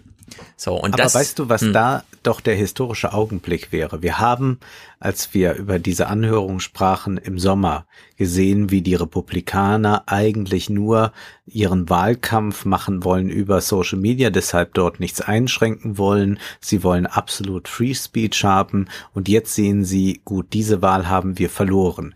Damals waren die Demokraten diejenigen, die sagten, da müssen wir regulieren, da müssen wir das und das machen und die machten denen Angst. Jetzt haben sie gesehen, okay, jetzt verlieren wir auch, jetzt haben die auch noch größtenteils für die Demokraten gespendet, was jetzt natürlich bedeutet, dass die Demokraten wieder an der Macht weniger Interesse haben könnten, dort zu regulieren, weil sie auch Gelder gesehen haben. Der Austausch zwischen Washington und Silicon Valley war ja auch zu Obamas Zeiten sehr, sehr eng, haben wir auch schon drüber ja. gesprochen. Eigentlich müsste, und das wäre aber jetzt eine Person wie AOC, die das erkennen würde, die anderen wollen das nicht sehen, der historische Augenblick, in dem die Republikaner und die Demokraten gemeinsam ein Interesse formulieren ja. könnten und ja. auch ein Vorgehen, äh, ein ganz klares Vorgehen äh, äh, anstreben könnten gegen die Silicon Valley Konzerne, denn eigentlich sind sie so dicht wie noch nie. Es ist jetzt nur ein paar Monate verschoben. Nur ich befürchte jetzt, dass die Demokra ja. die Republikaner Silicon Valley kritischer werden. Also das ist ja ja ganz, ganz eindeutig, in, wel in, welche Richtung das geht. Und dass es aber dann ähm, die ähm, Demokraten sein werden, die sagen, na ja, gut, so klar, wir müssen mhm. da mal gucken, aber eigentlich haben die doch auch jetzt so viel richtig gemacht. Die haben doch jeden Trump-Tweet mit dem Hinweis versehen, Achtung, Fake News. Ja. Da würde ich sagen, ist die letzte Anhörung, wo es um die Marktwirtschaft ähm, Wirtschaft ging, bisschen erfolgsversprechender, ja. weil sich da auch die Republikaner trotz geänderter Machtverhältnisse darauf einlassen können, zu sagen, wir haben es hier mit einem Innovation Death äh, Death Valley zu tun oder Death Zone oder wie das da benannt wurde von dem Demokraten. Weil bei diesem Punkt hier, das scheint mir so ein typisches, sie haben jetzt verloren und sind sauer. Ja. Aber dass es da zu großen Regulierungen kommt, das äh, wird dann so ein bisschen schwierig. Jetzt als nächster Clip anschließend an alle Unklarheiten, die wir bis jetzt thematisiert haben. Ich habe damals in Redaktionsschluss schon darüber geschrieben, dass ähm, Mark Zuckerberg oder Facebook ja diesen I've voted Sticker aufs eigene Facebook-Profil mhm. angeboten haben, weil sie gesehen haben, damit können wir ja die Wahlbeteiligung steigern. Und jetzt fragt man sich so ein bisschen, ja, Wahlbeteiligung steigern. Da kommt man ja als Wahlkämpfer schon auf die Idee, Facebook zu fragen, ähm, könntest du mal nur unser Wahlvolk so ein bisschen animieren? Nicht alle, sondern nur unser. Ja, lässt sich das nicht äh, für die Partei ausbeuten, je nachdem, welche man nimmt. Und ich war ein bisschen überrascht, das jetzt zu hören, dass er gar nichts gelernt hat aus diesem Vorwurf, den man ihm hätte machen können. Denn er sagt tatsächlich jetzt im November 2020 Folgendes. But election interference remains an ongoing threat that will never fully be solved. So we continue to improve with each election. But our integrity work is really only half the story. We also ran an unprecedented civic engagement program to encourage people to take part in our democracy. We ran the largest voter information campaign in history 140 million people visited our voting information center, including more than 33 million on election day alone. We estimate that we helped more than 4.5 million people register to vote. Also wir haben vielen geholfen, bei der Wahl teilzunehmen und wir haben viel abgehalten, was die Wahl manipuliert. Das heißt doch nun wirklich im Sinne von Yuval Noah Harari, also formulier den Wunsch und Mark Zuckerberg kann ihn dir eigentlich erfüllen er wird natürlich nicht wollen, weil und so, aber es ist alles möglich. Er kann die Übertragen wir das doch mal auf und runter. Ja? Übertragen wir das doch mal auf Europa. Wenn du jetzt willst, dass bei einer Europawahl viele Wellen gehen, aber doch so eine, sagen wir, Mitte-Regierung dann mhm. am Ende dabei entstehen soll. Und du musst jetzt Leute äh, aktivieren über die sozialen Medien, dass das cool ist, wählen zu gehen. Aber es sollen die richtigen Leute wählen gehen. Ja. Ich könnte mir zum Beispiel äh, etwas vorstellen. Man könnte ähm, eine Kampagne machen, die äh, äh sehr klar ist, insofern, als sie nicht als Propaganda zu erkennen ist in irgendeiner Richtung. Also natürlich kann jetzt niemand sagen, und geht mal bitte die Linken wählen oder sowas, mhm. sondern man macht einfach eine Wahl, die ganz stark mit dem EU-Logo verbunden ist, mit diesem Blau und so. Du weißt, dass davon äh, eine gewisse Gruppe von Menschen angesprochen wird und die kann man auch dazu aktivieren, zur Wahl zu gehen. Da sind, da, da kann man ein paar Prozent mehr erreichen, die dann zur Wahl gehen. Und das ist ja dann auf Europa gesehen, sind das viele Millionen. Du weißt aber dann zugleich, dass du mit diesen Sternchen und dem Blau momentan äh, die AfD sowieso nicht erreichst. Du erreichst aber auch damit nicht Linke, die die ganze Zeit kritisieren, was die EU da macht mit der Grenze, mhm. wie dort Flüchtlinge im Meer ersaufen. Die sagen nicht, ich hänge mir jetzt mal den bunten äh, EU-Pulli, den blauen EU-Pulli ja. über und, und lauf mit dem Fähnchen durch die Gegend. Das heißt, diese äh, lässt man damit auch außen vor. Und so hat man ganz geschickt, wenn man das jetzt wollte als äh, Plattform, dafür gesorgt, dass eher so diese Mitte-Leute mhm. wählen Quellen gehen und schon hat man eine Manipulation hergestellt. Genau, du kannst alles machen. Und ich würde sagen, wir haben ja ganz am Anfang übers Nichtstun, übers Dulden, das mhm. Aushalten, das Nicht-Reagieren, einfach sozusagen passiv sein. Äh, das wichtigste Moment ist ähm, Demobilisierung. Ja. Du kannst auf Facebook ganz wunderbar den einen deiner eigenen Zielgruppe sagen, das ist die wichtigste Wahl aller Zeiten. Und den anderen kannst du sagen, ey, in China ist schon wieder ein Panda geboren worden, der hat diesmal zwei schwarze Flecken auf dem Kopf. Ja. Ah, und dann gibt's übrigens noch eine Wahl, aber ist nicht so wichtig. Also du kannst die Leute wunderbar demobilisieren durch alle anderen Themen. Und äh, ich glaube, das ist, ähm, wenn man eine Strategie entwickeln wollte, müsste man sich eigentlich nicht so sehr mit der eigenen Wählerschaft befassen, sondern auch mit der anderen unter der Maßgabe, sie zu demobilisieren. Das haben wir die Republikaner ganz wunderbar gemacht in so einem, also wunderbar im Sinne von sehr vielversprechend mit diesen ganzen institutionellen Ideen. Also straffällige Menschen dürfen nicht. Dann macht man die Wahlkreise irgendwie so, dass alle Schwarzen, die wählen, eh, dann wählt halt der eine Wahlkreis zu 99 Prozent blau, aber dafür die anderen drei dann mehrheitlich gerade so rot. Mhm. Ja, das kann man so organisieren und so wie man das institutionell machen kann, kann man es, glaube ich, auch ideell machen. Also die Leute einfach wirklich rauskegeln aus ja. so einer Diskussion, die da vorher stattfindet. Ihnen zeigen, das ist alles viel zu wirr und es ist eh egal. Ja, irgendwie die, die ganze Zeit vom Bürgermeister erzählen, während eine Präsidentschaftswahl ist und was der so alles macht, damit man den Präsident eh aus dem Blick verliert. Und dann, da kann man natürlich krass mega steuern. Facebook hat ja all die Erfahrungen gemacht. Die hatten ja damals ähm, so ein Engagement-Loch, als sie nämlich zuerst festgestellt haben, auf Facebook wird nur Müll gepostet. Wir brauchen hier mal ein bisschen ordentlichen Content. Also sind sie an die Medienhäuser gegangen und haben sich deren Material geholt und haben dann als allererste ähm, im Newsfeed, als allerersten Eintrag war immer irgendwas von einem Medienhaus. Bis sie dann festgestellt haben, ah, die Leute verwechseln das jetzt hier als Nachrichtenseite. Die sollen doch eigentlich mit ihren Freunden interagieren. Also haben sie die wieder rausgenommen und haben die Freunde wieder reingepackt. Das war dann sozusagen der halbe Tod für ein paar Medienhäuser. Und sie haben aber diese Effekte spüren sie ja dann, ja. Wenn du Facebook aufmachst, du siehst zuallererst das Kindergesicht von, keine Ahnung, dem Kumpel des Kind und so, dann bist du da halt engagiert. Wenn du erstmal drei Nachrichten von Spiegel Online liest, die ja alle fünf Minuten da reinbuttern, ist es halt anders. Und diese Effekte kann er alle wunderbar aufschlüsseln. Der weiß ganz genau, um wie viel Prozent hoch und runter die jeweiligen Organisationen des Newsfeed äh, gehen. Und da es bei Wahlen ja am Ende immer nur um ein paar Prozent der Unterschied geht, ist das, glaube ich, komplett in seiner Kontrolle. Ja? Also er könnte, wenn er wollte, tatsächlich im Sinne von Harari sich die Regierung da zusammenbasteln irgendwie. Aber er hält sich noch zurück. Mal gucken, wie lange noch. Tristan Harris beschreibt hier mal äh, eins der Probleme, nämlich die kostenlos Kultur auf der einen Seite führte dann zu, naja, Kosten fallen ja trotzdem an. How yeah. much does this cost our society? We used to say free is the most expensive business model we've ever created because we get the free downgrading of mm. our attention spans, our mental health, our kids, like our ability to agree with each other, our capacity to do anything as a democracy.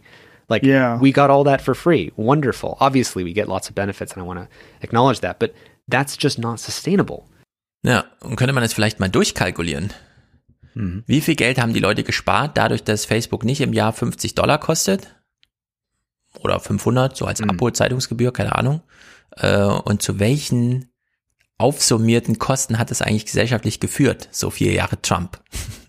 Also das ist nochmal ein bisschen umgedreht, der Vorschlag, den ja äh, John Lanier gemacht hat, mhm. dass man eigentlich Geld verlangen müsste als User von den Plattformen, genau denn wir stellen ja unsere Daten zur Verfügung und das ist aber nochmal die ganze Sache sehr schön umgedreht. Also welche Kosten hat das einfach produziert? Mhm. Und derzeit bleibt alles kostenlos. Wir sind als digitale Zombies ökonomisch am meisten wert. And imagine that governments in the future actually paid um, like some kind of budget into, let's say, the App Store. There's, there's antitrust issues with this, but you pay money into the App Store And then as apps started helping people with more social outcomes, like let's say learning programs or schools or things like Khan Academy, things like this, that more money flows in the direction of where people got that value. And it was that that revenue split between Apple and the app developers um, ends up going more to things that end up helping people, as opposed to things that were just good at capturing attention and monetizing uh, zombie behavior. Mm. One, one of my favorite lines in the film is Justin Rosenstein from the like button um, saying that you know, so long as a whale is worth more dead than alive, and a tree is worth more as lumber and two by fours than a living tree. Now we're the whale, we're the tree, we're worth more when we have predictable zombie like behaviors, when we're more addicted, distracted, outraged, polarized, and disinformed than if we're a living, thriving citizen or a growing child that's like playing with their friends. Mm.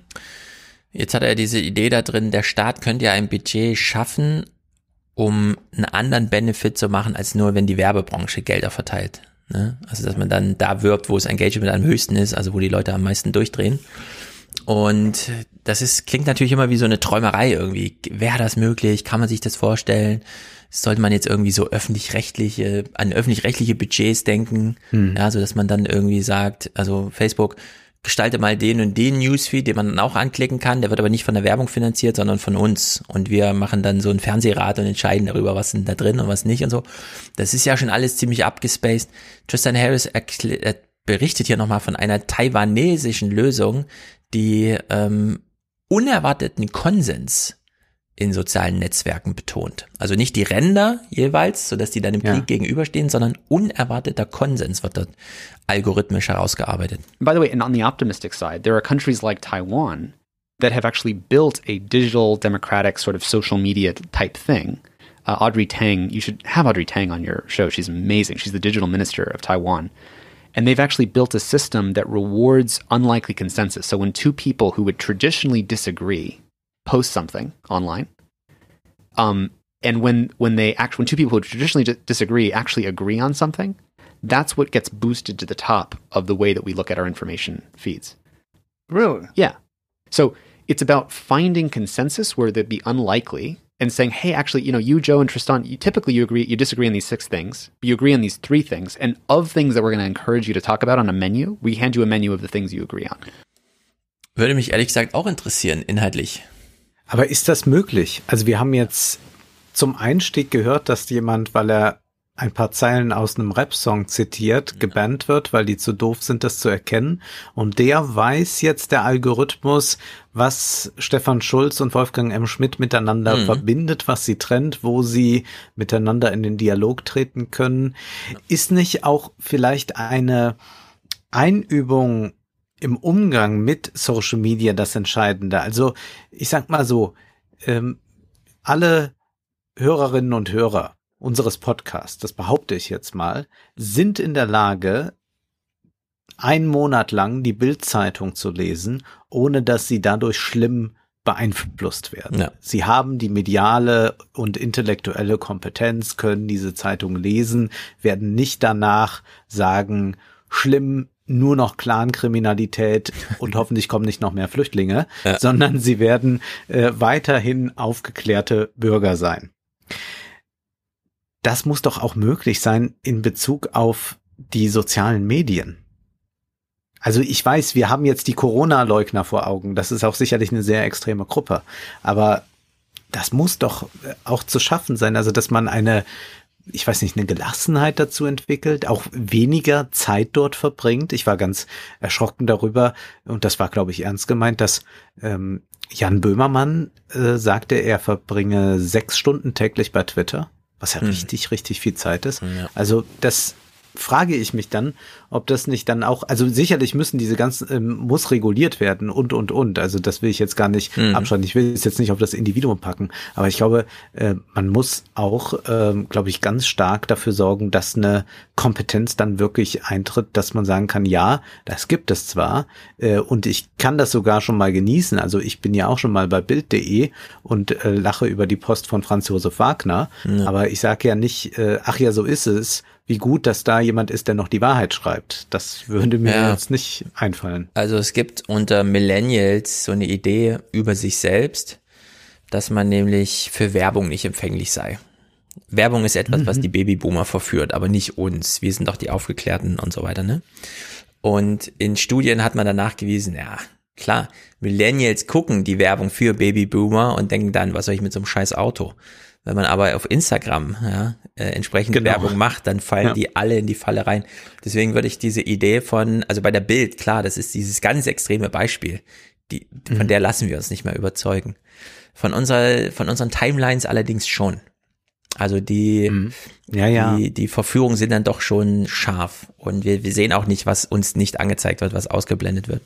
Und diese Idee hier von Tristan Harris aus Taiwan, ist wahrscheinlich auch nur so eine kleine App oder so, ja, die jetzt gar nicht so eine mega Rolle spielt, aber so als Idee, dass man sagt, ähm, wir haben dein, also wir wissen ja, wem du auf Twitter folgst und auf Facebook und wir verbinden da und wir gucken da mal, wo es echte Überschneidung gibt. Dann, dann finde ich, kann man, ich, ich glaube, da liegt ein gewisses Potenzial drin, weil mein persönliches Interesse ist auch relativ hoch an solchen Stories. Ich folge zum Beispiel so einem Twitter-Account, der twittert immer, was in der rechten Blase gerade an Texten ja. kursieren. Und ich ja. finde das hochinteressant, weil manchmal sind so Texte dabei, wo ich denke, ja, das, ähm, klar, die sind aus anderen Gründen an Datenschutz interessiert und so weiter, ja. ja. Aber irgendwo gibt's dann doch Überschneidungen, wo man mal so ein paar Diskussionen auch mal inhaltlich führen möchte, ohne dass man dann immer gleich mit expliziert äh, und übrigens du bist ja noch äh, so ein halber Rassist so nebenbei, ja. Ich finde, das könnte man so ab und zu dann doch mal links liegen lassen. Man darf es nie vergessen, man sollte es dann auch wieder aufgreifen. Aber so ein paar Diskussionen, ich meine, im Alltag gibt's ja auch viele Diskussionen, die man so führt mit seinen Nachbarn oder so, ohne dass man weiß, wie die wirklich drüber denken, was Merkel 2015 ja, ja. gemacht hat, ne? Und dann irgendwann später fällt's einem auf und dann denkt man, mit dem rede ich nie wieder und zwar über gar kein Thema. Und genau das ist ja dann der falsche Impuls, sondern das sollte man irgendwie umdrehen.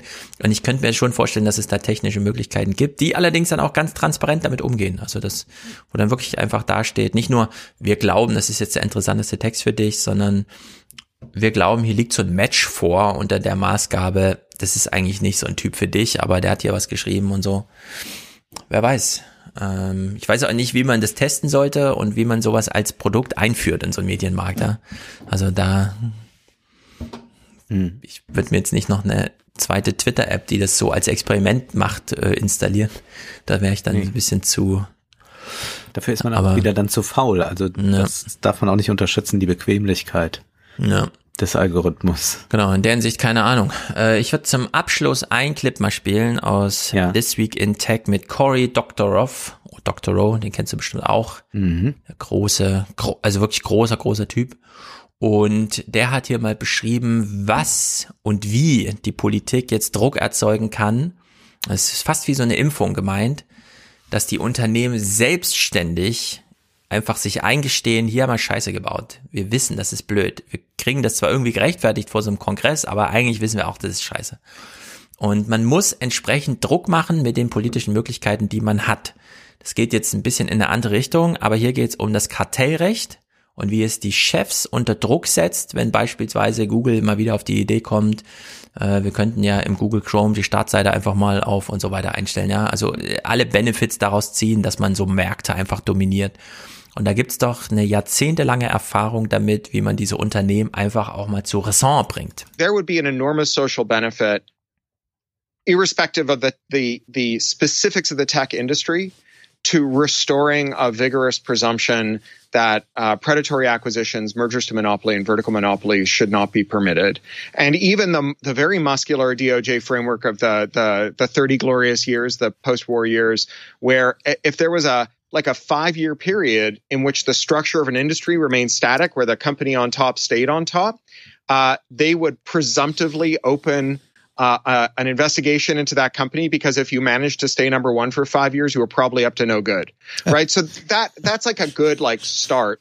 And I agree with Amy that this will produce long, difficult lawsuits, but they are a feature and not a bug because what they do is they terrorize executives right? That Bill Gates being humiliated on the stand and having that go viral really changed the calculus within Microsoft. And Microsoft insiders and chroniclers of Microsoft and even Bill Gates' own account suggests that the reason that the tech industry grew without the kind of stuff that uh, Microsoft had done to Netscape in the years after the antitrust suit was in large part because they had lost their predatory instincts. Because whenever someone in the boardroom said, Hey, let's go do something bad. The other people in the boardroom said, Didn't you see what happened to Bill the last time they put him on the stand? Go wash your mouth. out with soap. And, you know, Bill Gates told Kara Swisher last year that he didn't buy uh, Android because he was distracted by the antitrust. But that was seven years after the antitrust. Right. What he meant was that seven years later, he still had PTSD. Terrified. Yeah. And he couldn't bring himself to do it. But there is something about tech that is sui generis that's unique where we could bring remedies in, which is interoperability. Ja, also das Kartellrecht mhm. kann hier wirklich für traumatische Erfahrungen sorgen bei Tech-CEOs. Ja. Und soll es auch. Ja. So dass sie selber drüber nachdenken, traue ich mir das jetzt ja oder nein? Denn die Gefahr ist hier, dass mein Unternehmen zerschlagen wird. Und ehrlich gesagt, sowas wie Facebook, ja, Instagram muss natürlich da wieder rausgelöst werden. Genau. Und WhatsApp auch. Das müssen eigenständige Unternehmen sein. Das, und bei Google erst recht. Ja. Die Google-Suche muss wirklich scharf getrennt werden von der Werbeplatzvermarktung im restlichen Internet. Also unterschiedliche Unternehmen müssen das sein. YouTube und da, muss absolut ein eigenes Unternehmen sein. Und das kann man ja wirklich regeln und da sind wir überhaupt nicht in Zensurdebatten, Fake News Debatten und wie ist dann ein Algorithmus gesteuert, sondern damit wäre schon so viel gewonnen. Im Übrigen führt man diese Debatte sogar in China inzwischen. Denn dort gibt es ja auch sehr mächtige Plattformen, also nicht nur Alibaba mit den ganzen äh, Töchterfirmen, sondern auch andere wichtige Plattformen, die für die ähm, Werbung entscheidend sind, die für auch soziale Medien, Nachrichtendienste und so weiter entscheidend sind. Und auch dort gibt es immer mal wieder jetzt diese Frage, na ja, muss da nicht auch der Algorithmus reguliert werden? Ist das nicht alles ein bisschen zu groß? Wir hatten da eigentlich Einfluss. Ähm, natürlich ist es in China so, dass wir die KP immer haben, die am Ende entscheidet. Das war ja auch ein wichtiger Fall. Mhm. Jetzt hier Anfang November war es, glaube ich, ja, Anfang November, dass äh, Jack Ma mit dem Börsengang von Ant gestoppt wurde, also so ein Fintech-Unternehmen, das äh, Kredite vergibt, bei dem man jetzt gesagt hat, nee, nee, ihr müsst aber schon auch so reguliert werden wie Banken. Und dann war erstmal dieser große Börsengang gestoppt. Man wird sehen, wie das weitergeht. Aber da ist man auch wohl erst noch am Anfang, was Algorithmen und sowas angeht. Das heißt, das ist eigentlich eine internationale Debatte. Ich weiß nicht, wie es in Russland aussieht. Die haben auch eigene Plattformen, ob es äh, da auch schon diese Diskussionen gibt. Also mhm. eigentlich merken alle Regierungen gerade, dass diese Firmen mhm. eigene Staaten im Staat sind und dass das für sie gefährlich werden könnte. Also selbstverständlich hat auch eine KP ein Interesse daran, äh, dass ja. nicht plötzlich jemand anders sie regiert. Ja, ganz genau. Also in der Hinsicht, das werden auch interessante neun Jahre. Ja. Wir gehen zum Konsum über. Und es gab was ja kaufen ein, wir denn? Ja, hast du was gekauft? Das muss ich erstmal fragen. Black Friday, hast du nee, das ausgekostet? Nee, nee, da habe ich nichts. Ich auch gar nicht. Ich merke überhaupt, dass ich äh, sehr, sehr wenig äh, kaufe. Ich fahre noch mal nach Düsseldorf, mal schauen, was da gibt. Aber die Der Städte Konsum sind liegt an Lieder. Das ist ganz große Angst. Das Vorweihnachtsgeschäft wird nicht funktionieren ja. dieser. 40 Prozent Einbruch im November, äh, sagt mhm. der Einzelhandel. Es gab etwas Neues zu berichten, aber was sicherlich den Konsum in den asiatischen Ländern verändern wird, also ein neues Handelsabkommen RCEP. Aber wir hören jetzt erst nochmal Merkel im Oktober. Da gab es eine Asien-Pazifik-Konferenz und da hat sie ein kurzes Grußwort an diese Konferenz gerichtet und sagt da etwas, was sich jetzt natürlich äh, fast ironisch anhört, wenn man äh, mal bedenkt, was da für ein Handelsabkommen geschlossen wurde. Wir wissen um die weiter wachsende globale Bedeutung der Märkte in der Asien-Pazifik-Region. Und wir sehen, dass sich damit für unseren Außenhandel auch neue Perspektiven eröffnen. Derzeit gehen etwa drei Viertel unserer Asienexporte nach Ostasien, die Hälfte allein nach China. Angesichts dessen bieten sich noch viele Möglichkeiten der Diversifizierung und Erschließung weiterer Märkte in der gesamten Asien-Pazifik-Region. Tja. Asien ist wichtig. Ja. Aber man würde gerne diversifizieren, nicht nur China. Das heißt, man möchte ein bisschen unabhängiger werden von China, dass nicht der ganze Export daran hängt. Aber naja, man hat wohl nicht damit gerechnet, dass äh, wenige Wochen später dieses unglaubliche Handelsabkommen durchgesetzt wurde. Also ich hatte es auch China auf dem Radar. Nein, nein, das, das kam wurde hier total nicht thematisiert und gar nichts. Ja. Das war dann plötzlich fertig, ja. Und die verhandelten ja doch schon eine Weile. Und ja. China ist beteiligt, es ist äh, Indien ausgestiegen, aber Japan ist dabei, mhm. Australien ist sogar dabei, also auch mit Japan und Australien, also Länder, mit denen China durchaus Konflikte hat. Ähm, und viele, viele andere Länder, insgesamt 15. Und wir hören jetzt erstmal eine Einschätzung vom Institut für Weltwirtschaft in Kiel von Rolf Langhammer in der Deutschen Welle dazu. Es ist ein wichtiges Signal, dass China in der Lage ist, eben jetzt auch nicht nur bilaterale Abkommen zu schließen mit einzelnen ASEAN-Staaten, wie es auch zum Beispiel nach der Südostasien-Krise Ende der 90er Jahre der Fall war, sondern eben mit einer gesamten Region, einschließlich Japan und einschließlich Südkorea. Und natürlich ist die Einbeziehung Japans besonders wichtig, weil Japan ja das Land war, das nach dem Rückzug der Amerikaner aus dem transpazifischen Abkommen versucht hat, unter den elf verbleibenden Mitgliedern noch ein solches Abkommen hinzuzuzimmern. Wir haben also überlagernde oder überlappende Mitgliedschaften. Japan wird weiter in der transpazifischen Wirtschaftszone aktiv sein, aber natürlich konnte es sich dem Drängen Chinas und auch der ASEAN-Staaten nicht entziehen, einfach deswegen, weil nicht nur China, sondern eben auch die ASEAN-Staaten für Japan ein sehr wichtiger Handelspartner sind. Ja, und überlappend ist ja auch, dass wir ja gar nicht vor allzu langer Zeit erst ein europäisch-japanisches großes Freihandelseinkommen gemacht haben, was ja mhm. diese Freihandelszone dann zur größten der Welt machte, ja. während gerade Brexit passierte und die da ausstieg. Ja. Wir hören einen kurzen Beitrag von Pa Kim Beng, äh, der ist äh, Teil eines indopazifischen Think Tanks und der äußert sich auch mal dazu, was dieses Abkommen jetzt bedeutet. Well, first of all, it this is only the beginning of the journey, a very complex and difficult journey. The agreement itself, the RCEP agreement itself, is 510 pages with a lot of annexes. When an agreement has a lot of annexes, it doesn't bode well, to be frank. Hm.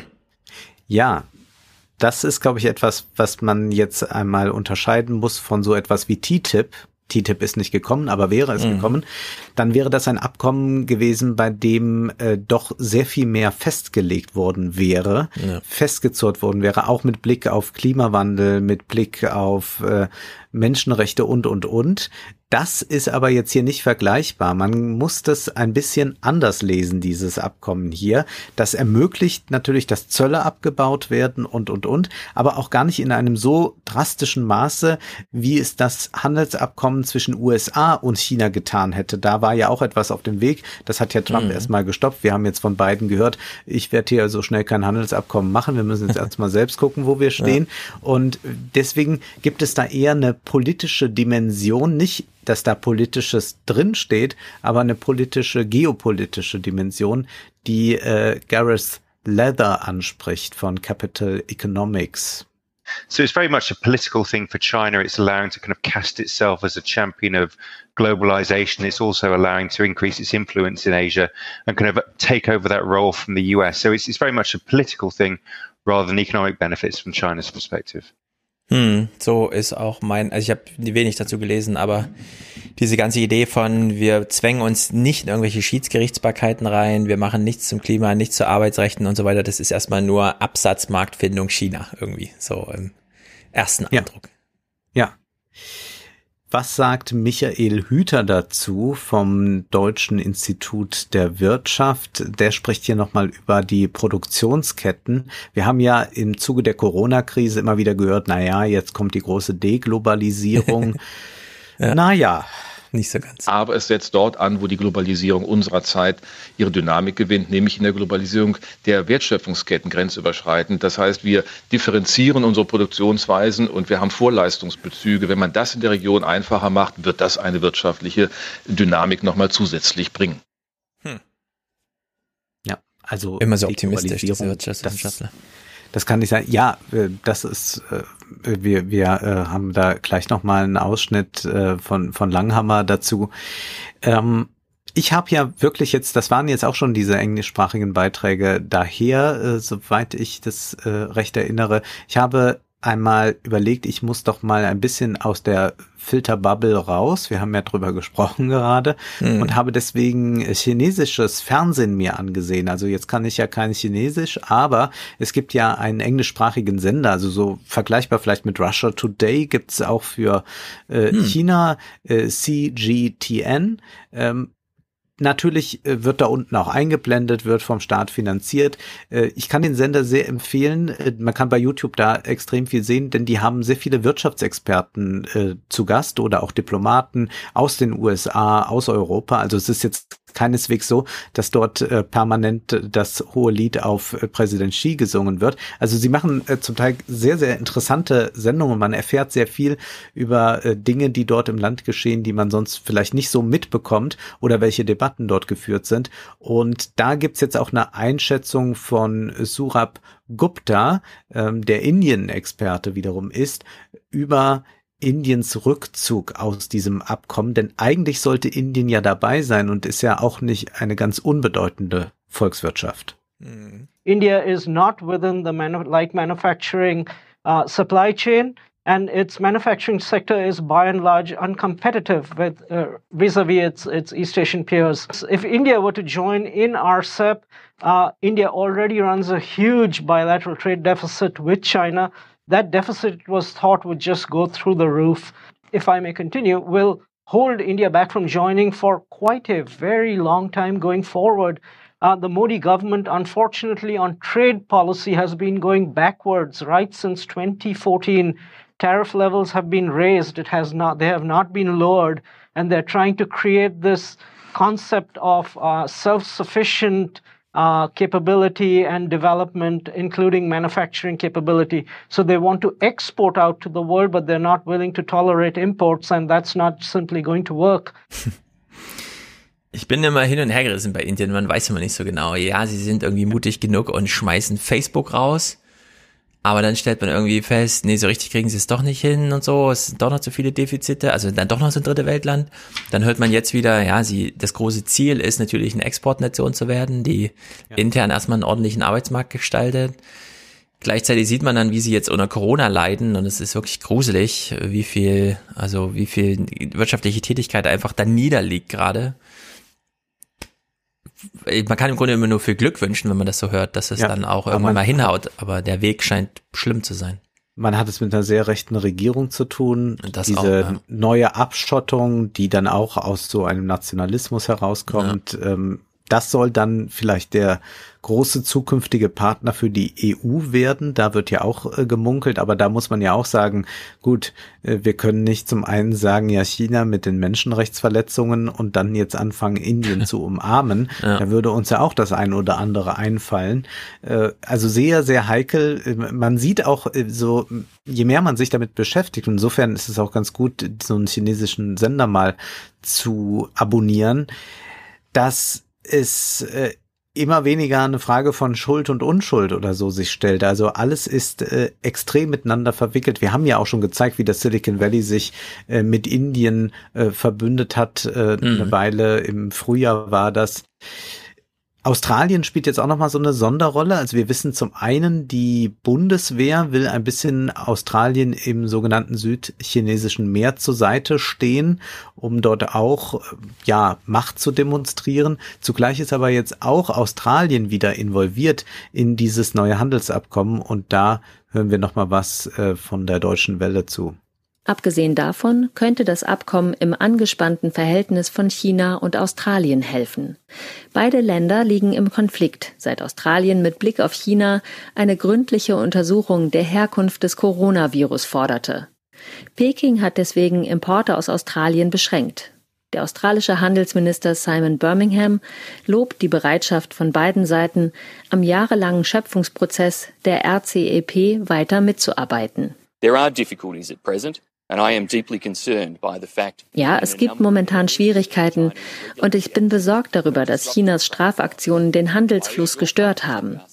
Ich bitte alle Mitglieder der RCEP, dem Abkommen nicht nur den Buchstaben, sondern auch dem Geiste but nachzufolgen. also the spirit of it. Hm, das ist so verrückt da. Ja. Ich meine, Australien hatte mal China zurückgeschlagen, das habe ich ja auch schon mal erzählt, weil die dann rausgefunden haben, ach, die wollten ein Prozent unserer Landmasse kaufen für Landwirtschaft und so weiter. Ja. Da, Ja, also ja. da wollte China Australien so richtig austricksen einfach. Und äh, jetzt machen die so ein Handelsabkommen, während sie gleichzeitig da im Wasser so, ja. es ist undurchschaubar. Die Frage ist, wie stellt sich die EU dazu?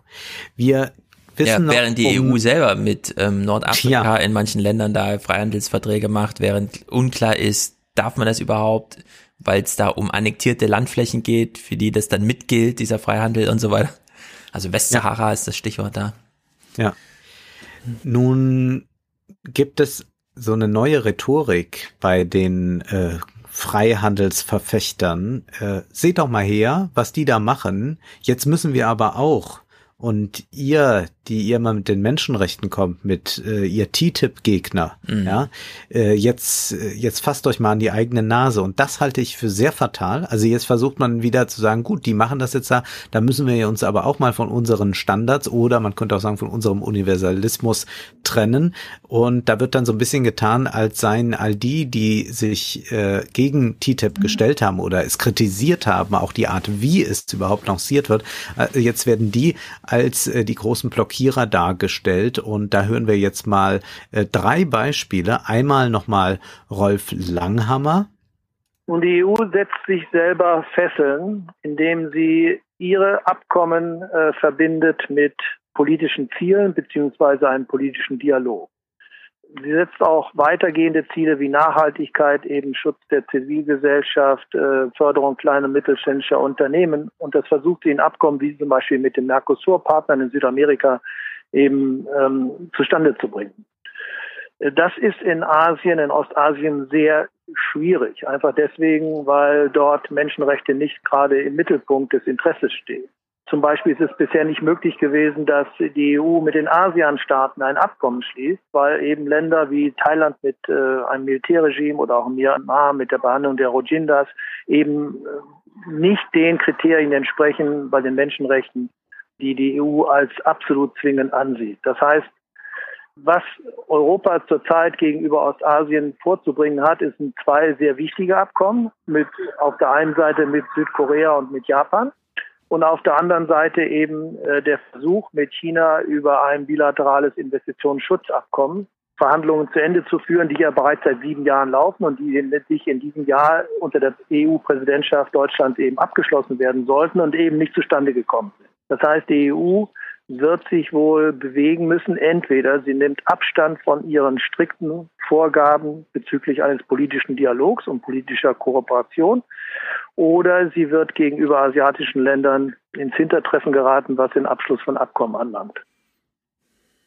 Hm. Was hier als ein schönes Entweder-Oder aufgetan wird, ist ja gar keins. Also er sagt ja jetzt nicht, entweder man hält sich an diese strikten Abkommen oder man macht äh, nochmal äh, eine Neuauslegung eines universalistischen Prinzips, sondern hier ist ja eigentlich nur entweder man hält daran fest, dann verliert man, ja. äh, oder halt wir passen uns diesen Standards dort an und sagen, Menschenrechte sind gar nicht so wichtig, äh, jetzt gucken wir erstmal, was der Handel so bringt.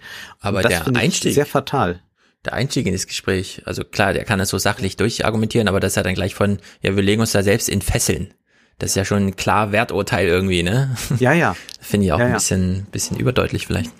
Äh, bei Michael Hüter wird das jetzt auch nicht besser.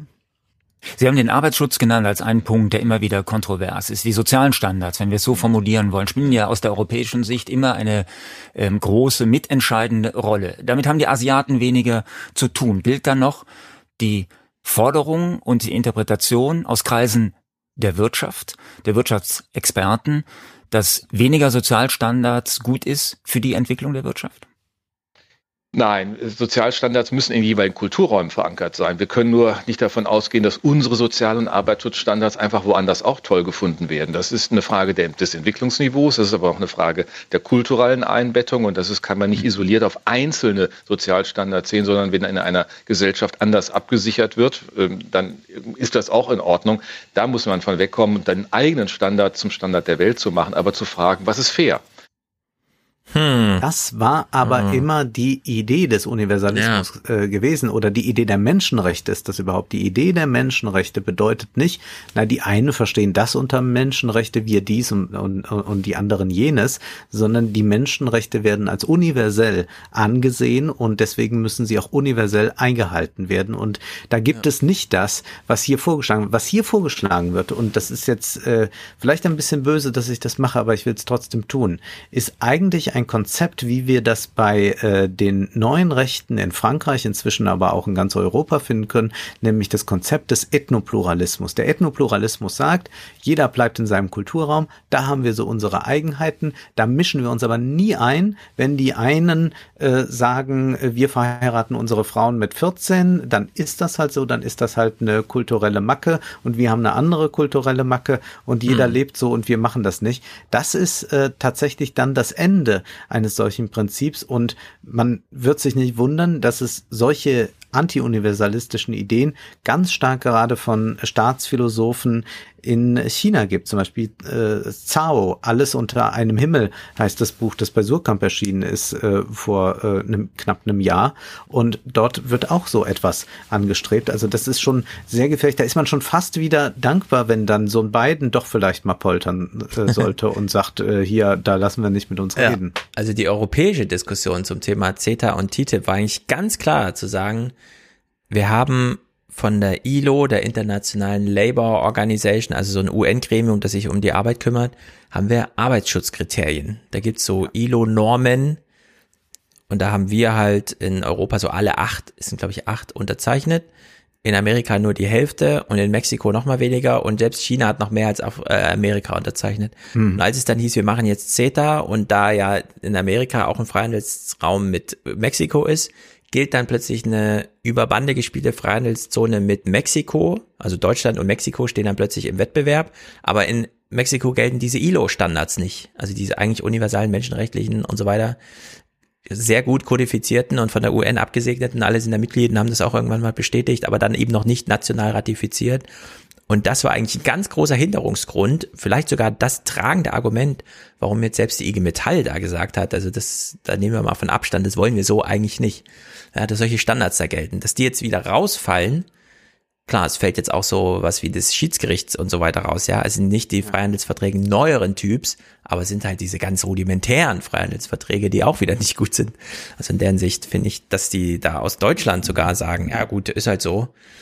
Ethnopluralismus also dadurch, dass das in bestimmten Kreisen nochmal extrem auf die Spitze getrieben wird, wie man das auslegen kann. Aber in, ich würde auch sagen, in die Richtung geht das schon mal. Und, Und wir wollten eigentlich auch mit dem Lieferkettengesetz, ja, unsere ja, Standards da genau. exportieren. Das ist eigentlich diese ganze Idee davon. Und es wird hier komplett konterkariert. Ja, sonst kann ich ja sagen, naja, die sind halt anders, die haben halt, wie sagt er so schön, andere Formen der Absicherung. Ja. Nee, da sterben die Leute halt früh genau. oder, ja. oder, oder bekommen keine Medikamente. Mhm. Und das finde ich dann wirklich auch skandalös, dass man hier Ijoma Mangold, äh, Zeitfeuilletonist, der sich jetzt für Asien begeistert, äh, dann auch im Deutschlandradio hört, äh, der irgendwie ein bisschen gelangweilt ist vom Westen und jetzt da nochmal sieht, wie toll die Leute optimistisch in die Zukunft sehen. Ich meine, wer kann es ihm verdenken? Der beschäftigt sich jetzt ja seit Jahr und Tag mit Gegenwartsromanen. Da würde ich mich auch nach allem anderen sehnen, aber ähm, da fände ich alles gut.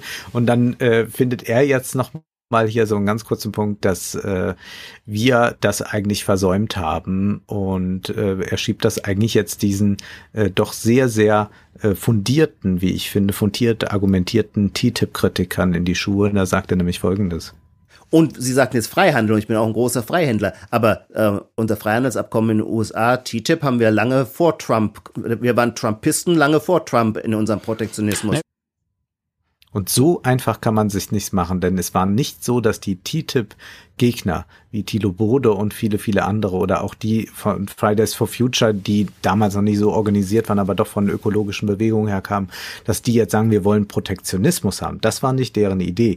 Deren ja. Idee war, dass man mehr Standards einbringen muss. Man kann sehr darüber streiten, ob man äh, generell auf Freihandel verzichtet. Ich glaube, das würde nicht funktionieren in einer globalisierten Welt. Aber jetzt so zu tun, als seien die, die das damals kritisiert haben und gerade dieses durch und durch intransparente Vorgehen, wer da lobbyieren konnte, wer dort die Verträge gesehen hat, wir nicht, dass man das jetzt, äh, die Kritik daran als Trumpismus darstellt, ja. das ist wirklich ein, ein unsägliches Argument. Ich finde, da muss man eh aufpassen, wenn man Trump als Maßstab in die Diskussion einbringt, um daran ein Urteil scharf zu machen, ja, das ist eh immer so albern auch. Ja. Aber jetzt gehen wir mal von dem ganz großen RCEP weg und schauen mal mhm. auf unseren Konsum vor Ort. Wir hören erstmal einen ganz kurzen Beitrag Deutschlandfunk. Äh, es geht hier um unsere Shoppingwochen im November, denn der November ist der Shoppingmonat, nicht nur mit Black Friday, mit Cyber Monday und mit Singles Day in China. Es mhm. wird wirklich nur geshoppt. Frankfurts größte Einkaufsmeile, die Zeil. Deutlich weniger Menschen als sonst sind unterwegs, zumindest wenn man es mit anderen Jahren vergleicht keine rosigen Aussichten für den Einzelhandel, sagt Andreas Scheuerle, Konjunkturexperte von der DK Bank. Wir haben es im Moment mit einer Situation zu tun, wo in vielen Ländern der Einzelhandel komplett geschlossen ist. Und selbst in Deutschland, wo er eigentlich noch offen ist, wird der Einzelhandel unter den Schließungen der Gastronomie, unter der Absage von Weihnachtsmärkten leiden. Allein im zweiten Quartal ging der Konsum nach Angaben des Statistischen Bundesamts um gut 11 Prozent zurück. In normalen Zeiten ist der private Konsum eine wichtige Stütze der deutschen Wirtschaft und macht mehr als die Hälfte des Bruttoinlandsproduktes aus. Hm. Hätte ich auch nicht gedacht. Ja, unglaublich. Dass das so wichtig ist. Aber du weißt es, du hast es gelesen, was Peter Altmaier sagte. Einkaufen gehen ist eine patriotische ja. Aufgabe. Oh, wei, oh, wei. Und da gab es ein sehr schönes Foto. Ich weiß nicht, ob das alle gesehen haben. Man sah Altmaier im Maßanzug äh, am, mit einem Fahrrad dort stehen, auf dem Gepäckträger ein Advents, äh, ein Adventskranz und vorne waren äh, Geschenke auch schon hübsch eingepackt mm. weihnachtlich. Das hat man wirklich wunderbar gestellt. Mhm. Ähm, äh, ja, peinlicher geht es dann kaum noch. Aber äh, was wir auf jeden Fall festhalten müssen, Konsum ist wichtig. Es wird weniger konsumiert. Online sieht das Ganze selbstverständlich anders aus. Der Einzelhandel vor Ort, der hat extrem zu kämpfen. Wir hören jetzt erstmal ganz kurz Donata Riedel vom Handelsblatt, die ist auch beim Deutschlandfunk zu Gast. Aber die Frage, äh, die, also gut, es gibt irgendwie vielleicht Rabatte, was aber natürlich mitschwingt, möglicherweise kauft man durch diesen Rausch, der da entsteht und entstehen könnte, auch Sachen, die man sonst nie gekauft hätte. Also, äh, wie würden Sie das auch so als Wirtschaftsjournalistin äh, beurteilen? Ist das im Prinzip so die, ein, ein ganz äh, klassisches Instrument der, der Bedarfsweckungsgesellschaft? Also da wird nicht Bedarf gedeckt, was brauche ich wirklich, sondern äh, mir wird überhaupt erst der, der Gedanke in den Kopf gesetzt, das müsste ich dringend haben, weil ist es im Moment gerade so günstig. Ja, gut, klar. Aber das ist ja in einer Konsumgesellschaft letztlich ja auch durchgängig normal, dass man nicht nur den ganz dringenden Bedarf deckt, sondern dass es natürlich auch Lustkäufe gibt und Frustkäufe gibt und ähm, dass davon natürlich ja. auch viele, viele Händler und Anbieter von Waren ganz gut leben können. Mhm.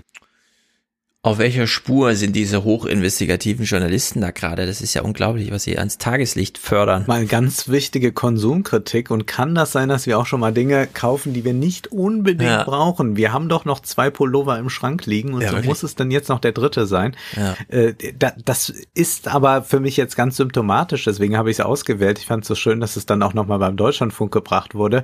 Äh, was man dann bei Twitter lesen kann oder das liest man dann nochmal ganz häufig auf Facebook. Ich habe extra nochmal Facebook geguckt geguckt, da äh, sind ja auch viele, äh, die nicht den äh, Schritt in die Moderne zu Twitter geschafft haben. Mhm. Und dort findest du dann am Black Friday und drumherum nochmal solche konsumkritischen äh, äh, Artikel, die dann auch gepostet werden, nur, ja, man kauft ja jetzt auch Sachen, die man gar nicht wirklich braucht, ja. als sei es je darum gegangen. Also ja, darum ist es mal gegangen 1951 oder so. Da war das, äh, da musste man mal sehen, dass man wieder den Bestand herstellt. Da war Obacht. ja viel kaputt gegangen. Du wirst verführt. Ja, aber Schaufenster jetzt, sind dafür da, dich zu verführen. Jetzt ist gewusst, ich dachte, das ein Informationsfenster. Äh, ja, wirklich sehr, sehr schön, äh, dass das hier nochmal deutlich gemacht wird. Es war übrigens auch, äh, ich habe ja dieses äh, chinesische Fernsehen gesehen, da haben die auch solche Sätze gesagt. Mm, Ganz ja. amüsant. Aber da war dann immer noch jemand da, der noch mehr gesagt hat, ja, und das ist ja gut, dass wir nun endlich wirtschaftlich vorankommen. Mm. Jetzt geht's nochmal ganz kurz um Onlinehandel. Da war dann auch äh, zu hören, naja, gut, die Innenstädte werden immer leerer. Ähm, wie könnte man mit dem Onlinehandel umgehen? Donata Riedel spricht das nur ganz kurz an? Will man eventuell auf online verkaufte Produkte eine Extrasteuer erheben oder so? Also das ist jetzt nicht völlig undenkbar, aber ich würde es dann nicht über die Mehrwertsteuer machen, sondern dann überlegen, wie man es über eine andere Konsumsteuer, dann eben über eine Online-Steuer eventuell macht. Aber die Frage ist natürlich, wollen wir das tatsächlich? Also da würde ich dann lieber auch noch mal erstmal ein bisschen tiefer und breiter darüber diskutieren wollen. Das halte ich für unglaublich äh, unmöglich. Ich bin auch, das ist wirklich. Richard David Brecht hat die Idee auch ein paar Mal Ich wollte es gerade sagen, und der wollte ja dann so eine tolle Umlagefinanzierung. Also wir legen da fünf oder zehn Prozent auf online also gekaufte also. Artikel Steuer drauf und diese fließen dann in die Verschönerung, Erneuerung der Innenstädte. Mhm. Ich kann dir mal sagen, was wir hier vor Ort hatten in verschiedenen kleinen Städten. Wir hatten hier jahrelang SPD wie CDU-Bürgermeister oder äh, äh, Landräte, die dafür gesorgt haben, dass die Innenstädte, und das war alles noch vor der großen Digitalisierung, ja, mhm. also als mal gerade alle mal so ein Modem zu Hause stehen hatten, die haben dafür gesorgt, dass diese ganzen Innenstädte bald verwaist waren, weil sie irgendwelche tollen Shopping Malls errichten wollten ja. am Stadtrand, weil sie genau. Outlet Center errichtet haben, äh, weil sie dafür gesorgt haben, dass ja unbedingt ein Mediamarkt und ein Saturn in der Innenstadt sein muss, damit auch die drei CD-Geschäfte, die es noch gibt, sich nicht länger mehr als drei Monate halten können. Es äh, hat man hat äh, die Buchhandlung sogar zum Teil und äh, Thalia unterstützt von den Schulen aus, dass die Kinder dort ihre Schulbücher ne, äh, mhm. Ähm, äh, ja. bestellen und nicht im, in den anderen kleinen Buchhandlungen. Das heißt, zur Verödung der Städte haben diese äh, Lokal- und Regionalpolitiker so entschieden beigetragen, da musste Amazon gar nicht mehr so viel machen. Ja, genau, da ist man auf den Track aufgesprungen, dass die Leute eh anders einkaufen wollen und es ist nun mal sehr unattraktiv, finde ich jedenfalls, in so ein großes Ding zu fahren. Ich war da schon ewig nicht mehr und ich fühle mich da auch unwohl. Dass hier diese Chance immer wieder übersehen wird, zu sagen, wir kriegen die Innenstadt jetzt mal attraktiv. Zwar nicht mehr für eine Million Menschen, die am Samstag aus dem Rhein-Main-Gebiet irgendwie ja, äh, auf die Zeil äh, zuströmen, sondern, und das sehen wir in Amerika, die Malls haben es gut gemacht, die relativ früh auf dieses erlebnisorientierte, du gehst dahin, aber du bringst da nichts mit nach Hause, sondern du konsumierst dort, du isst dort, du gehst da einen Kinofilm gucken, wie auch immer, ja, dass man, dass man einfach so das Erlebnis in den Mittelpunkt stellt, aber dann nicht mal mit diesen Mega-Umsätzen, sondern einfach mal äh, so, dass es sich halt trägt wirtschaftlich. Es muss ja nicht immer alles gleich Milliardenbusiness sein. Das wird komplett verschlafen, hier in Frankfurt auch. Das ist so unglaublich, dass die Läden äh, alle jammern und man aber null Ideen hat dafür, wie man jetzt mit diesen Städten, selbst die, die Straßenzüge, die letztes Jahr noch als, das machen wir jetzt mal autofrei, nur für Fahrräder und so weiter, ja. sind wieder zurück, sind wieder Autowege, ne? Während sie jetzt in Berlin wieder feststellen, ach so, wenn wir die Friedrichstraße autofrei machen, gibt's mehr lokalen Umsatz in den Unternehmen. Also es ist ganz ja. komisch. Ja, und man kann ja ohnehin mal darüber nachdenken, dass ein öffentlicher Raum nicht immer nur einer sein muss, äh, an dem es ganz viele Geschäfte gibt. Ja. Öffentlicher Raum kann ja auch bedeuten, dass dort äh, Kultur, Bildung und all das stattfindet. All das, was man jetzt ja sowieso äh, abgesägt hat durch diese ja. Corona-Maßnahmen und äh, zu wenig Unterstützung. Da wäre ja eigentlich ein ganz neues Stadtkonzept erforderlich. Aber es kann doch niemand jetzt behaupten, dass es äh, sozusagen unsere Leitkultur ist, dass ja. wir möglichst viele genau. Ketten irgendwo haben, wo die Leute dann hinpilgern, um dort ein stressiges Einkaufserlebnis zu haben. Mhm. Und bei vielen Dingen weiß ich auch gar nicht, warum man es nicht online bestellen sollte, äh, wenn ich doch äh, weiß, was ich da habe. Also wenn die Heinzelmännchen äh, nachts kommen würden und würden alles zum Beispiel wieder einräumen, was ich so im Alltag verbrauche, dann wäre das doch wunderbar. Ja, also dann eben, würde ich genau. nicht, also es kann doch nur, weil manche Leute nicht wissen, was sie tun sollen und gerne in, äh, in, in, in Supermärkte fahren. Also ich habe diese Bedürfnisse nicht. Ich kann sagen, ich kaufe gerne äh, Kleidung ein und das mache ich auch gerne vor Ort, weil ich gerne mal einen Stoff fühle mhm. und mal gerade paar Dinge anprobiere. Andererseits äh, habe ich aber ganz viele Sachen, die mich nicht reizen würden. Also für mich ist ein Gang in einen Mediamarkt, um mir eine Webcam eine neue zu kaufen, die Hölle. Da frage ich lieber Stefan Schulz, welche soll ich kaufen? Und ja. Stefan Schulz schickt mir dann schon den Link und genau. ich brauche nur noch auf Bestellen klicken. Bei solchen Sachen, ne? Dass man sich wirklich erst im Laden inspirieren lässt von dem Angebot, das jetzt gerade durch Zufall auf diesen drei Metern Regal ist. Das verstehe ich sowieso nicht. Also das ist sowieso ganz fern. Ich will natürlich das komplette Angebot weltweit einmal im Überblick haben und dann wird das nach Kriterien eingeschränkt und dann wird gekauft. Und also da ist sozusagen, da, wie soll ich sagen, da ist so ein Kaufhaus nicht nur ähm, einfach übrig geblieben in der Geschichte, sondern es ist richtig dysfunktional. Mhm. Es funktioniert richtig falsch im Sinne von Einkaufen. Ich habe einen ganz anderen Anspruch an Einkaufen, der wird nur mal online äh, entsprechend befriedigt, aber der, das äh, Offline-Einkaufen in die Stadt fahren ist dazu kein Äquivalent. Und deswegen würde ich es auch nicht verstehen, wenn die jetzt tatsächlich, ähm, kriegt man sowieso nicht argumentiert, sind nur so wilde Ideen, ja. Aber eine Steuer für online gekauftes Zeug hieße ja eine Subvention für Vor-Ort-Kram. Ja. Und das, also das, das wäre sozusagen auch so ein Sündenfall, ja, wenn man ähm, dieses ja, man Instrument ja vor allem ganz Steuer Konzernen nutzt. Geld geben, die da ihre genau. Ketten haben. Das kommt noch. Das ist ja gar nicht der kleine ja. Handel nur und der kleine Handel wäre, glaube ich, sehr froh. Meine Mutter hat ja auch ein Modegeschäft, äh, die wäre ja sehr froh, wenn äh, äh, einfach für die Stadt äh, optisch was getan würde äh, wenn da ruhig mal die Kehrmaschine zweimal durchfährt ja. in der Woche und wenn man mal sieht, dass man nicht äh, alle Häuser so verfallen lässt und und und. Mhm. Also das ist eigentlich das, was die Attraktivität einer Stadt ausmacht. Und gerade diese kleinen Geschäfte, die auf eine äh, direkte Beratung abzielen, die haben ja noch eine äh, bessere Überlebenschance, äh, wenn sie in einem guten Umfeld stattfinden. Denn es gibt ja Dinge, die möchte man in einem Beratungsgespräch gerne erst einmal erklärt bekommen, die möchte man kaufen. Du bist jetzt sicherlich noch mal etwas anders da, weil du dich so äh, stark informierst. Aber ich denke, bei, bei einigen äh, findet das noch so statt oder gerade wenn es um Klamotten geht, da bist du ja sehr effizient in deiner Kleiderwahl. Absolut. Äh, bei mir darf es ja da äh, ein bisschen ausgefallener sein und dann finde ich das schon sehr schön, wenn man dort beraten wird und wenn äh, man äh, auch einige Dinge gezeigt bekommt oder nochmal erklärt bekommt, warum das Innenfutter da so ist, dass es nicht geklebt ist oder was weiß ich. Äh, das heißt, das sind das eigentlich dann, ganz gute Möglichkeiten. Genau, das müssen dann aber die Verkäufer auch erklären können Und bei sehr vielen Produkten hast du einfach ja, im Elektronikladen. Mhm. Also wenn ich in den Elektronikladen gehe und vorher mich über das Produkt informiert mhm. habe, äh, bin ich doch besser informiert als den spontan angesprochenen, der da so rumsteht. Weißt du? Weil der kennt ja nun seinen Laden auch nicht. Äh, ich kann es allerdings gut nachvollziehen, was du beschreibst, denn es gibt einen Fall, wo das bei uns auch so gehandhabt wird und das ist, wenn wir uns um die Brille der Siebenjährigen kümmern. Die kann natürlich ja. nur vor Ort gekauft werden. Also das wäre für mich auch undenkbar, die einfach äh, ja online so. Nee, die muss natürlich aufgesessen und da muss auch eine Beratung stattfinden. Da will ich auch wissen, worum es da geht und so. Das Beratung, gehört dann da dazu. Beratung ist ein gutes Stichwort, ist auch in China wichtig, ist aber auch jetzt digital verlagert worden. Denn wir ahnen gar nicht, was eigentlich so das Wichtigste jetzt für Online-Shopping in China ist. Weißt du das? Äh, nämlich das Streaming. Live Streaming. Ich hätte jetzt gesagt, dass das Zeug mal schnell kommt in so einem großen Land.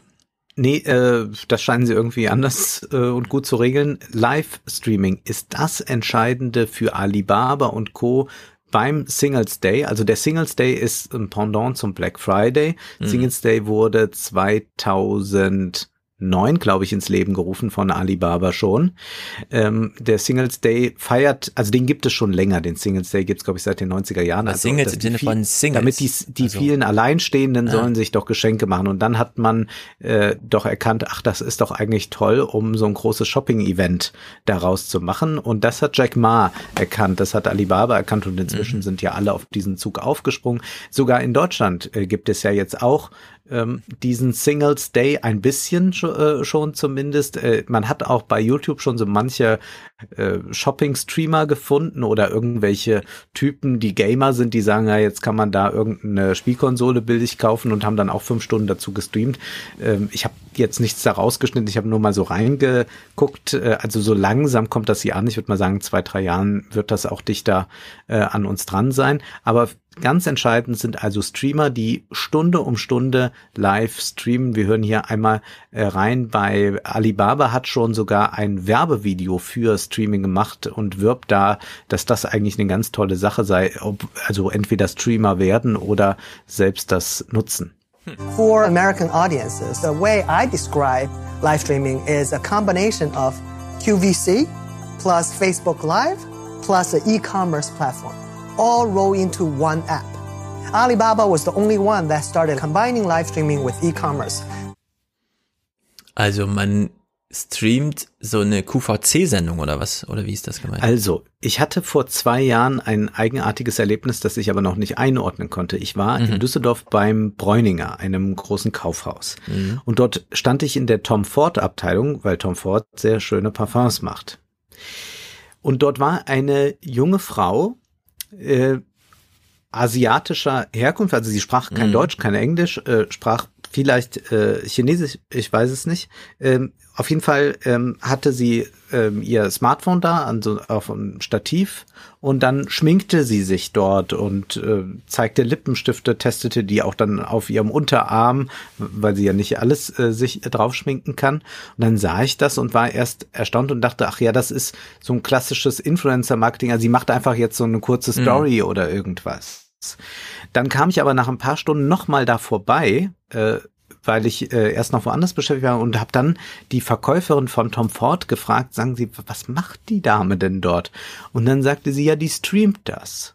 Die ist hier, also die, die hat da, hat sich einen Termin geben lassen, dass sie das machen kann. Also Tom Ford hat dann Interesse ja. daran, dass sie das tut. Aha. Und die streamt das. Und ich habe gedacht, komisch, ja, also dann sitzen da Leute und gucken stundenlang, wie sie dort diese Produkte durchtestet. Und ja, das ist tatsächlich das, äh, womit extrem viel Geld verdient wird jetzt. Ähm, und hier wird mal bei diesem Alibaba-Spot äh, so ein Beispiel gezeigt, eine Streamerin, die so ja, ich schätze mal so um die 30 ist, die äh, in einem Schuhgeschäft jetzt für ihr Publikum dort Schuhe testet. People are telling Zoe what size they are. See, 37, 39, 37, 40. Customer engagement is really, really good. Amazing. It's the right way to sell. And you're watching, you know, someone twisting around and showing it.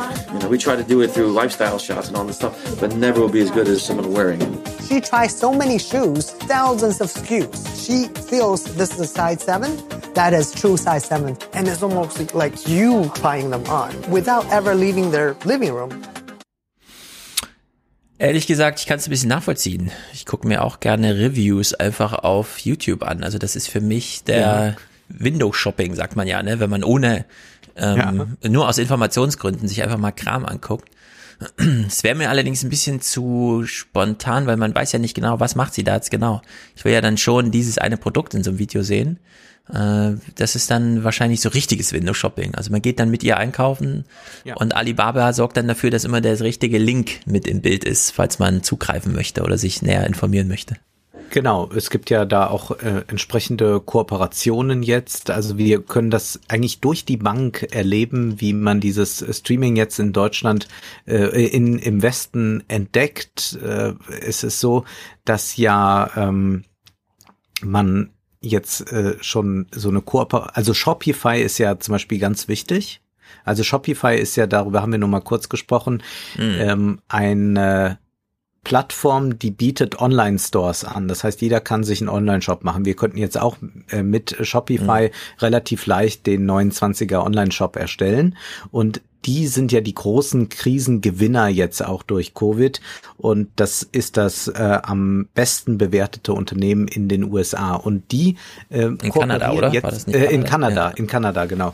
Äh, und die kooperieren jetzt auch zum Beispiel mit TikTok und auch mit Streaming-Anbietern wird überlegt, wie man dort äh, zusammenarbeiten kann. Das heißt, wir haben eigentlich äh, so eine ganz enge Verquickung jetzt von vom Live-Shopping-Erlebnis und auch so eine einer direkten Verlinkung zu Shops wieder. Also da spielt Shopify eine Rolle und bei Alibaba gibt's dann nochmal andere Möglichkeiten, dass du dann diesen Schuh direkt anklickst und das wird dann über äh, Dropshipping-Verfahren dann dir geliefert, so dass dann auch das Risiko für den Händler in irgendeiner Weise ja. geringer wird. Also ein sehr, sehr komplexes Lieferung. Ja.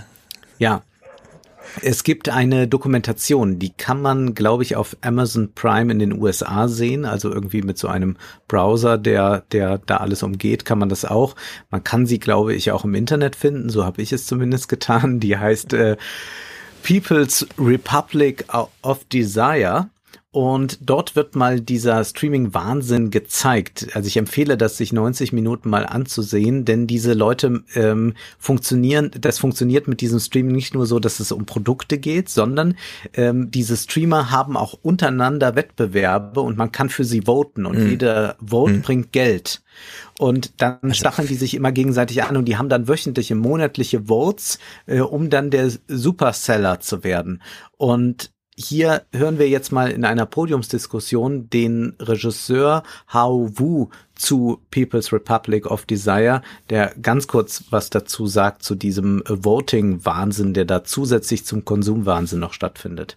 So basically you you allow the ritual poor fans to directly tip to, uh, to tip the live streamers. Every live streamer has to have an agency, needs to be managed by an agency.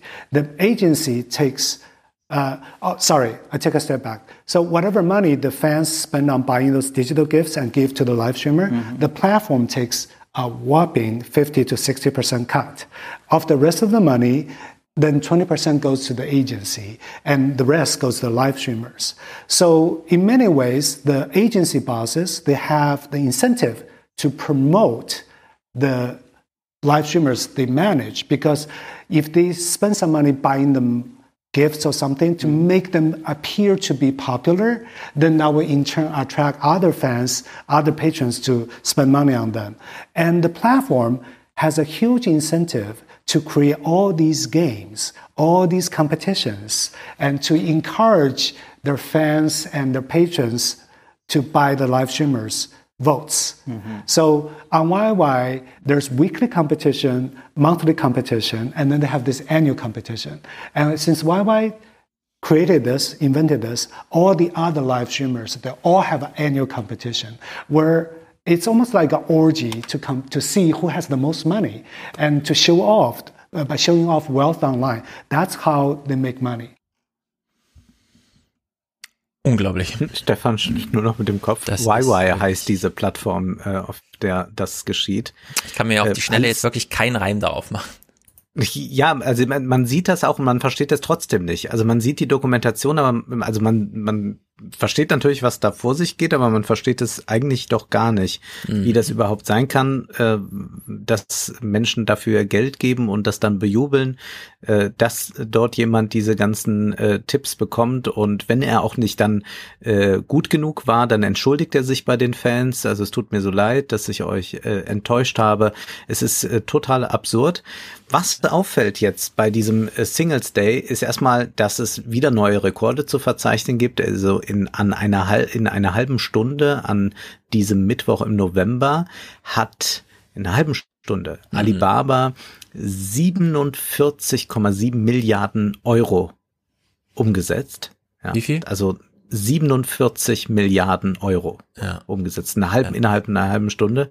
250.000 Marken sind inzwischen bei diesem Singles Day dabei und 2019 waren es noch so, dass 61 Prozent der Marken, die dort verkauft wurden, äh, die waren äh, made in China Made in China und jetzt sind es 66 Prozent. Hm. Also China ist gerade dabei, die lokalen Märkte, Firmen zu stärken und es findet ja eh so eine äh, Nationalisierung, Renationalisierung statt und das bedeutet auch, man investiert mehr in die eigenen Produkte, will die eigenen Produkte ja. unterstützen und das macht es dann schwierig für Firmen wie Nivea, WMF, Hugo Boss und und äh, dort weiterhin Fuß zu fassen, wenngleich Alibaba die auch bewirbt und auch auch die alle da haben möchte.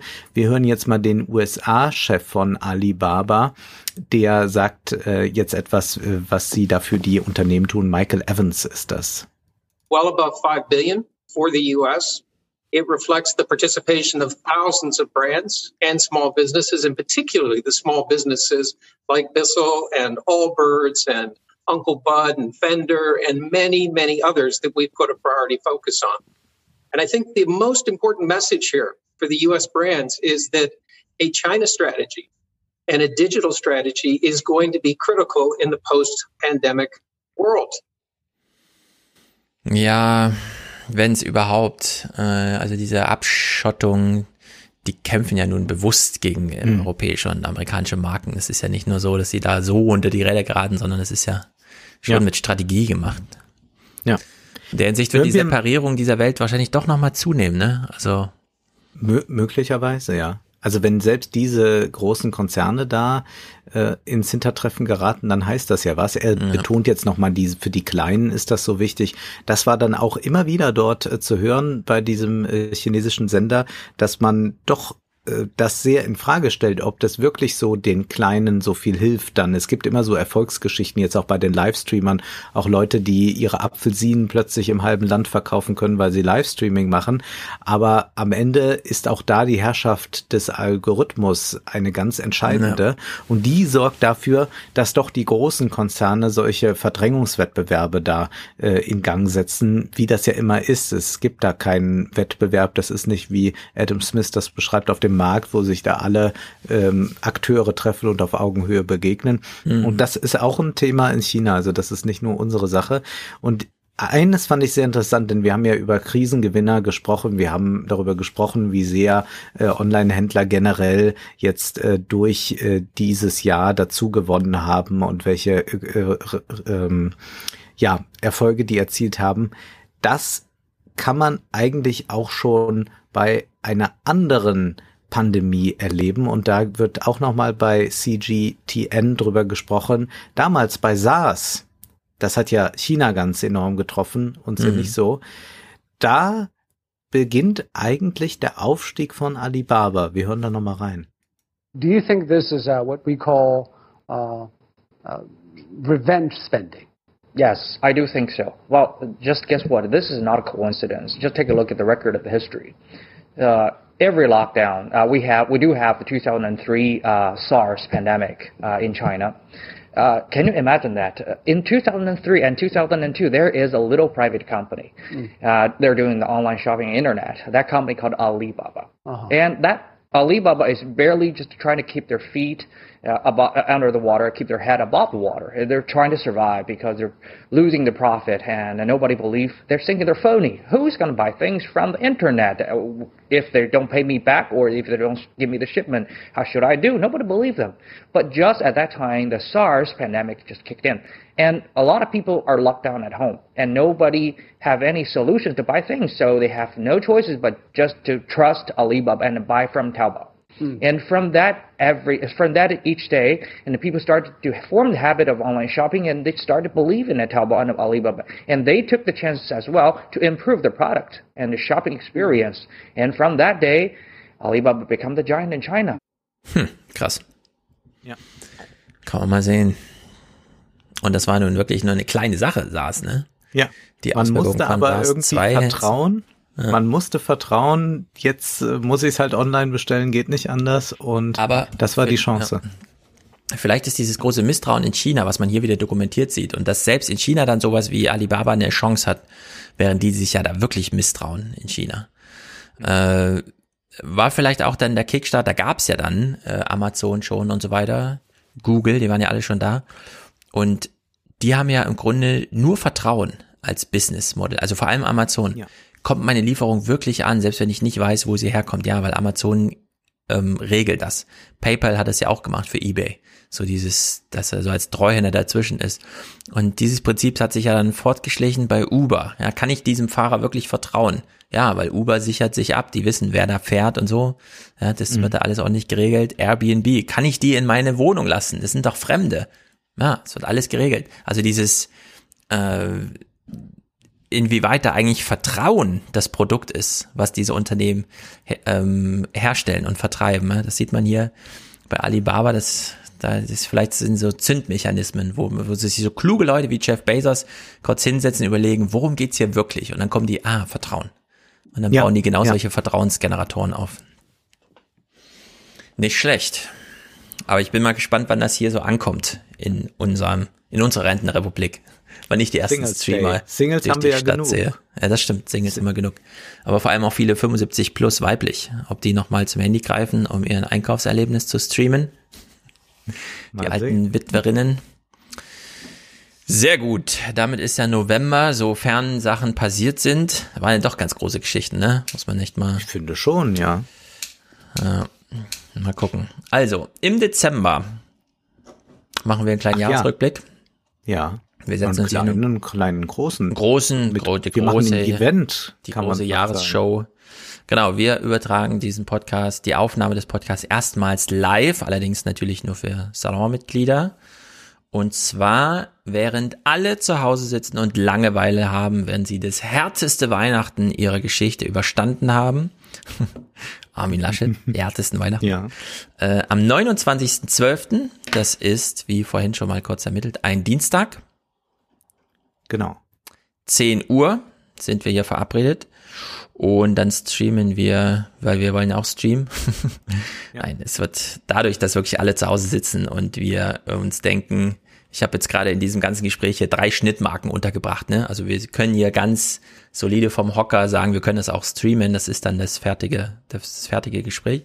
Deswegen machen wir das auch am 29.12. und dann gucken wir nochmal zurück auf die großen Geschichten. Wir überlegen uns nochmal jeder vier, fünf Stories, dass man sich nochmal genau. darauf besinnt, was ist so bei Vielleicht passiert ja auch noch irgendetwas ganz Spektakuläres im Dezember. Wir werden sehen. Genau, wir machen auf jeden Der Fall. Der Podcast wird Dezember selbstverständlich auch für alle, die uns nicht Richtig. die abonniert haben, dann zu hören sein ja. später. Aber das Live-Event ist dann äh, genau. hinter der Paywall. Und äh, wir haben aber auch noch einen Salon äh, vorher. Also Richtig. der kommt ja in ein paar Tagen. Und wir haben schon gesagt, der Adrian Daub hat da ein sehr, sehr gutes Buch über das Silicon Valley geschrieben. Äh, ich stelle noch was äh, noch mal vor zu äh, Bergkarabach, äh, noch mal einen Text. Und dann habe ich ein Buch gelesen über Weltraumrecht. Das ist jetzt neu erschienen. Das ist ein Lehrbuch. Das klingt jetzt alles ein bisschen trocken, ist aber doch interessanter, als man äh, jetzt vielleicht vermutet denn dort sind viele Zukunftsfragen, die da verhandelt werden und vielleicht auch die Frage, wie eine internationale Gemeinschaft sich da nochmal anders bilden müsste. Davon werde ich auch berichten. Sehr gut, genau. Adrian Daub, ich freue mich sehr drauf. Es ist einfach ein Spektakel. Es hat mich wirklich Freude gemacht, das zu lesen. Ähm, äh, als zweites großes, äh, Karl Lauterbach hat ich meine, er übertreibt häufig, aber er hat mal wieder hingeschrieben, das ist der Text zur mRNA-Technologie. Falls man sich dafür interessiert, sollte Mhm. man den lesen. Den werde ich mir also nochmal vorknöpfen, um dann einen gesammelten Eindruck und inhaltlich wiederzugeben, was da drin steht. Und die anderen drei werde ich mal noch auswählen. Ich, mh, Auswahl ist diesmal ein bisschen größer. Meine Sammlung, ich muss mal ein bisschen sortieren dann, aber es wird bestimmt eine gute, ein guter Abriss. Mm, Dann wollte ich hier noch kurz sagen, Wolfgang hat ein Buch. in Nein, das machen wir, das machen wir noch. Das, das dauert. Das machen wir noch. Ähm, ja, das machen wir noch. es Also es, ist- wird ein Buch geben von Ole und mir über Influencer, aber das ist darüber reden wir noch mal an anderem. Im Surkamp Verlag. Ich wollte es ansprechen, um noch einen Clip zu spielen. Ach denn so. ich habe mit Ole auch schon korrespondiert, welche Art von Influencern ihr denn behandelt und welche nicht. Und der Tristan Harris, den wir jetzt ausführlich geguckt Ja. haben, der hat bei Joe Rogan auch noch mal kurz über Influencer gesprochen und du kannst ja die Frage dann offen lassen, kommen diese Art der Influencer bei euch auch vor? Ich glaube nicht, denn ich weiß schon, in welche Richtung es geht. Äh, aber trotzdem, so inspirativ, ja, in welcher Art der Debatte haben Ja. wir denn im März, wenn dann die- das Influencer-Buch da ist? Äh, könnte man vielleicht sowas hier dann auch mal mit reinholen. As technology it advances uh, at hacking our weaknesses, we start to prefer it over the real thing. We start, for example, there's a recent company, um, uh, VC funded, raised like, I think it's worth like over 125 million dollars, and what they make are virtual influencers. So these are like virtual people, virtual video that is more entertaining, more interesting, and pe- and that fans like more than real people Oh boy.